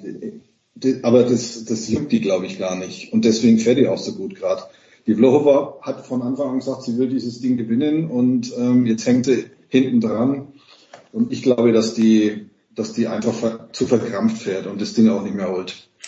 Lasst mich schließen. Ja, nein, es ist gut. Lasst mich schließen äh, mit den weisen Worten von Lindsay Vonn, die ich bei den Kollegen von der Standard AT gesehen habe. Ich glaube, der Lukas Zara hat das Interview geführt und die weisen Worte von Lindsay Vonn sind folgende. Michaela Schifrin is still the best. Das ist alles, was man über den Frauen-Skisport wissen muss. Sehr verehrte Damen und Herren, und ich war sehr, sehr traurig, dass meine Lieblingsskifahrerin am vergangenen Wochenende nicht in Val di Fassa, zumindest im Super-G hätte ich sie gern gesehen, aber da hätte sie Abfahrt auch trainieren müssen, verstehe ich alles. Hoffentlich nächstes Jahr wieder. Roman Stelzl von der Tiroler Tageszeitung und Tom Heberlein vom SED. Danke euch beiden. Kurze Pause. Dann geht's weiter in der Big Show 498.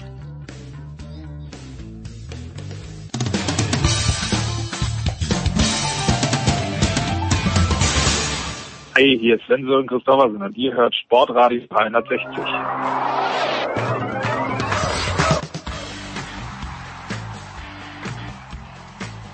Die Big Show 498 macht jetzt, äh, das machen wir eigentlich jedes Jahr zu dieser Zeit, spätestens, wenn irgendwo The Players Championship anstehen, aber es gibt ja noch andere Dinge zu besprechen im Golf. Wir tun dies mit allergrößter Freude mit Gregor Biernat. Servus Gregor. Servus Jens. Gregor, äh, unser lieber Freund Jürgen Schmieder hat vor ein paar Tagen in der Süddeutschen Zeitung äh, geschrieben, dass Tiger Woods ja eigentlich erst richtig ja, ich weiß nicht, ob er, ob er geliebt geschrieben hat, aber so richtig geschätzt wird, seit es ihm nicht mehr so gut geht, weil er da eben menschlich geworden ist. Äh, fühlst du das auch so ein kleines bisschen? Ja, ist tatsächlich so. Also ich war jetzt irgendwie zu, zu Tigers besten Zeiten ein, ein Fan seines Spiels und äh, seiner Performance. Aber ja, was er so ein bisschen dann fernab vom Platz ähm, getrieben hat, im wahrsten Sinne und so, und dass er sich äh, doch irgendwie äh, immer verhalten hat, als, als könne er sich das leisten und müsse sich auch nicht so ein bisschen an ein paar moralische Themen halten. Das, das fand ich immer nicht so toll. Da war für mich jetzt kein Riesenvorbild äh, und das hat sich echt gewandelt, aber ich weiß nicht, ob man dafür erstmal ein paar Mal irgendwie echt ordentlich auf die Nase fallen muss. Ähm, das, was jetzt aber letzte Woche passiert ist, ist natürlich äh, dann irgendwie nochmal ganz bitter. Jetzt ist eigentlich langsam mal gut ähm, wobei er sich das auch selbst äh, selbst eingebrockt hat, muss man ganz ehrlich sagen. Also da war wirklich kein anderer dran schuld an diesem Unfall als er selbst. Aber er ist er ist doch jetzt arg gebeutelt und ähm, das das hat irgendwie das hat keiner verdient und ähm, und das tut mir für ihn auch mittlerweile echt äh, ein bisschen leid.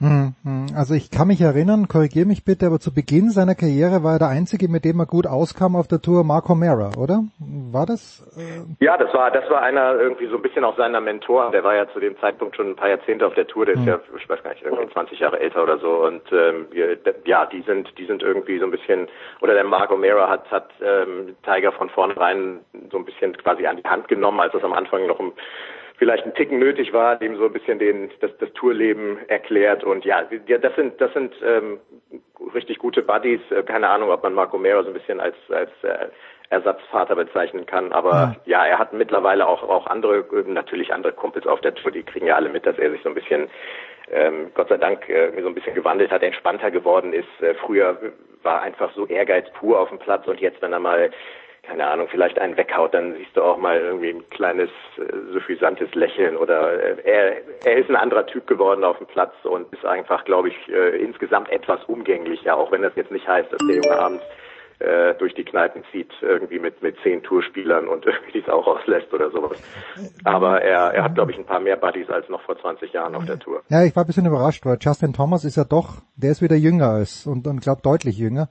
Und der, ja. das war zumindest das, was ich gesehen habe, dass Justin Thomas gesagt hat, ja, wenn es einem guten Freund passiert, dachte ich mir, aha, irgendwie hätte ich euch jetzt nicht als Pärchen ausgemacht, als Freundespärchen so, ihr zwei. Ja, ja, ja, just, genau. Justin Thomas gehört dazu. Auch mit mit McElroy versteht er sich auch gut. Mhm. Ähm, Nota Bigay ist einer, der früher gespielt hat, bis vor mittlerweile auch vor sechs Jahren, glaube ich, aufgehört hat. Was, der, der hat vor sechs Jahren schon aufgehört. Vor sechs Jahren das ist hat mittlerweile Wahnsinn. Das ist schon eine ganze Zeit her. Ich habe neulich mal geschaut, wann er seinen, wann er seinen Herzinfarkt hatte und mhm. ähm, ich meine, damit oder kurz danach ähm, hat er aufgehört zu spielen und das war, glaube ich, 2014. Ich hatte jetzt am Wochenende mal geschaut, äh, weil er halt äh, häufiger im Bild war und gerade auch zu Tiger gefragt wurde bei dem letzten Turnier, was ich kommentiert habe. Und das ist tatsächlich schon eine ganze Zeit her, ja. Ja. Äh, braucht denn Tiger, es ist unabhängig davon, ob er jemals wieder Golf spielen wird können, professionell, was wir ihm wünschen, aber braucht denn Tiger Woods diese drei Titel, die er nicht mehr gewinnen wird? äh, die, um Jack Nicklaus einzuholen aus deiner Sicht? Weil die Zeiten sind ja überhaupt nicht vergleichbar. Damals, äh, als es Nicklaus gewonnen hat und jetzt, wo, wo Woods viel mehr Konkurrenz hat, wo das Ganze viel athletischer geworden ist. Braucht er das noch aus deiner Sicht, um irgendwo in seiner Legacy dann ganz im Reinen zu sein oder braucht Tiger Woods genau gar nichts mehr? Tatsächlich, der braucht wirklich gar nichts mehr, wenn ich ehrlich bin. Also wie du gesagt hast, ist genau richtig. Der äh, Jack Nicklaus hat, hat so in seiner eigenen Liga gespielt wie, wie Tiger zu Beginn seiner Karriere auch, aber die Zeiten sind komplett vorbei. Guck dir an, wer jetzt am Wochenende Colin Morikawa gewonnen hat. Der spielt vielleicht nicht so spektakulär und haut nicht so langen Ball wie Tiger, aber der ist äh, insgesamt ist der genauso frisch wie, wie Tiger auch zu seinen guten Zeiten. Also jetzt gerade die Verletzung, die ihn zurückwirft, dann ist Tiger irgendwann, geht er auf die 50 zu und müsste dann noch drei Major-Titel gewinnen, um mhm. die 18 von Jack Nicklaus zu schaffen. Also da, da glaube ich jetzt tatsächlich spätestens jetzt leider nach seinem Unfall wirklich gar nicht mehr dran. Und wenn man sich überlegt, mein Gott, der, der Junge war irgendwie jahrelang Nummer eins der Welt, der hat 15 Majors gewonnen, er hat über 80 Turniere gewonnen, hat den Rekord schon eingestellt oder hat er ihn überholt. Ja, also wie, wie auch immer. Also you name it, du kannst ähm, du kannst sämtliche sämtliche Superlative irgendwie aufführen für ihn. Er hat einfach alles erreicht, ähm, ist finanziell sowas von frisch, wenn er nicht alles blöde macht, sind davon die nächsten 20 Generationen durch, so ungefähr. Ihn wird sicherlich ein bisschen Wurm, weil daran hat man ihn halt irgendwie häufig und lange gemessen und wenn er nicht seine Verletzungsprobleme, seine persönlichen Probleme gehabt hätte und jetzt das auch noch, aber das ist so dieses äh, hätte, wenn und aber. Er hat sich letzten Endes äh, seine komplett Miseren selbst eingebrockt. Das, sind, das ist nicht die Schuld von anderen. Ähm, und von daher ist, könnte ich mir gut vorstellen, ist er da auch irgendwie mit sich im Reinen. Und spätestens jetzt liegt er gerade mit leider zertrümmerten Beinen im Krankenhaus und macht mhm. sich mit Sicherheit über diese drei fehlenden Majors keine Gedanken mehr. Und, äh, und wenn er mit 48 irgendwie als Ältester oder so nochmal so ein Major rauskitzelt, aber dass der noch drei holt, das kann ich mir einfach nicht vorstellen. Dafür ist einfach auch wirklich die Konkurrenz zu stark. Und die Jungs, mit denen er spielt, er wird jetzt, irgendwann wird er auch nicht mehr länger mit 50. Ähm, und dann, dann hauen die Jungs irgendwie 30 Meter an ihm vorbei. Und mhm. wenn ich mir die, die 22, 23, 24-Jährigen anschaue, die vom College direkt auf die Tour kommen. Das waren in den letzten zwei Jahren in Amerika einige, die gleich gewonnen haben, eingeschlagen haben, wie der Morikawa zum Beispiel. In den ersten zwei Jahren hat der ein Major gewonnen und ein WGC jetzt am Sonntag. Äh, da hast du so eine Konkurrenz, dass, äh, da, da sehe ich Tiger nicht mehr ganz vorne. Hast du den Eindruck, weil ich hatte ja mal das Vergnügen mit einer bekannten deutschen Schwimmerin, also beruflich zu tun zu haben, ist schon länger her. Möchte den Namen gar nicht nennen, aber es war halt jemand, der sich jetzt mit Franziska von Almsig nicht wahnsinnig gut verstanden hat. Und ich habe mir immer gedacht, gut verstehen hin oder her, aber wenn es die von Almsig nicht gegeben hätte, dann wäre der Beruf der Schwimmerin und auch des Schwimmers äh, deutlich weniger gut honoriert. Denkst du, dass die meisten Golfer wissen, was sie Tiger Woods zu verdanken haben, nämlich unfassbar viel Geld? Ja, absolut. Das wissen alle und ähm, gerade haben wir noch von Morikawa gesprochen. Ähm, hm. der hat gesagt, Tiger ist seine Inspiration gewesen und äh, ohne ohne Tiger hätte er unter Umständen ähm, gar nicht diese diese Profikarriere verfolgt. Und das sagen immer mehr. Also auch wie viel sich äh, ja solidarisch und freundschaftlich gezeigt haben am Sonntag. Äh, Tiger spielt ja immer äh, seine Finalrunden mit einem roten Polo und einer schwarzen Hose und bei dem WGC am mhm. Sonntag ähm, waren zum Beispiel Patrick Reed, McElroy und viele andere äh, haben sich genauso angezogen und die, die es nicht gemacht haben, bei denen waren viele dabei, die haben einfach äh, jetzt auch während dieser quasi noch Lockdown-Zeit von der PGA die Klamotten schlichtweg nicht bekommen. Die haben einfach kein rotes Polo gehabt oder eine schwarze Hose, weil die Sponsoren ihnen die Woche vorher was anderes mitgegeben haben. Auf der LPGA Tour äh, bei den Damen sind die Damen wirklich der Reihe nach in Rot-Schwarz rumgelaufen. In Puerto Rico war ein PGA Tour Turnier, da ist die komplette Platzbelegschaft in Rot-Schwarz rumgelaufen. Also ich glaube, jeder, jeder Profi-Golfer und der mit dem Geschäft zu tun hat, weiß, was er Tiger zu verdanken hat. Und es ist auch so, dass die Spieler das in jedem Interview auch ähm, wirklich immer wiederholen. Äh, Tiger ist der ähm, ist, ist einfach die Inspiration und, und für viele der Grund gewesen, überhaupt dem äh, zu versuchen als als Profi die, die Gelder sind in die Höhe geschossen. Jetzt am Wochenende sind äh, 10,5 Millionen Dollar unter 71 Spielern verteilt worden, knapp zwei Millionen für den hm. Das wäre sicherlich ohne Tiger so nicht der Fall, könnte ich mir oder bin ich mir recht sicher. Und ähm, das wissen die Spieler, das, äh, das auf jeden Fall, weil sie es auch selber immer wieder betonen. Letzte Frage zum großen Meister. Ähm, hat er im letzten Jahr dann gesehen, oder vielleicht war es sogar Beginn dieses Jahres, wie er mit seinem Sohn spielt, äh, der dann natürlich eins zu eins so gekleidet war wie er. Ich habe das gesehen, wo, wo sie lila Oberteil hatten, beide. Äh, glaubst du da, dass die Gene äh, so weit sind, dass wir in 10, 15 Jahren seinen Buben, oder vielleicht sind es gar nicht so lang, ähm, dass, äh, dass das eine Möglichkeit ist, dass der auch auf der PGA Tour spielt? Oder ist mittlerweile die Konkurrenz im College, was auch immer, so groß, dass, dass da eine Prognose fast unmöglich ist. Ja klar sind Prognosen immer schwer, aber ich meine, die besten Voraussetzungen hast du natürlich als Sohn von von Tiger Woods. Da gibt's ähm, da gibt's einige auf der Tour, die ähm, die Profis geworden sind, wie wie Vater oder oder Großvater. Ähm, von daher, wenn du von klein auf so an den Sport rangeführt wirst und wenn du dann irgendwie so ein bisschen vielleicht diese Nervenstärke Gene mitbekommst, das Talent sowieso, Ähm, dann, wir haben den ja schon gesehen bei diesem Father-Son-Challenge Ja. im, im Dezember, der haut ja einfach auch schon irgendwie einen sensationellen Ball. Wenn der da ein bisschen dran bleibt, dann muss man immer abwarten, was passiert so in der Pubertät. Da verabschieden sich dann einige vermeintliche Riesentalente. Kann ich mir nicht vorstellen, dass Tiger das zulässt. Und ähm, das wird spannend sein zu sehen. Äh, also die, die Chancen stehen nun mal prinzipiell durch die Voraussetzungen, die er mit auf den Weg bekommt und sich vielleicht jetzt selbst noch schafft, sehr gut, dass wir äh, dass wir den mal auf der PGA Tour sehen, aber genau, du sagst es, die, die ähm, am College ist einfach auch das Niveau schon und die die Konkurrenz dermaßen intensiv, da musst du dich auch erstmal durchbeißen, das ist so der erste Schritt. Ähm, der wird sicherlich ein paar Jugendturniere früh gewinnen, das ist keine Frage. Ähm, dann kommt College, dann oh, eventuell, wenn er den Sprung nicht direkt über irgendeine andere, über so einen Seiteneinstieg schafft, die Corn Ferry Tour, ähm, die ist die ist ungefähr zu vergleichen vom Niveau her wie so das wie so die besten College-Spieler und dann ist es nochmal eine Stufe höher auf der PGA Tour. Also das sind schon so ein paar Ligen, die er erstmal meistern muss. Aber der, das, der, den Weg wird man verfolgen und ähm, er hat einfach den, den besten Vorbereiter auf eine mögliche Profikarriere mit Tiger Woods als Vater. Ähm, das das wäre auf jeden Fall keine Riesenüberraschung, wenn wir den dann in 10, 12, 13 Jahren mal bei den ersten Profiturnieren sehen. Und die wird er sowieso spielen, weil er wird Einladung bekommen als Sohn von Tiger. Und dann mal gucken, wie er sich macht. Aber bis dahin muss er noch ein paar Bällchen kloppen auf der Range.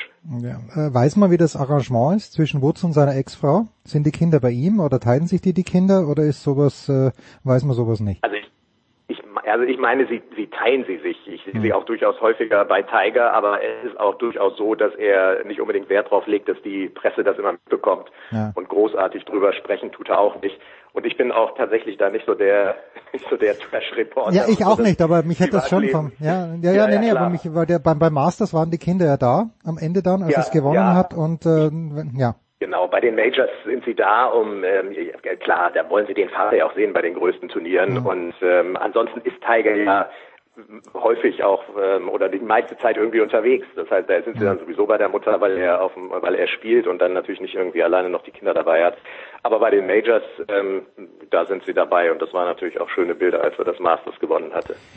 Kein Zweifel. So, es geht noch nicht, aber nächste Woche geht's weiter mit äh, The Players Championship, die nach allem, was ich weiß, ja immer in Florida stattfinden. Jetzt ist Florida ein Staat, ein Bundesstaat in den USA, wo man sich sagt, äh, naja, gut, äh, Covid kann sein, dass es es gibt, aber nehmen wir nicht ganz so ernst.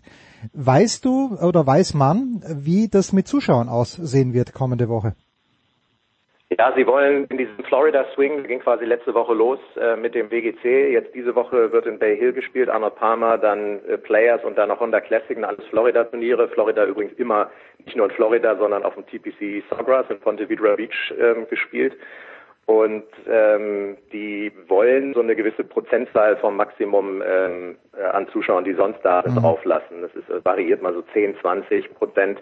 Also ich, zwischen 5 und 10.000 Zuschauer sollen bis zur PGA Championship inklusive dieser PGA Championship dann, die ist im, die ist im Mai ähm, und jetzt im Florida Swing auch so 5 bis 10.000 Zuschauer, meine ich, gesehen zu haben sollen auf dem Platz sein. Das, es sind aber immer keine fixen Zahlen, weil je Okay. nachdem, wenn dann irgendwie doch nochmal die Zahlen in die Höhe schießen, werden sie es auch wieder runter ähm, runter justieren. Aber prinzipiell sollen wieder ein paar tausend Zuschauer auf dem Golfplatz und ähm, ganz ehrlich, mit den Möglichkeiten der Weitläufigkeit, auch was die Anfahrtswege angeht, ich weiß, wie so amerikanische Turniere aussehen mit, äh, mit diversen Ein- und Ausgängen und Riesenparkplätzen. Und diese Golfplätze haben einfach einen sind so weitläufig und groß in Amerika. Und wenn du da 5000 Leute hast, dann, dann lass da irgendwie 100 mit Abstand und Maske. Das haben sie jetzt am Wochenende übrigens auch wunderbar hinbekommen, mit den Top-Gruppen mitgehen. Die anderen verteilen sich auf dem Golfplatz. Also da sehe ich wirklich. Und dann auch noch draußen tatsächlich mal so gar keine, gar keine Gefahr. Und das könnten sie sich auch nicht erlauben, äh, wenn sie da selbst irgendeine Bedrohung sehen würden. Also da tatsächlich mal wieder mit ein paar tausend Zuschauern anzufangen. Und dann genau in dem etwas locker lässigen Sunshine-Start, äh, nachdem sich äh, sämtliche Amerikaner gerade sehen, die gerne da sein würden, weil irgendwie alles aufhat. Ähm, Auch in Texas seit das- gestern. Oder, oder in Texas hatte der Governor auch gesagt, er sperrt jetzt alles auf. 100 Prozent äh, Ja. Corona gibt's nicht mehr. Dann muss man halt auch nach Texas fahren. Und da gibt's so, aber und erstaunlich. Und auch komplette Masken hatte ich, habe ich, glaube ich, gelesen, will er auch. Äh, Also es gibt überhaupt keinen nirgends ja genau keine Pflicht mehr. Genau, genau. Die- Also schon schon, schon erstaunlich. Ja, also gut, der, der weiß was, was wir nicht wissen. Ja, der hat letztes Jahr allerdings, ich weiß nicht, die haben, äh, das ist eins der wenigen Turniere, das war das WGC in Austin, das findet in diesem Jahr Ende März statt. Ähm, und zwar eine, eins der wenigen Turniere, das komplett abgesagt wurde. Und das ist in Texas gewesen. Die haben es also zu dem Zeitpunkt sehr ernst genommen und ähm, ja, keine Ahnung, genau so ein genau so einen Umkehrschwung scheinen sie dann irgendwie jetzt zu machen. Ich kenne aber auch die Zahlen in Texas nicht. Ähm, was wird, wird sich zeigen. Ich finde sowas immer echt spannend und von Vorteil für uns zu sehen, wie sich das Ganze dann wirklich entwickelt, wenn ja. in so einem Land plötzlich komplett aufgemacht wird. Ich finde es auch ganz spannend, gerade mal nach Österreich zu gucken. Das, äh, ich würde, ja ich, würde, ich würde gern mal nach Österreich gucken. Ja, ich würde gern mal wieder gucken, aber dann komme ich nicht mehr zurück. So schaut's aus. Ja, davon mal abgesehen, genau. Ja, schön. Ja. Gregor, du ja. weißt. Also auf jeden Fall wieder ein paar Zuschauer und das ist ein, äh, ja, ist ein gutes Zeichen. Tut den Turnieren gut und ist einfach wieder so ein, so ein kleiner Schritt in diese, in Anführungszeichen, Normalität. Ist für alle, ist für alle von Vorteil.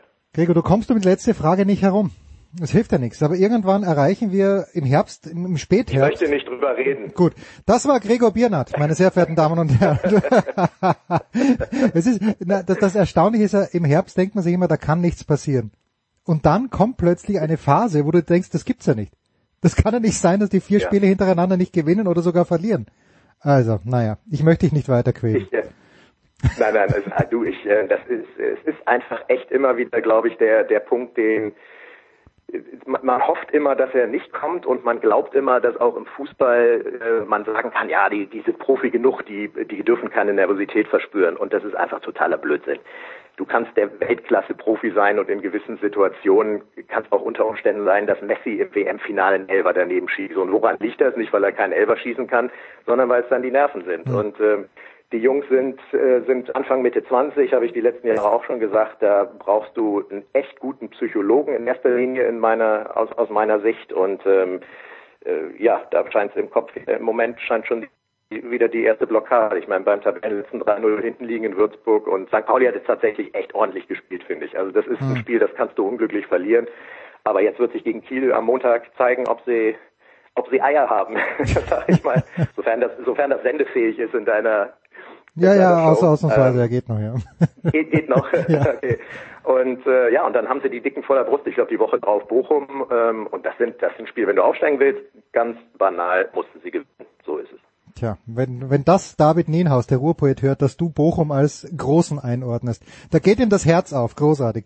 Gregor Biernat von Sky. Gregor, ähm, bist du die Players kommentieren oder bist du jetzt auf länger im, äh, im, im herrlichen Nordrhein-Westfalen, wo du Golf spielen kannst? Dieses Wochenende habe ich frei und dann geht's äh, dann geht's so richtig äh, äh, los mit mit kommentieren. Dann mache ich die Players mit Adrian zusammen und die Woche drauf Honda Classic und dann ist es WGC, dieses Matchplay-Turnier mhm. ist auch ein ganz spannendes, geht über fünf Tage und im April dann mit Masters und dann wird auf den Kanaren zum ersten Mal gespielt, die European Tour, also richtig viele schicke Events, die da auf mich warten und ähm, genau, und los geht das in der kommenden Woche mit der Players. Herrlich. Gregor Biernat von Sky, wir freuen uns drauf äh, auf das Golf bei Sky. Kurze Pause, Big Show 498.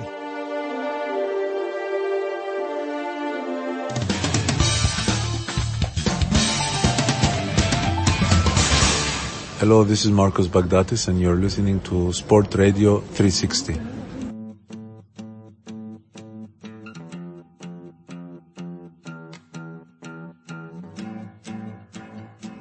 Die Big Show 498 biegt in die Zielgerade ein. Wir tun dies mit größter Freude, weil Jörg Almaroth mal wieder ein paar Minuten Zeit für uns hat. Servus Jörg. Hallo, servus. Und äh, wir machen es aber auch, weil wir uns darauf freuen, dass kommende Woche tatsächlich Roger Federer dann doch äh, sehr viel früher, als wir eigentlich gedacht hatten. Also er, hat es ja schon vor ein paar Wochen bekannt gegeben, aber Jörg, als wir im Herbst drüber gesprochen haben, du hattest ja sogar Zweifel angemeldet, dass er überhaupt äh, für, für sich die Sandplatzschuhe schnüren wird, aber ähm, es ist jetzt doch früher als erwartet. Und apropos erwartet, wie viel denkst du denn dürfen wir erwarten? Gerade wenn man auch sieht, wie sich Andy Murray sehr, sehr müht dieser Tage. Zuerst in Biella und jetzt in Rotterdam. Tja, das Problem bei der bei der Analyse oder bei, bei, bei dieser Prognose, Prognose ist ja, dass wir eben auch Corona bedingt einfach ganz wenig sehen. Also wir sehen, wir sehen nicht, wie, wie, wie seine Vorbereitung tatsächlich verläuft, wie, äh, wie, wie, wie belastbar dir oder wie belastbar unsere Aussagen sind, wie belastbar sein Körper ist. Also das ist, ist wirklich ein, ein Stochern im Nebel.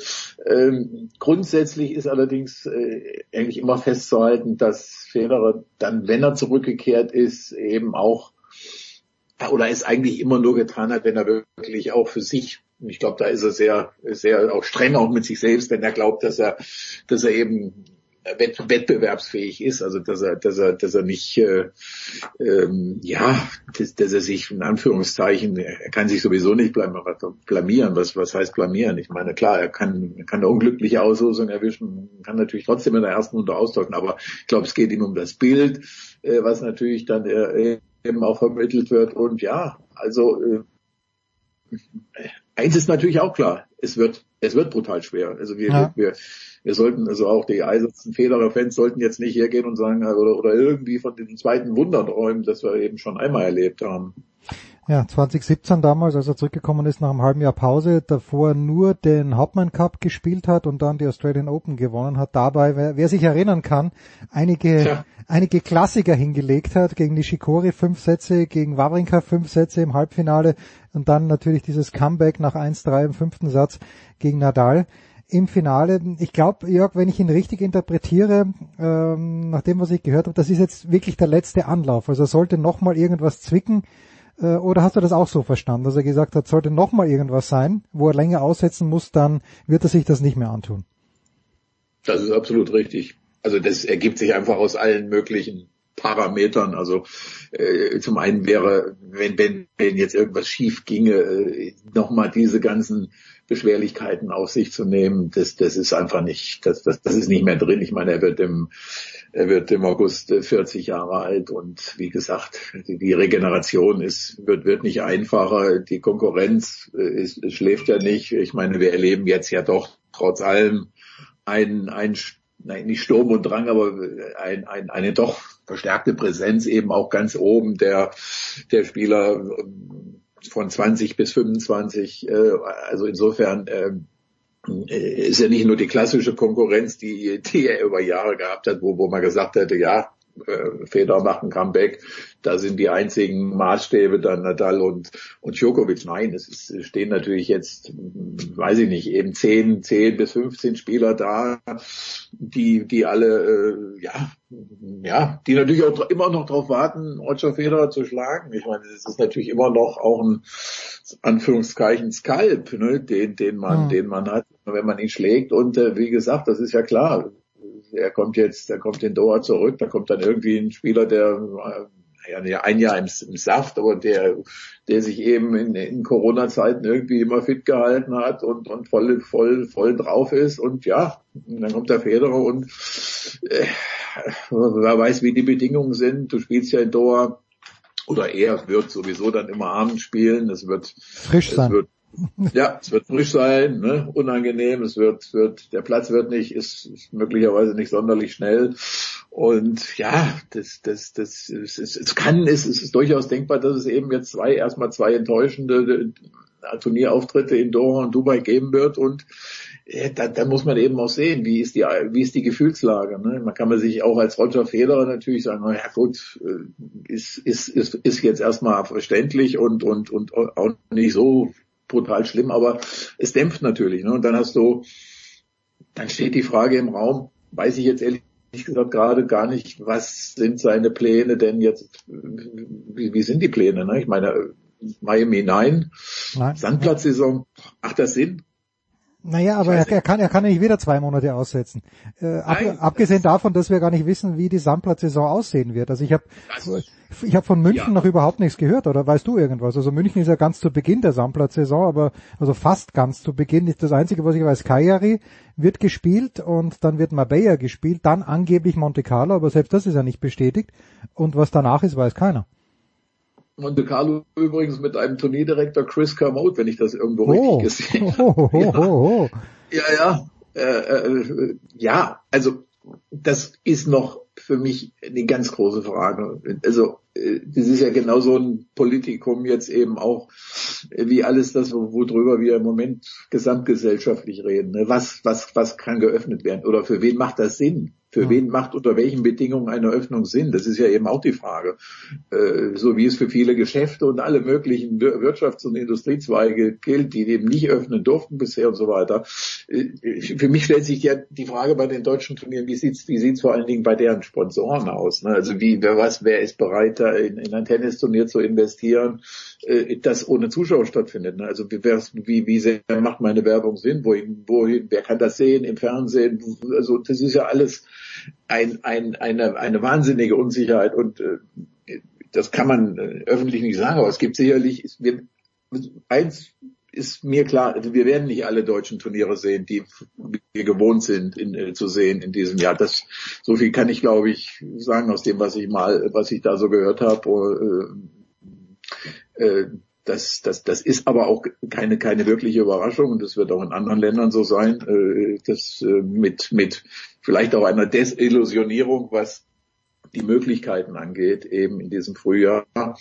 Denn äh, Mutationen und so weiter und hin und her und wieder steigende Zahlen und, und, und dann eben eine allgemeine Unsicherheit auch, auch dahin zu gehen. Ich meine, äh, müssen wir auch nur mal ganz kurz zurückgucken. Ich meine, klar, äh, bei allen Verdiensten und Anstrengungen und, und, und Ermöglichungen, die, die Craig Tiley bei den Australian Open ja äh, die, die, die, die, die, die äh, Potenziale, die Zuschauerpotenziale wurden ja trotzdem nicht ausgesch ausgeschöpft. Mhm. Ja, wer, haben- wer geht dann hin? Ja, das ist ja die Frage. Wer, wer geht dann überhaupt hin, selbst wenn man es darf?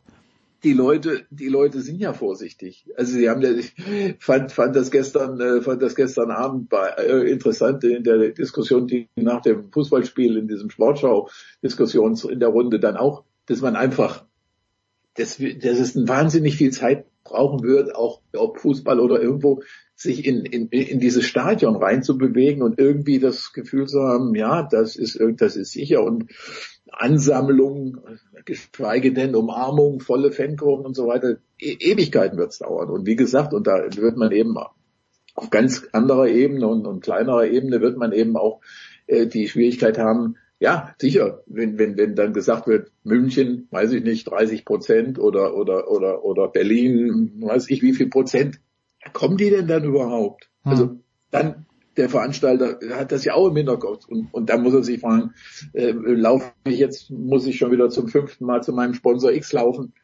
Äh, Will, der überhaupt ein, ich, es sind, es sind so wahnsinnig viele Unsicherheiten und da muss ich dann eben auch sagen, wenn ich dann so manche Spieleräußerungen äh, auch der letzten Tage gehört habe, was Preisgeld Diskussionen angeht. Sprich, sprich's ruhig aus, sprich ruhig aus, dass John, John also, Isner, der Idiot, Der Thread von, von John Isner zum Beispiel, äh, da kann ich nur mit dem Kopf schütteln. Da kann ich einfach nur mit dem Kopf schütteln. Also wenn ich, wenn ich jetzt doch nicht weiß, in welcher Situation und, und komme dann her und, und, und, und fange dann an mit Golf und was weiß ich nicht allen. Ja, also bitteschön, da, da kann man nur sagen, gut gemacht Golf, wenn, wenn, wenn du das dann irgendwie ausschütten kannst. Oh, aber wenn's, ob es da vernünftig ist, ist noch eine andere Frage. Aber dann, also das jetzt, das jetzt zum Thema zu machen, lieber Gott, also ehrlich, äh, es, es geht, es geht, worum es in diesem Jahr geht, ist um den Erhalt ganz, ganz vieler Turniere. Denn das ist jetzt für viele dann das zweite Jahr, in dem sie möglicherweise nicht ihr Turnier veranstalten können. Und das wird schwer. Das wird schwer. Das wird, das wird wie so, wie, wie für so viele andere äh, in dieser Welt, äh, Indust- Industrien und so weiter, wird es wahnsinnig schwer. Ja. Also wir können, wir, wir können, ja, wurde, wurde in dieser Sportschau-Runde ja auch gesagt. Also wenn wir jetzt nicht in diesem Jahr Zuschauer äh, sehen, mehr Zuschauer irgendwo und irgendwann überhaupt Zuschauer in der Bundesliga, dann wird es für, für, für viele Vereine existenziell schwer. Wo, wo, wo, von denen man jetzt nicht glaubt, dass es für die schwer wird. Aber es wird schwer. Ja. Ja, und also in Deutschland, wenn du schon ansprichst, äh, ich glaube, da, da sagen wir nicht zu viel. Also Porsche wird das durchziehen, äh, Ja. Porsche wird das zahlen und in München muss man halt schauen, ja, ob BMW da willens ist, da ein Jahr vielleicht mal wirklich durchzutauchen und das ist ja das Problem. Ja, wo kommt das Naja, Münchner dann, Turnier?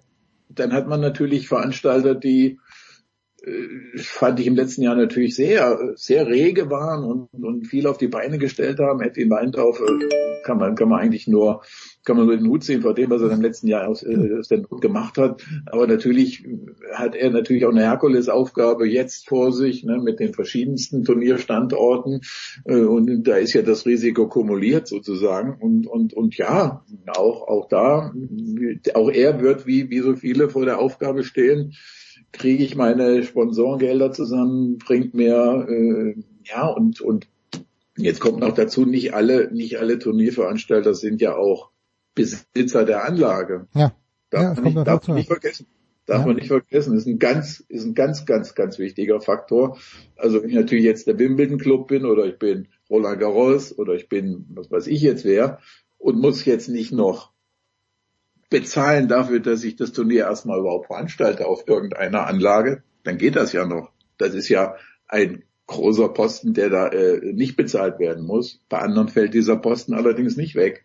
Und da fragt man sich natürlich dann auch klar, der äh, eigentliche Besitzer, der könnte kulant sein, braucht aber vielleicht auch irgendwie das Geld. Also es ist, es ist, und da denke ich eben, da muss man natürlich, da, da müssen auch die Spielergewerkschaften oder eben auch die Spitze der Spieler äh, äh, äh, Vertretungen in den Gewerkschaften muss natürlich auch auf die Leute einwirken, dass sie nicht solchen Blödsinn verbreiten, weil da macht sich dann ja, da, da wird ja dann wieder ein Eindruck verbreitet, als ob die, als ob jetzt sozusagen alle da dermaßen ignorant wären und und und, und auch arrogant natürlich, dass, dass man eigentlich nur mit dem Kopf schütteln kann und dass ich natürlich auch mancher Turnierveranstalter, für, für welche Leute veranstalte ich denn das ja eigentlich, die mir da noch, die mich, die mich dann noch in den Senkel stellen irgendwie, äh, weil ich, weil ich jetzt nicht das Preisgeld ausschütten kann. Also, sorry. Naja, es ist also, das habe ich natürlich auch schon bei manchen äh, Spielern festgestellt, dieses, äh, der Amerikaner sagt gerne, dieses Entitlement, dass man denkt, man ist eigentlich berechtigt dazu, dass Ja. man, dass man für, ja, es ist ein Hobby und ich, ich liebe dieses Hobby, es ist, bezahlt ja gewissermaßen auch meine Rechnungen, dieses Hobby von diesen Leuten, die es zum Beruf gemacht haben, aber äh, machen wir uns nichts vor, wenn es keinen Tennissport mehr gibt auf der Welt, dann ist die Welt vielleicht ein kleines bisschen trauriger. Man, und wenn es keine Zuschauer gibt, Jörg, jetzt in Rotterdam, wenn man sich das anschaut, das ist natürlich, also es ist massiv traurig leider.